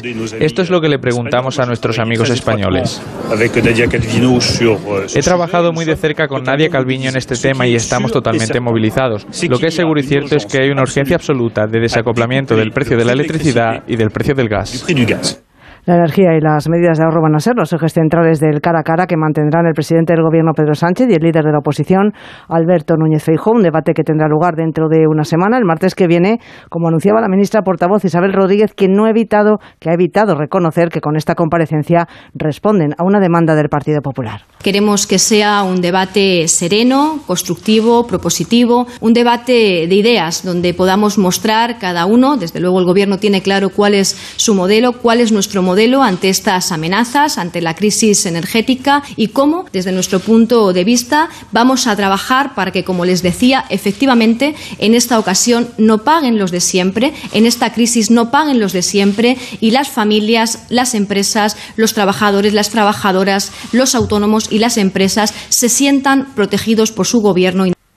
El IBEX 35 ha vuelto a perder los 8.100 puntos recuperados tras el dato del IPC que se conocía esta mañana, la bajada de apenas unas décimas porque la inflación se queda en el 10,4%. Finalmente el IBEX 35 se deja el martes un 0,12% con los inversores temerosos un día más de las decisiones de los bancos centrales y la subida de tipos. Hoy con la banca entre los valores que más tiran del selectivo. Jessica de Jesús. El dato de inflación ha animado hoy a la bolsa española, pero no ha sido suficiente para que cierre en verde. El selectivo saldrá mañana desde los 7.979 puntos. El rojo lucha por dominar la, la, tabla mientras la banca tira del resto de valores. Bank Inter y Sabadell se quedan así en cabeza y crecen un 3,43 y un 3,26% respectivamente. En el lado de las pérdidas, Repsol, Naturgy y Enagas son quien más se dejan cuando la luz marcará mañana su segundo máximo histórico en los 476,39 euros el megavatio hora. Sin embargo, en el mercado de las materias primas, el petróleo, el barril de Bren de referencia, cae hasta ahora un 4,72% hasta los 102 dólares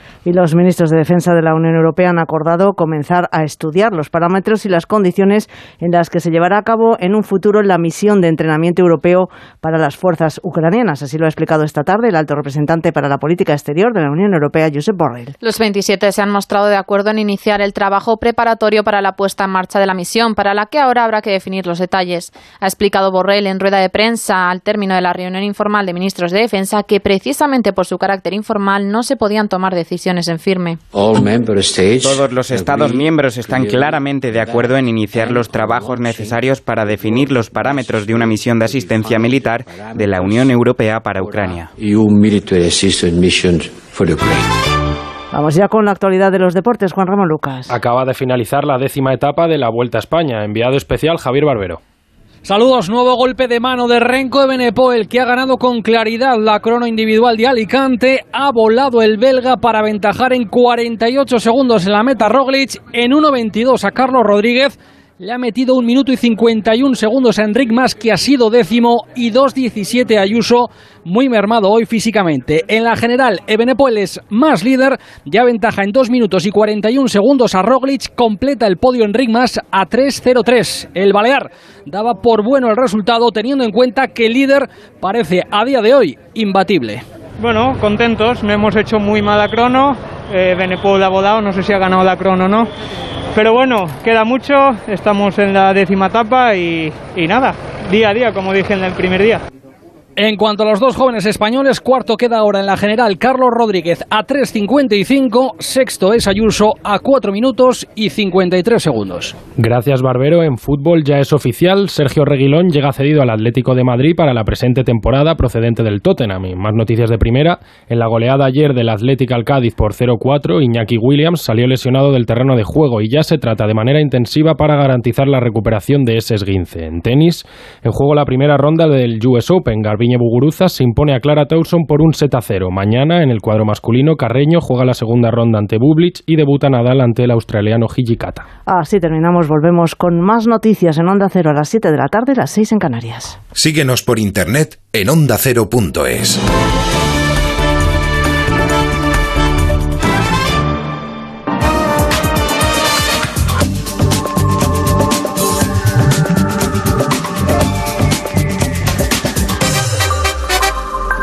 Gelo en verano con Arturo Tellez en Onda Cero.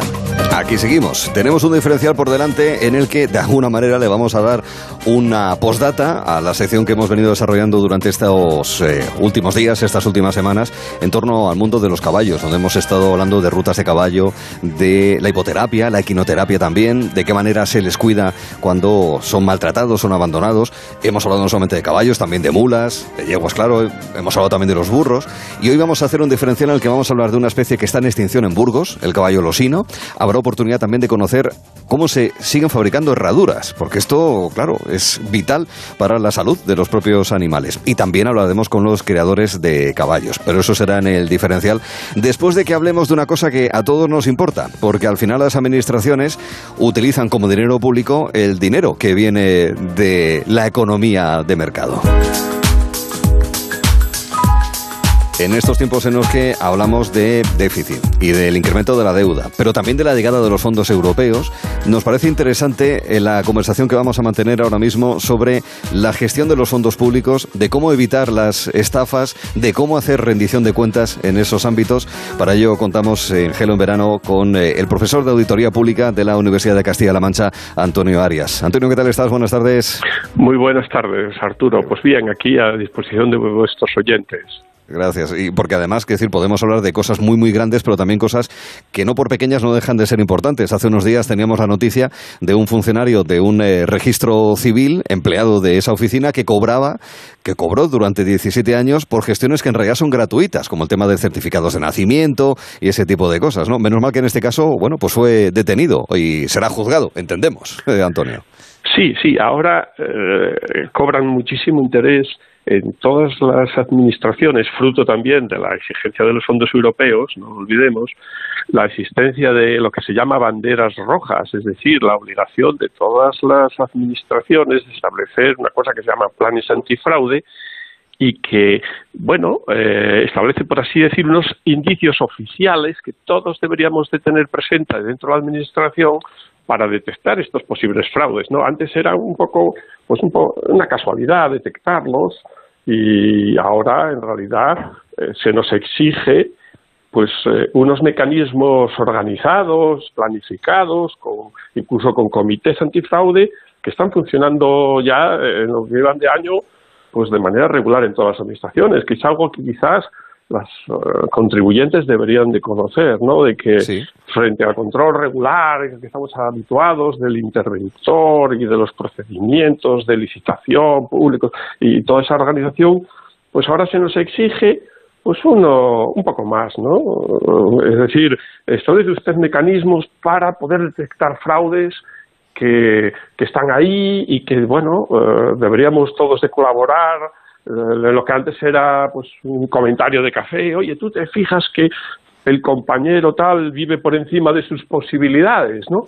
A esto podía ser tal y ahora eh, se establecen obligaciones de comunicar y de discutir y de denunciar ese tipo de, digamos, sospechas o, o, bueno, llaman, la administración europea lo llama banderas rojas, ¿no? Mm. Son aquellas situaciones como la que acabas de mencionar, ¿no? Era este funcionario que no dejaba de ser de tipo medio bajo y sin embargo usted mire, ¿no? Que, que, cómo se maneja, ¿no? Eso que a veces comentamos que no dejaba de ser un bueno, pues eh, el, típico compadreo entre amigos en, el café.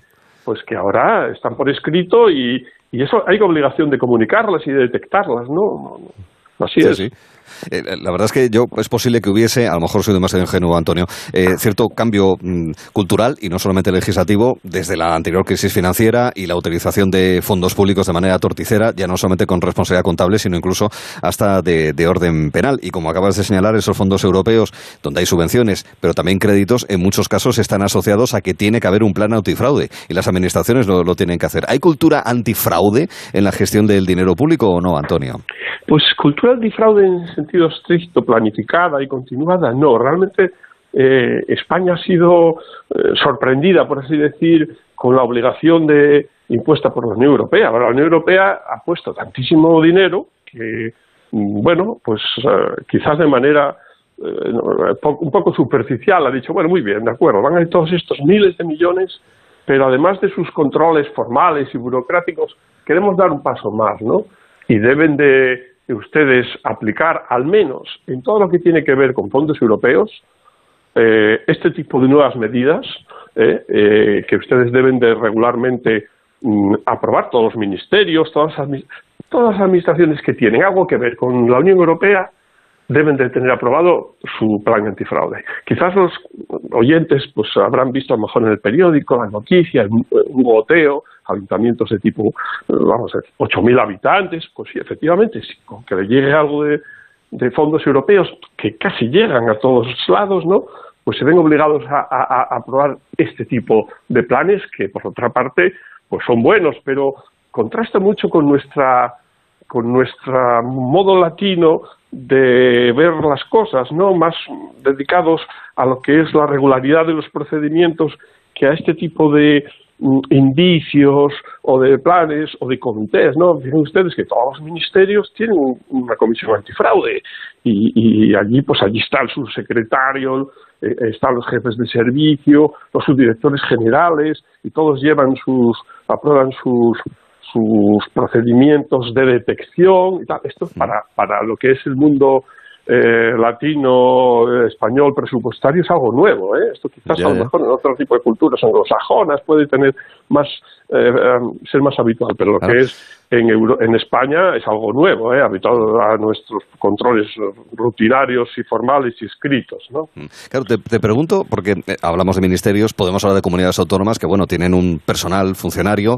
eh, formado eh, y técnico en ese tipo de cuestiones como en tantas otras. Pero, y los ayuntamientos también. Pero ¿qué pasa con los ayuntamientos más pequeños que andan agobiados de personal, donde está el alcalde que casi coge la escoba y es el mismo el que retira las pipas del parque de infantil del pueblo? Es decir, los ayuntamientos, y sobre todo pensando en eso, Antonio, eh, los ayuntamientos con menos personal y con, es obvio, posiblemente con menos formación de sus, de sus empleados, eh, ¿cómo, cómo pueden eh, rendir cuentas en, en estas condiciones y tener un buen control de los fondos públicos? Pues con mucho esfuerzo. Es verdad que las diputaciones provinciales tienen obligación de prestar asistencia a estos ayuntamientos pequeños.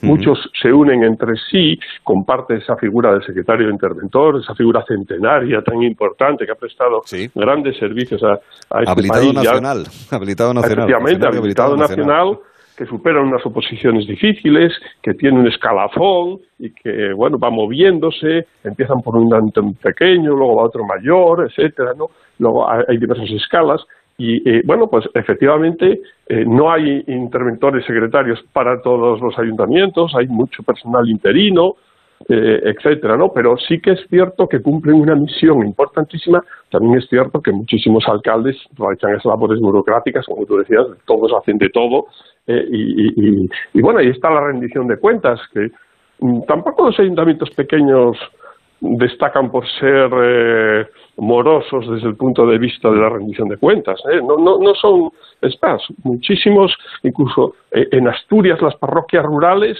pues están perfectamente al día en su rendición de cuentas, ¿no? O sea que, bueno, estamos más, más habituados a rendiciones morosas, por así decir, de ayuntamientos ya un poco más entre los 5.000 y los 15.000 habitantes, podemos encontrar ahí realmente las resistencias. Muchas fruto también de los debates políticos, de no aprobar las cuentas y tal, pero, pero sí, los ayuntamientos pequeños están en una dificultad mayor que, que, los grandes, ¿no? Mm. Y a propósito, y ya que lo has mencionado y por último, el tema de rendición de cuentas, que es algo muy anglosajón, dicho sea de paso, ah, y que no sé yo hasta qué punto eh, se está implantando eh, tanto en términos políticos, es decir, de político que rinde cuentas de su gestión, como en términos estrictamente administrativos, eh, más, más burocráticos. Incluso hasta cierto punto la, la, flexibilización que pueda haber con la declaración responsable y demás, que se están prendiendo en algunos lugares para facilitar, digamos, el, los trámites administrativos puede ser un problema o no en este sentido, Antonio. Sí, lo que contrasta mucho es que el debate presupuestario eh, eh, cobra muchísimo interés, incluso la ciudadanía lo sigue por los periódicos, ¿no? El ayuntamiento tal, la comunidad autónoma cual no consigue aprobar los presupuestos, tiene que pactar, ya no digo a nivel del Estado, ¿no? El gran debate de todos los años es el debate presupuestario. Sin embargo, luego, cuando se cierra el ejercicio, la contabilidad permite obtener un resultado presupuestario, un superávit o un déficit, ese debate no existe. No existe. Nadie sabe eh, si en este país tenemos superávit, bueno, de nuestros oyentes, ¿no? Porque ese debate no le llega a través de los medios. Parece que no mm. tiene interés, ¿no?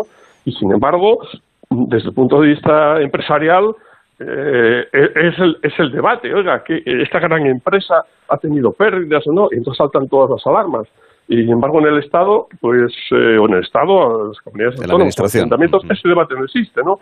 Los presupuestos, mm, eh, pues efectivamente, movilizan a todas las eh, fuerzas políticas, pero la rendición de cuentas, pues no. Y es algo que deberíamos de cambiar, y como decías tú, en el mundo anglosajón tiene mucho interés y la ciudadanía debe de estar pendiente de si cumplen o no los presupuestos que se aprobaron y si hay un déficit pues qué va a pasar, quién lo va a financiar, si se va a endeudar el ayuntamiento, si se va a pasar las facturas famosas del cajón al ejercicio siguiente, etcétera. ¿no? Esto es un debate que, que debería de existir y prestársele más interés pues nos parecía interesante, porque al final esas finanzas públicas, ese dinero público del que tanto hablamos a diario, viene de un lugar, viene de la generación de la economía, tiene un origen y en ese sentido como ciudadanos me parecía interesante el, este enfoque y esta llamada de atención y algo más en esta conversación con Antonio Arias, que recuerdo es eh, profesor de Auditoría Pública de la Universidad de Castilla-La Mancha. Te agradezco el mensaje eh, que has trasladado, sinceramente, porque me parece que hay que ponerlo también en la primera línea de la agenda. Antonio, muchas gracias. Venga, un abrazo Arturo. Hasta la próxima y un saludo. Claro, estas cosas de fraudes de alguna manera no, nos ha inspirado nos ha inspirado para hablar de ellos a través de la gran pantalla, ya verán.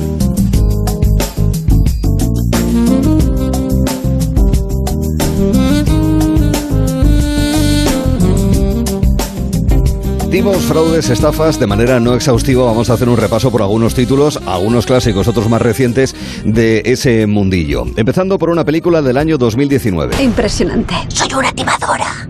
Compañera del gremio. No imaginaba que era tan de poca monta hasta que te conocí. Penny, ¿por qué las mujeres son mejores timadoras que los hombres? Porque lo fingimos siempre. Esto es Timadoras Compulsivas. Un hombre cree que una mujer es más lista que él. ¿Cuesta mucho? Medio millón de dólares. Me gusta porque brilla. Con Rebel Wilson y con Anne Hathaway. Anne Hathaway interpreta a una timadora de la alta sociedad, mientras que Rebel es más de los bajos fondos, es más popular, más callejera. Primera lección. Nada cautiva más a un hombre que una mujer vulnerable. Observa. ¡Hala! ¿Puedes llorar sin más? Y hacer que una lágrima ruede por tu mejilla. Timadoras compulsivas. Esto nos recuerda también una película muy divertida, Granujas de medio pelo, así se tituló en España, de Woody Allen. Pero luego también se pueden hacer timos, fraudes, engañar en definitiva para sacar pasta de una manera casi institucional. Se nos viene un marrón de la leche. Mientras los bancos se pegaban la gran vida, unos pocos vieron lo que nadie había visto. La economía mundial iba a desplomarse. Ryan Gosling, Steve Carell, Christian Bale, Brad Pitt interpretan a diferentes personajes en una película coral de nombre La Gran Apuesta, o de ese subgénero que hace unos 10 años aproximadamente surgió a raíz de la crisis financiera del año 2008. Es La Gran Apuesta. Seguro que los bancos del mundo tienen más incentivos que codicia. Se equivoca. Nadie presta atención. Los bancos se han vuelto codiciosos. y podemos aprovecharnos de su estupidez. ¿Queréis apostar contra los bancos? Creerán que estamos colgados o que nos ha dado un ictus. Una historia distinta es la de los eh, timadores que allá por los años 60 trasladaban de alguna manera su conocimiento de padres a hijos. Christopher Walken interpreta a un eh, padre que transmite a su hijo, que es Leonardo DiCaprio, cómo intentar timar a los bancos de una manera un poquito más eh, moderada. Ahí empieza Atrápame si puedes. Tenemos una reunión importante en la ciudad. Come esto. Vamos, vamos. Fíjate en esto. El director del Chase Manhattan Bank está a punto de abrir la puerta a tu padre. Eh, señora Bagley, eh, nosotros no concedemos préstamos a personas que tienen asuntos pendientes con Hacienda. He ingresado 25 dólares para que te compres lo que quieras. Vamos, a por todas. Y a partir Leonardo DiCaprio empieza a aprender cómo se estafa y a huir haciéndose pasar sobre todo como piloto de avión. Detrás de él Tom Hanks, hasta que lo pilla, ah, eso hay que verlo. Atrápame si puedes, una película del eh, año 2015. Luego hay otras películas que nos llaman la atención y que tienen un poquito más así como de drama, donde se mezclan problemas con protagonistas que tienen alguna enfermedad mental, eh, con reencuentros con la familia, los tramposos.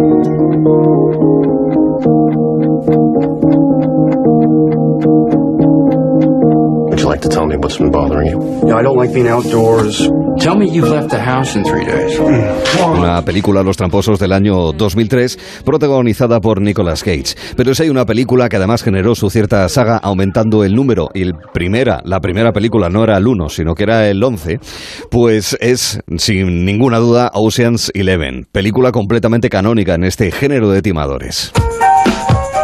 Esto nunca se ha hecho. ¿De qué se trata? ¿Cuánto hace que no vas a Las Vegas? ¿Quieres robar un casino? ¿Tres casinos? Ocean's Eleven, la primera en Las Vegas. Ahí nos encontrábamos especialmente, aunque era bastante coral la película, sobre todo a Josh Clooney, a Brad Pitt, pero también andaban por allí Andy García, Catherine Zeta-Jones, Julia Roberts. Las Vegas. Las Vegas. Fantástico. El robo es imposible. La seguridad del casino no se puede burlar. Estáis como cabras. Exacto. Tú tramas algo, Dani. ¿Qué? Hay otra película llamada Los Tramposos de 1959, protagonizada, coprotagonizada por Tony LeBlanc, Antonio Zores, también aparece una jovencísima Concha Velasco, donde aparece un timo en una estación de tren, un fajo de billetes que alguien consigue engañar, que parece que se lo lleva, pero lo único que se lleva es una cartera llena de papeles rotos. En 1973 hay una escena muy parecida, curiosamente 14 años después, en otro, en otro clásico de los timadores, en El Golpe. ¡No le deje escapar! ¡Tiene mi cartera! ¡Persígalo! ¡Se lleva todo mi dinero! En este caso, a un hombre negro lo acaban de asaltar y ahí aparecen dos personajes, uno desconocido y otro que interpreta a Robert Redford. Un médico. Llamaré a la policía. No, no llame a la policía. ¿Le busca la poli, amigo? No, nada de eso. Está loco llevar tanto dinero en este barrio. Aquí huelen la pasta antes que la mierda. Gracias. Les estoy muy agradecido, pero tengo que irme. ¡Ah! ¡Oh! No podrá ir a ninguna parte con esa Pues pierna. tengo que ir. Recaudo de unas tragaperras en el West Ven para una pandilla. Y aquí el asaltado, que además ha sido navajeado, supuestamente, intenta convencerles para que se lleven el dinero y lo puedan entregar. Lleva una cartera llena de billetes de dólares. Pues dese por muerto. Ya son las cuatro. Les daré a usted y a su amigo 100 dólares si lo entregan por mí. Robert Redford no lo ve claro. El tío que le ha atacado está furioso conmigo y puede estar esperándome en la esquina con unos compinches. Pero ¿y el otro ciudadano? Vamos, por favor, ayúdeme. Ni hablar de eso, amigo. Le ayudaré llamando a un médico, pero no quiero exponerme a un navajazo por su culpa. Y usted no podría hacerlo, solo tiene que echar el sobre en un buzón. Le daré los 100 a usted. ¿Y por qué puñeta va usted a fiarse de este lechuguino? ¿Qué habla usted, cagón?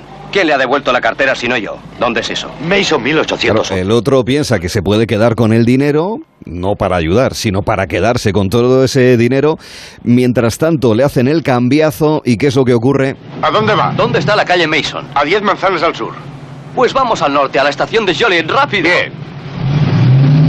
Y abre la cartera. ¿De qué se ríe? Acabo de ganarme cinco de los grandes del modo más fácil.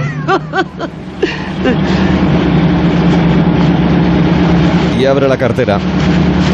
Y empieza a mover papeles, recortes, que no valen absolutamente nada. El timo del golpe, que toda la película en sí misma no es un timo, pero sí que trata sobre estos eh, granujas. Robert Redford, Paul Newman y muchos más. Recopilación no exhaustiva de películas sobre timos, fraudes, engaños y estafas.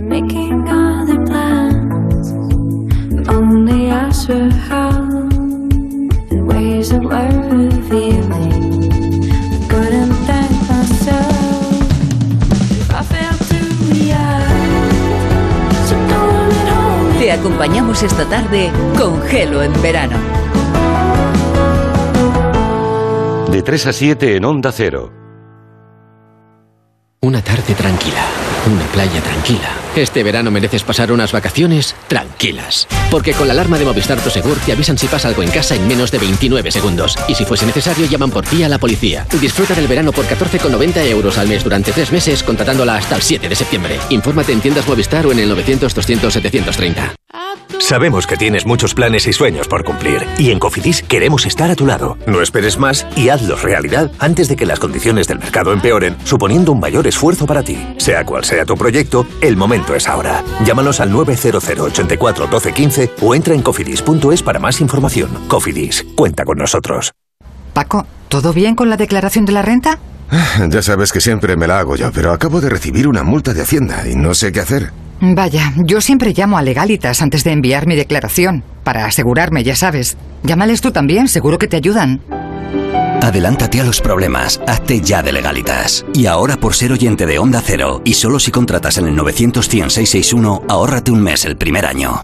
En el corte inglés, en hogar, lo mejor llega al final. Hasta un 60% de descuento en ropa de cama, baño, vajillas, menaje de cocina, muebles, decoración, iluminación. Y puedes pagar hasta en 12 meses. Solo hasta el 31 de agosto en el corte inglés. En tienda web y app. Financiación ofrecida por Financiera el corte inglés y sujeta a su aprobación. Consulta condiciones en elcorteinglés.es. Le ha encontrado un buen partido, uno que pagaría todas las deudas. Una superproducción con más de 7 millones de espectadores. ¿Qué están diciendo? En tres noches únicas. Lléveme a mí, yo soy la mejor esposa para usted. Si te casas te irás al norte y no volverás. La esposa. Estreno en exclusiva. Muy pronto en Antena 3. La tele abierta.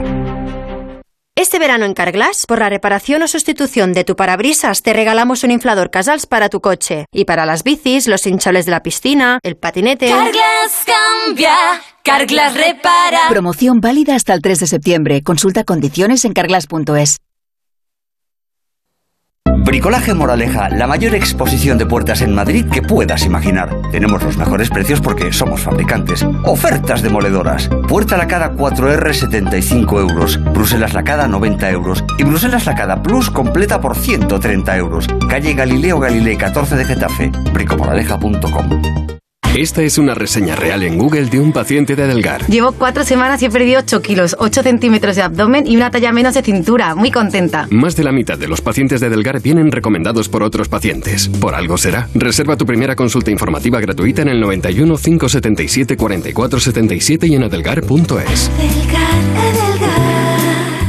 Si tiene joyas de firma o artículos de oro y plata, llame al 91 534 6706 o vaya a la Plaza San Juan de la Cruz 9. Si tiene joyas de firma o artículos de oro y plata, llame al 91 534 6706 o vaya a la Plaza San Juan de la Cruz 9. Le pagarán el mejor precio al momento. Y también bolsos de Vuitton, Chanel y Hermès. Si es que ya lo digo yo siempre, dúchate que sale económico, pero eso sí, hazlo en un plato de ducha de Duchamanía. Hazme caso, ¿no ves que una bañera tiene más peligro que meter los dedos en un enchufe? Y mira que son bonitos los platos de ducha de Duchamanía. Oye, con suelo antideslizante, sus mamparas, para entrar a vivir, pues eso, dúchate que sale económico y llama a Duchamanía, que no me enteré yo que no lo haces. En Madrid, Paseo del Molino 6, 91 468 4907 y duchamanía.es.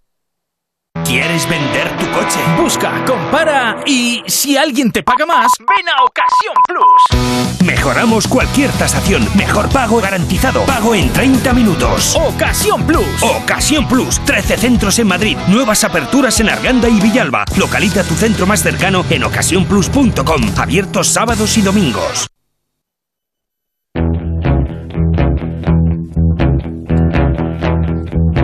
Ser buen conductor debería tener recompensa. Y encima a lo mejor no has dado un parte en tu vida y tu compañía de seguros te sube el precio. Pues yo que tú me cambiaba. Llamas a tu compañía de seguros y les dices dos cositas. Primero, me ha subido el precio de mi seguro, aunque yo nunca he dado un parte. La segunda, yo me voy a la mutua. Una gran decisión, porque si te vas a la mutua, con cualquiera de tus seguros, te bajan el precio, sea cual sea. Llama ya al 91 555 5555. 91 555 5555 y cámbiate. Por esta y muchas cosas más, vente a la mutua. Consulta condiciones en mutua.es. Abrimos ahora mismo un diferencial en el que vamos a ir a caballo. Trotando, galopando, no lo sé, pero disfrutando en cualquier caso del paseo. Porque vamos a hablar de un caballo en extinción, vamos a hablar de las herraduras y vamos a conocer más sobre cómo criar un caballo que es algo ciertamente complejo. Lo hacemos este diferencial con eh, Caterina Salva. Hola Caterina, muy buenas. Hola, buenas Arturo. ¿Cuánto ¿qué tal? tiempo? ¿Cuánto tiempo Sí, desde que nos muchísimo, ¿eh? vimos? Hace, hace ya unos Sí, meses sí, En, en este mismo programa. Bueno, tenemos eh, tres entrevistados, eh, tres invitados eh, esta tarde que arranca precisamente con eso que a todos nos da buena suerte, la herradura, ¿verdad Caterina? Pues sí, nuestro primer entrevistado es Constantino Sánchez, cofundador y director de la Escuela de Herradores y Podólogos Equinos Sierra Norte, en Soto del Real. Desde sus inicios en el 96, esta escuela ha visto cómo el oficio de herrador, que en España va de la mano al de podólogo equino, continúa en ascenso, pues siguen siendo muchos y muchas los que quieren aprender las mejores técnicas de herraje para estos nobles animales. ¿Qué tal está? Muy buenas tardes Constantino. Constantino. Hola, buenas tardes Arturo. Encantado de estar con vosotros. Y bienvenido, claro, con la afición que hay al caballo, eh, por muchísimas razones, las deportivas, también de las de la policía, porque en fin, las, las fuerzas de seguridad claro. también lo tienen. Claro, trabajo tiene que haber para ustedes, es evidente. Hombre, eh, vamos a ver, contra más caballos hay, pues más herradores se necesitan. Y sobre todo hay que tener en cuenta que en los últimos tiempos eh, el caballo de ocio eh, está aumentando, pero es que también el caballo de deporte. Y entonces el caballo de deporte requiere de unos herrajes en ocasiones más especiales. Entonces, por supuesto que la forma, la, la profesión de herrador, pues va en auge y afortunadamente para nosotros como escuela, pues hay mucha demanda. Mm, Eso, eso está bien. Hay demanda porque la gente quiere aprender el oficio. Eh, me gustaría saber eh, cuáles son las claves para ser un buen herrador. Eh, pues mira, eh, desde mi punto de vista, lo principal es tener pasión por el caballo, porque bueno, es una profesión que trabajamos en, en la calle, es decir, no trabajamos en un despacho como todo el mundo se puede imaginar. Entonces, claro, cuando llueve, pues nos mojamos, y si, si hace calor, pues sudamos, los caballos tienen moscas, hay veces que están nerviosos. Quiero decir que si realmente no te gusta el caballo, pues es una profesión que hay mucha gente que hace solamente para ganarse la vida, para ganar dinero, pero nunca vas a ser un buen herrador. Lo principal es tener pasión por el caballo y luego, pues por supuesto, pues otro montón de, de cualidades o de condiciones que se necesita, como es que te guste tu trabajo, que seas observador, que seas perfeccionista, en fin. Bueno, eso yo creo que en cualquier otra profesión también es necesario. Y Constantino, ¿cuál es el día a día de un herrador? ¿Con qué, traba- con qué caballos suele trabajar en su día a día? Bueno, pues mira, eh, hoy día el herrador se va desplazando a las cuadras particulares o las hípicas con su vehículo taller, es decir, un- una furgoneta grande o un, un camión en el cual pues llevamos aparte de las herraduras, las herramientas, soldadura, lijadora de banda, en fin, es un taller lo que lo que llevamos con nosotros, ¿no? Eh, pues eso conlleva que tienes que organizar bien tu jornada diaria, tu jornada em, laboral para que los desplazamientos sean lo menos posibles y eh, lo más cortos. Eh, hay veces que si las cuadras están muy alejadas unas de otras pasamos más tiempo en el coche que propiamente errando, ¿no? Por eso es importante pues organizarse bien la cartera de clientes y hacer un planning semanal que aunque luego tengamos que alterar por imprevistos que surgen, por en fin, mm, percances que, tienes que ir a, poner una herradura o similar, pues que, que tengas que, cambiar tu plan, ¿no? Pero bueno, eso por lo menos te sirve de referencia. En cuanto a los tipos de caballos que, que erramos, pues depende mucho de, de tu cartera de clientes, pero en fin, ahí abarcamos todas las disciplinas. Hay gente que se especializa un poco más en caballos de salto, hay gente que se especializa más en caballos de doma, en caballos de raíz, en caballos de, ocio, de- en fin, realmente el herrador generalista, por así decirlo, hierra todo tipo de caballos y luego ya hay herradores más especializados, más especializados en herrajes ortopédicos, ya te digo, o en herraje de determinadas disciplinas, porque el herraje no es igual ¿eh? en, en, todos los casos. Hay materiales diferentes, eh, técnicas diferentes y porque, porque las necesidades son diferentes. No es igual un caballo de doma que un caballo de salto a la hora de exigir al máximo de su, de su potencial, ¿no? de, su, de, su, de su rendimiento. Sí, de lo que van a hacer, de sus tareas y demás. Ha enfatizado en la presentación Constantino Caterina que herradores y podólogos, que la escuela es de herradores y podólogos, porque hay diferencias entre herradores y podólogos equinos, ¿verdad?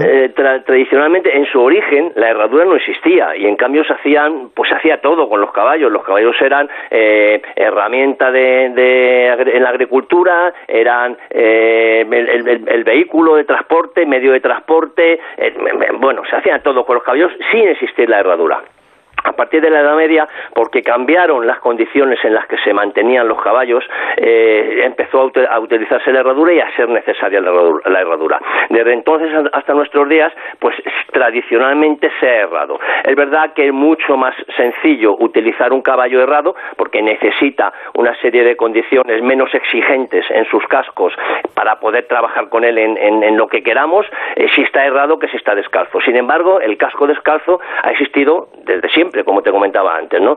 Entonces, eh, bueno, mm, hoy día, eh, desde hace unos 30, 30 años a esta parte, se ha puesto de moda, y lo entrecomillo, el casco descalzo, es decir, ha resurgido un poquito la, la, la, eh, demanda del casco descalzo, se ha aumentado el conocimiento de, de, de, la funcionalidad del casco, cómo funciona el casco, se han hecho nuevos estudios y hoy día está más bien eh, separados, incluso hay países en los cuales hay un enfrentamiento entre las dos profesiones, entre los podólogos equinos y los y los herradores. Eh, aunque realmente, realmente debería ser la misma profesión, porque el podólogo equino es el mm. especialista en el pie del caballo, pero sin embargo a nivel popular o a nivel dentro del sector entendemos herradores a los que clavamos herraduras y podólogos equinos a los que solamente recortamos. Sin embargo, en nuestra escuela pretendemos que sea el, el herrador y podólogo o, podólogo o vamos a llamarlo como queramos el que, el que el que sepa hacer todo, ¿sabes? El que pueda según las necesidades del caballo y los requerimientos del cliente, pues mantener el caballo descalzo o errarle en el caso de que el cliente lo solicite así. Por eso nosotros enseñamos las dos técnicas. Servicios integrales. Y por último, como todo ha mejorado, todo ha cambiado, seguro que también hay tecnología, nuevos materiales en las herraduras y el resto de aparataje que se requiere para llevar a cabo su trabajo. ¿Cómo ha cambiado eso en los eh, últimos tiempos? lo que, ¿O no? claro, nunca se sabe. sí, evidentemente en lo que ha cambiado muchísimo de, un siglo a esta parte ha sido en nuevos materiales, en métodos diagnósticos, en, en, todo en, eso ha evolucionado muchísimo la veterinaria y, la, y, el, y el herraje. ¿no? Sin embargo, el, tipo de herraduras que se utilizan hoy día ya se conocían hace más de 100 años. Es decir, el tipo de herraduras ha evolucionado muy poco. Lo que sí que es verdad es que tenemos nuevos materiales, aleaciones de, de aluminio, eh, nuevos plásticos, en gomas, hacen herraduras de gomas con, con un alma de acero, en fin, en todo eso sí que ha evolucionado y por eso precisamente el herrador tiene que estar actualizado y al día porque van saliendo nuevas cosas, resinas, pegamentos. Sin embargo, lo que es el, herraje propiamente dicho, la técnica de, herraje, eh, ha evolucionado en cuanto a que la podología, es decir, la técnica de barefoot, que es el casco descalzo, pues ha aportado nuevos conocimientos. Pero mm, los caballos siguen llevando las herraduras clavadas como hace 300 años, porque al final es un trozo de hierro pues clavado en el casco. Claro, y es lo que sirve y lo que sigue siendo útil hoy, mañana y pasado mañana también. Bueno, pues hablando y conociendo más sobre el trabajo de los podólogos equinos, de los herradores, Constantino Sánchez es fundador y director de la Escuela Sierra Norte. Ha sido, de verdad, muy ilustrativo. Yo no tenía ni idea. Pues para eso llamamos a gente como usted, para aprender cosas. Y yo he aprendido un montón pues usted, sinceramente, lo cuenta con pasión. volver a llamarme, yo encantado de, contaros cosas de, nuestro trabajo. Genial, Constantino. Un abrazo y muchas gracias. Muy, muchas gracias. Un saludo. Buenas tardes. Claro, pero hay una perspectiva en este mundo, Caterina, ¿verdad? Importantísima, que es los que se dedican a la crianza, los criadores de caballos. Claro, ahora seguimos con una de las razas equinas más versátiles y admiradas del mundo, el pura raza española, que se remonta al siglo XVI y a cuya defensa y protección se dedica la Real Asociación de Criadores de Caballos Pura Raza Española, ANCE, desde hace 50 años. Hoy tenemos a su presidente, a José Juan Morales, para contarnos cuál es la situación de los criadores de pura raza española y las claves de su cría. Pues a ello vamos. ¿Qué tal, Juan José? Buenas tardes. José Juan, Encantado de perdón. Tengo cierta tendencia a cambiar el orden de los No, de pues, estos nombres. Me, ocurre, me ocurre José Juan. continuamente, me ocurre continuamente y no, y no pasa nada. Juan Eh, José, José claro. Juan me da exactamente igual. José Muchísimas gracias, gracias por invitarme y estar con vosotros aquí en Onda Cero. Muchísimas gracias por todo. Faltaría más. Bueno, el- la asociación de la que es usted presidente es la que se encarga de la mejora genética, del programa de mejora genética. Todo esto, digamos que bajo el amparo de la administración. Es toda una responsabilidad para una raza existente desde el siglo XVI, ¿no es así, José Juan? Eh, exactamente, nosotros tenemos delegado del 2007. Hemos delegado, bueno, primeramente lo llevaba Cría Caballar, que pertenecía al ejército, porque el caballo bueno, estaba relacionado a, a, bueno, al funcionamiento con el ejército. Y eh, a partir del 2007, bueno, pues debido a reglamentos europeos donde se tenía que traspasar eh, todas esas a las asociaciones, pues nos traspasan eh, lo que es el, el programa de, de mejora, el esquema de selección y el libro genealógico, pues a la asociación. Y dependemos ya ahora del Ministerio de Agricultura. Si pasamos de defensa, se pasa en realidad al Ministerio de Agricultura. El Ministerio de Agricultura nos delega a nosotros, a la, a la- bueno, ahora Real, Real fue el año pasado, pero a la a ANSE, a la Asociación Nacional de Agricultores Caballos, por delegación pues llevamos lo que es el libro genealógico y, eh, y el programa de, de mejora, que es el esquema de selección del pura raza española. Mm, Toda una responsabilidad donde hay más de 700 ganaderos de todo el mundo, no solamente españoles. ¿Cuál es el perfil de la persona, del profesional que se dedica a, a criar pura raza española, si Bueno. es que lo hay? La realidad es que, bueno, somos 700 socios de ANCE, es decir, de, de la Real Asociación Nacional de Caballeros, pero en el mundo hay 44.000 ganaderos en 67 países, 40.000 ganaderos de pura raza es- española. Entonces, bueno, estamos extendidos por todo el mundo, tenemos en, en, casi- en todos los continentes, tenemos eh, pura raza española, tenemos pura raza española en América, por supuesto, tenemos en, Euro- en Europa, en Asia, en África y en Oceanía. Es decir, pura raza española está extendido por todo el mundo, 67 países donde se cría esta raza que es una raza autóctona y, y- nuestra. Y, y, bueno, a partir de esta aplicación, eh, ¿cuál es la pregunta exacta? Sí, eh, eh, eh, lo que le preguntaba era, digamos, el perfil del criador. Es decir, a mí, por ejemplo, pongamos por caso, me tocan 60 millones de euros en la primitiva, que es algo que va a pasar dentro de poco. Ah, y me encanta el mundo de los caballos y quiero ser criador de pura raza española. ¿Yo qué tengo que hacer? ¿Con qué tipo de compañeros me voy a encontrar? Que entiendo que es gente que, que viene ya de este mundo de alguna manera, ¿no? Que está vinculado a ello de una Exactamente. Bueno, pues, de todas maneras, tenem- tenemos que tener en cuenta que son 44.000 ganaderías o ganaderos que son de por raza española. Y lo hay de todo tipo. Tenemos, eh, tenemos que tener en cuenta que cada vez hay pequeños ganaderos, que es muy importante. Es decir, hay una mayoría de ganaderos que eh, son pequeños ganaderos que tienen dos yeguas, que tienen tres yeguas, que tienen cuatro yeguas. Es decir, que estamos eh, de los que tienen mm, una diversidad eh, amplia de, de, de yeguas, ¿no? siempre son las criadoras, hasta los que tienen dos yeguas de una yegua. Y además todos tienen los mismos derechos dentro de la asociación, los mismos derechos dentro de lo que es eh, eh, el espíritu ganadero, el espíritu ganadero y además que tienen su código ganadero para el pueblo de raza española. Es decir, se contempla igual. Eh, y lo mismo en la asociación, la misma asociación. Tanto un ganadero con 200 yeguas tiene los mismos derechos que uno con, dos yeguas.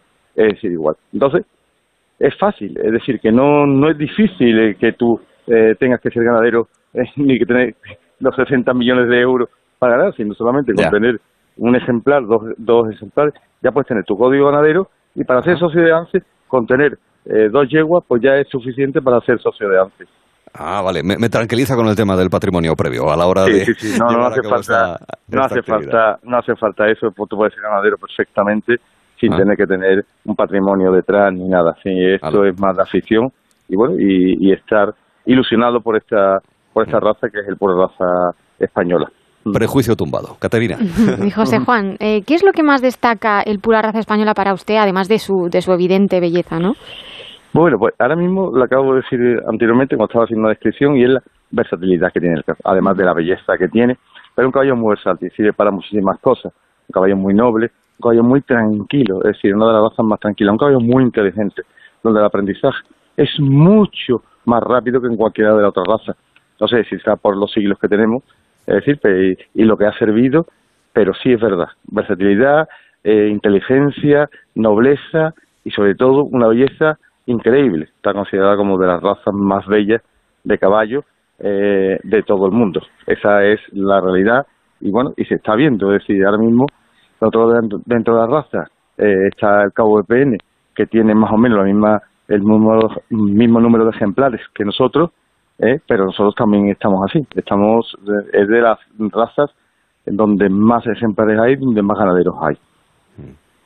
Como cuidadores del libro genealógico, ¿cómo se hace para que esa pura raza española perdure? Es decir, cuando se produce el correspondiente emparejamiento, ¿Cómo se hace para que eh, se preserve todo ese material genético y perdure eh, con los caballos que vengan, las yeguas que vengan después?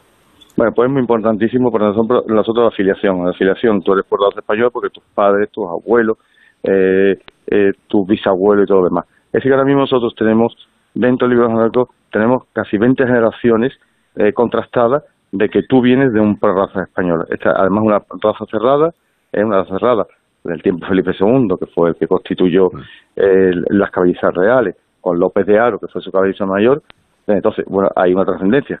¿Qué es lo que pasaba? Que no, no teníamos la técnica que se tiene ahora. La técnica de filación, el ADN, puede dar resultados importantes. Y ahora mismo, la cabaña, es decir, en 20 generaciones se sabe perfectamente ¿eh? quiénes fueron sus descendientes. Por lo tanto, son de pura raza española. Eso es importantísimo. Además, en ANCE tenemos nuestro propio laboratorio de genética, de genética molecular, lo tenemos nosotros, es decir, que comprobamos perfectamente lo primero que se hace cuando nace un potro, el primer año, pues se tiene que hacer una extracción de sangre y que extracción de sangre se ve la afiliación y sabe perfectamente quién ha sido sus antecedentes inmediatamente. Antecedentes, luego a los tres años pues se hace una valoración, valoración si está dentro de la raza. Bueno, pues eh, los delegados veterinarios pues valoran ese caballo y se dan como apto para reproductores o no apto para reproductores. Y esa es eh, la tónica de siempre, es decir, mantener la raza, mantener la afiliación ¿eh? Y mantener lo, eh, eh, dentro de la raza lo que es el por raza española. Mm, Entiendo. ¿Y qué importancia tiene la doma clásica para el pura raza española, José Juan? Bueno, es importantísimo. Nosotros creemos que tenemos conciencia de que el caballo tiene que tener una actividad. Es decir, el caballo tiene que servir para algo. Además, bueno, eh, el caballo para morfologías también, ¿no? La morfología es importante, la belleza del es importante, pero si no tiene una funcionalidad, vamos buscando desde hace años esa funcionalidad. Es importante. La doma clásica, nuestro caballo, sobre todo para los aires reunidos, es un caballo que da muchas prestaciones para eso. Y ahora mismo, bueno, pues mm, en poco tiempo hemos llegado que casi todos los participantes, es decir, más de la mitad de los participantes en doma clásica, que antes no lo era, ahora mismo están, eh, en, están eh, en doma clásica, están eh, con pura raza español. Tenemos más del cincuenta y tantos por ciento de eh, federados que están concursando con, con pura raza española. Entonces, eso nos da a nosotros, bueno, pues una garantía de que también va a funcionar, pero no solamente en doma clásica, en enganche, tanto deportivo como en tradición, también el caballo eh, es magnífico. Equitación de trabajo, alta escuela, es decir, tenemos disciplina, el caballo raza español pues está dando eh, un resultado, un resultado magnífico, sobre todo por la inteligencia. El caballo es inteligente, tiene un aprendizaje mucho más rápido que todo tipo de caballo, y la verdad es que ahora mismo tenemos razas que están abiertas, pues hay razas cerradas, que la nuestra es un- una raza de cerrada, un pura sangre cerrado, pero hay otras que son abiertas, como puede ser el cabo de PN o puede ser el hannoveriano, y están admitiendo ya nuestros, nuestras hembras para poder criar, pero eso no es importante, porque una hembra mm, tiene un parto, ¿m? cada 11 meses, tiene su parto, pero es que están admitiendo ya los sementales. Es decir, estamos entrando en la disciplina, sobre todo más clásica, para mejorar esas razas, que son razas abiertas y son razas donde la disciplina doma clásica es muy antigua, la tienen muy consolidada, bueno, y, y- confían en nuestro pura raza española. Y eso para nosotros es también muy importante. Es evidente que hay que preguntar a quien sabe y además lo cuenta con pasión. En este caso, para conocer más de los caballos de pura raza española. Es el presidente de la Real Asociación de Criadores, con lo cual ha sido muy ilustrativo también esta conversación. José Juan Morales, le agradezco cómo nos lo ha explicado, también con pasión y con emoción. Se le notaba en la voz, ¿eh? Muchísimas gracias. Gracias, muchísimas gracias por patrocinar esta raza nuestra, que es autóctona y además es marca España. Sí, Muchísimas pues, gracias. Sin ninguna duda. Gracias y muy amable, José Juan. Hasta la próxima. Muchas gracias. Todos los caballos son hermosos, los de pura raza española, pero todos los caballos, Caterina, son hermosos y merecen que sigan entre nosotros y por eso vamos a hablar de un caballo que está, ojo, en peligro de extinción. Pues sí, eso lo sabe muy bien Ricardo de Juana, que decidió en 1986 frenar por sus propios medios la desaparición de una raza de caballo autóctono de la zona de Burgos y de Palencia que había sido fundamental para la agricultura durante siglos, el caballo losino. Ricardo se encargó de que esas 30 yeguas que logró reunir ahora sean más de 300 ejemplares que cuida a diario como rescatador y técnico del Ayuntamiento de Pancorvo. Pues eh, Ricardo, ¿qué tal está? Buenas tardes. Hola, muy buenas tardes. Y después del saludo, enhorabuena, porque eso se nota también que hay una convicción y que hay una verdadera pasión por el, el caballo losino, que usted arrancó a mediados de los años 80. ¿Y por qué? Me gustaría saber ese factor personal, Ricardo. Sí, bueno, eh, fue porque a mí siempre me han gustado mucho los caballos y yo tenía noticia de la existencia de esta raza porque ya en mi familia había habido caballos de esta raza. Incluso hay una fotografía de un bisabuelo mío con un caballo losino. Claro, a mí me parecía que era una, una lástima eh, que se perdiera un tesoro como es el, el caballo losino. El hecho de tener un caballo autóctono en Burgos me parecía un auténtico tesoro y que no se podía perder. Y entonces, bueno, cuando tuve edad suficiente para poderme dedicar a ello, me metí de cabeza y aquí sigo, eh, peleando por, por la raza. Se nota. Y Ricardo, ¿qué, qué otros, ¿qué otras utilidades se le pueden dar hoy en día a este caballo, a esta raza tan noble para que perviva, ya que no se utilizan más en, en la agricultura? Bueno, eh, la verdad que el caballo losino a lo largo de la historia se ha dedicado a, todo tipo de actividades a las que se puede dedicar un caballo. Se ha utilizado de montura para tirar de carros, para tirar de tilburis tartanas. También se ha utilizado en pequeña agricultura de huertas para engancharlo a, los malacates. Eh, por supuesto, las guerras se ha utilizado. Seguramente la reconquista que se inició por aquí, por eh, Castilla la Vieja, pues se utilizó esta montura en principio. Entonces, lógicamente, este caballo se puede seguir utilizando como montura. Ahora bien, por su talla es un pony. Hoy en día se clasifica en tipo pony C. Entonces, porque mide entre 1,30 y 1,40. Y entonces, bueno, es una un pony excelente, de de muy buena calidad. Eh, en realidad, esta raza es del tronco ibérico. Entonces, muchas de las características que ha mencionado anteriormente el presidente de la Asociación Española de Caballo Español pues, son muy similares a, a los del caballo losino porque pertenecen al mismo tronco. Ya no, lo no tanto lo físico como lo psíquico, claro. Claro. ¿Y lo habitual de los losinos que estén estabulados o que sean salvajes? No, no, el caballo losino siempre se ha criado en libertad. Y eso precisamente le ha dado un carácter especial, porque muchas veces era más la naturaleza la que imponía su criterio que no el ganadero. Es decir, un caballo que no era capaz de soportar el invierno en Burgos, pues normalmente fracasaba. Y eso le ha marcado unas características muy especiales. Lo que está descartado es que Colón lo llevase, ¿verdad?, a, a las Indias en sus viajes hacia Bueno, Occidente, no. ¿verdad? No, no es que esté descartado, lo que pasa es que no hay ninguna evidencia. No está probado, tienes ninguna, razón, tienes razón. Sí, sí, sí, señor. Pues el caballo losino, que además es uno de los elementos cruciales de unos parajes como son Pancorvo, las Merindades, el norte de Burgos, que eh, obviamente tienen a este animal como uno de sus eh, patrimonios. Recuperándolo y dándole la enhorabuena, queremos eh, decirle hasta la próxima a Ricardo de Juana como rescatador de la raza losina, lo cual, ya digo, requiere no solamente un saludo, sino también unas felicidades. Ricardo, muy amable y gracias por contárnoslo aquí en Onda Cero. A ustedes, muchas gracias. Gracias y hasta la próxima. Pues nada, un diferencial que hemos hecho una amazona, que es Caterina Salva, y servidor sí. que... ¿Tú montas a caballo?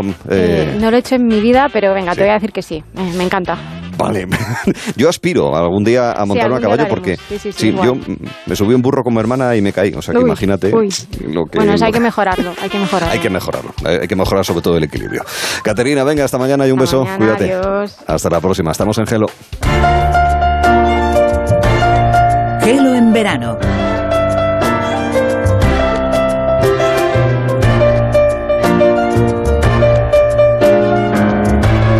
Con Arturo Tellez.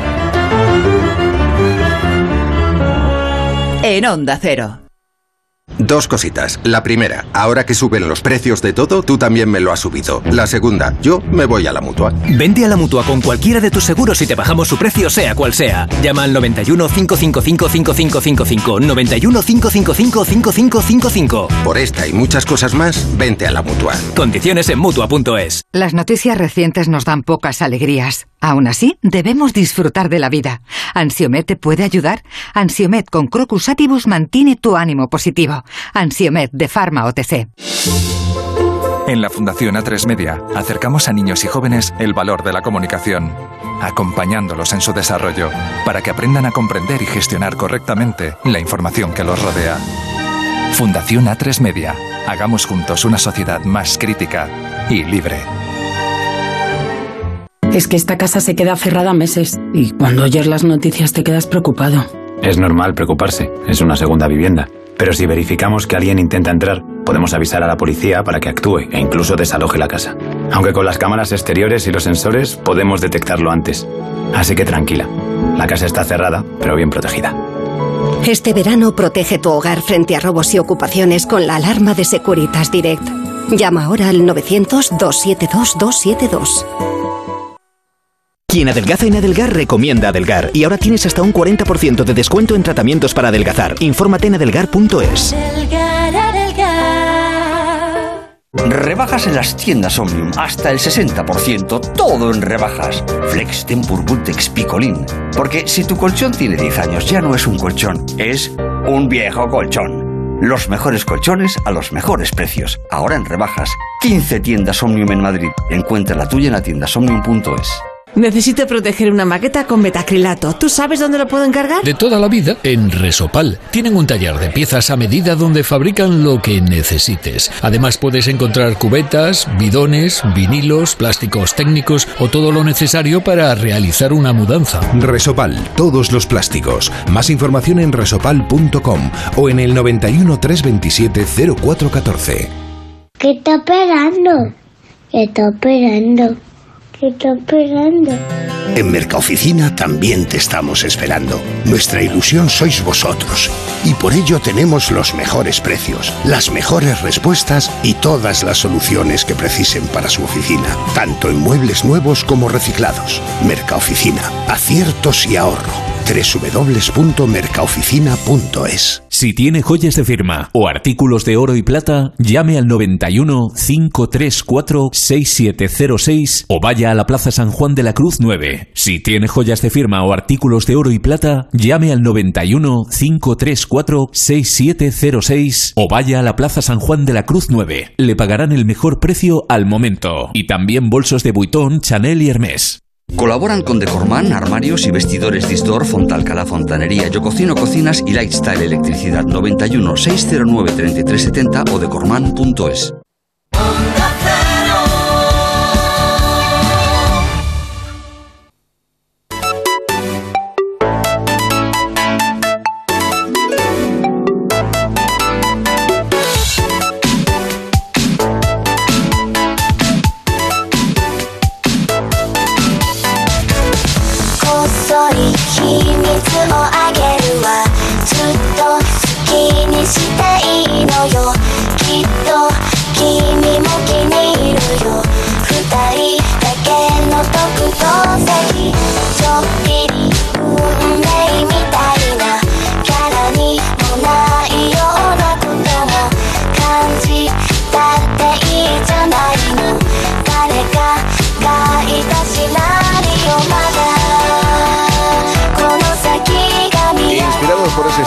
contábamos en el vistazo de aquel que fingió que llevaba comida para llevar, que era repartidor y que subía al monte Fuji, escuchamos una hermosa melodía típica del J-pop, el pop japonés.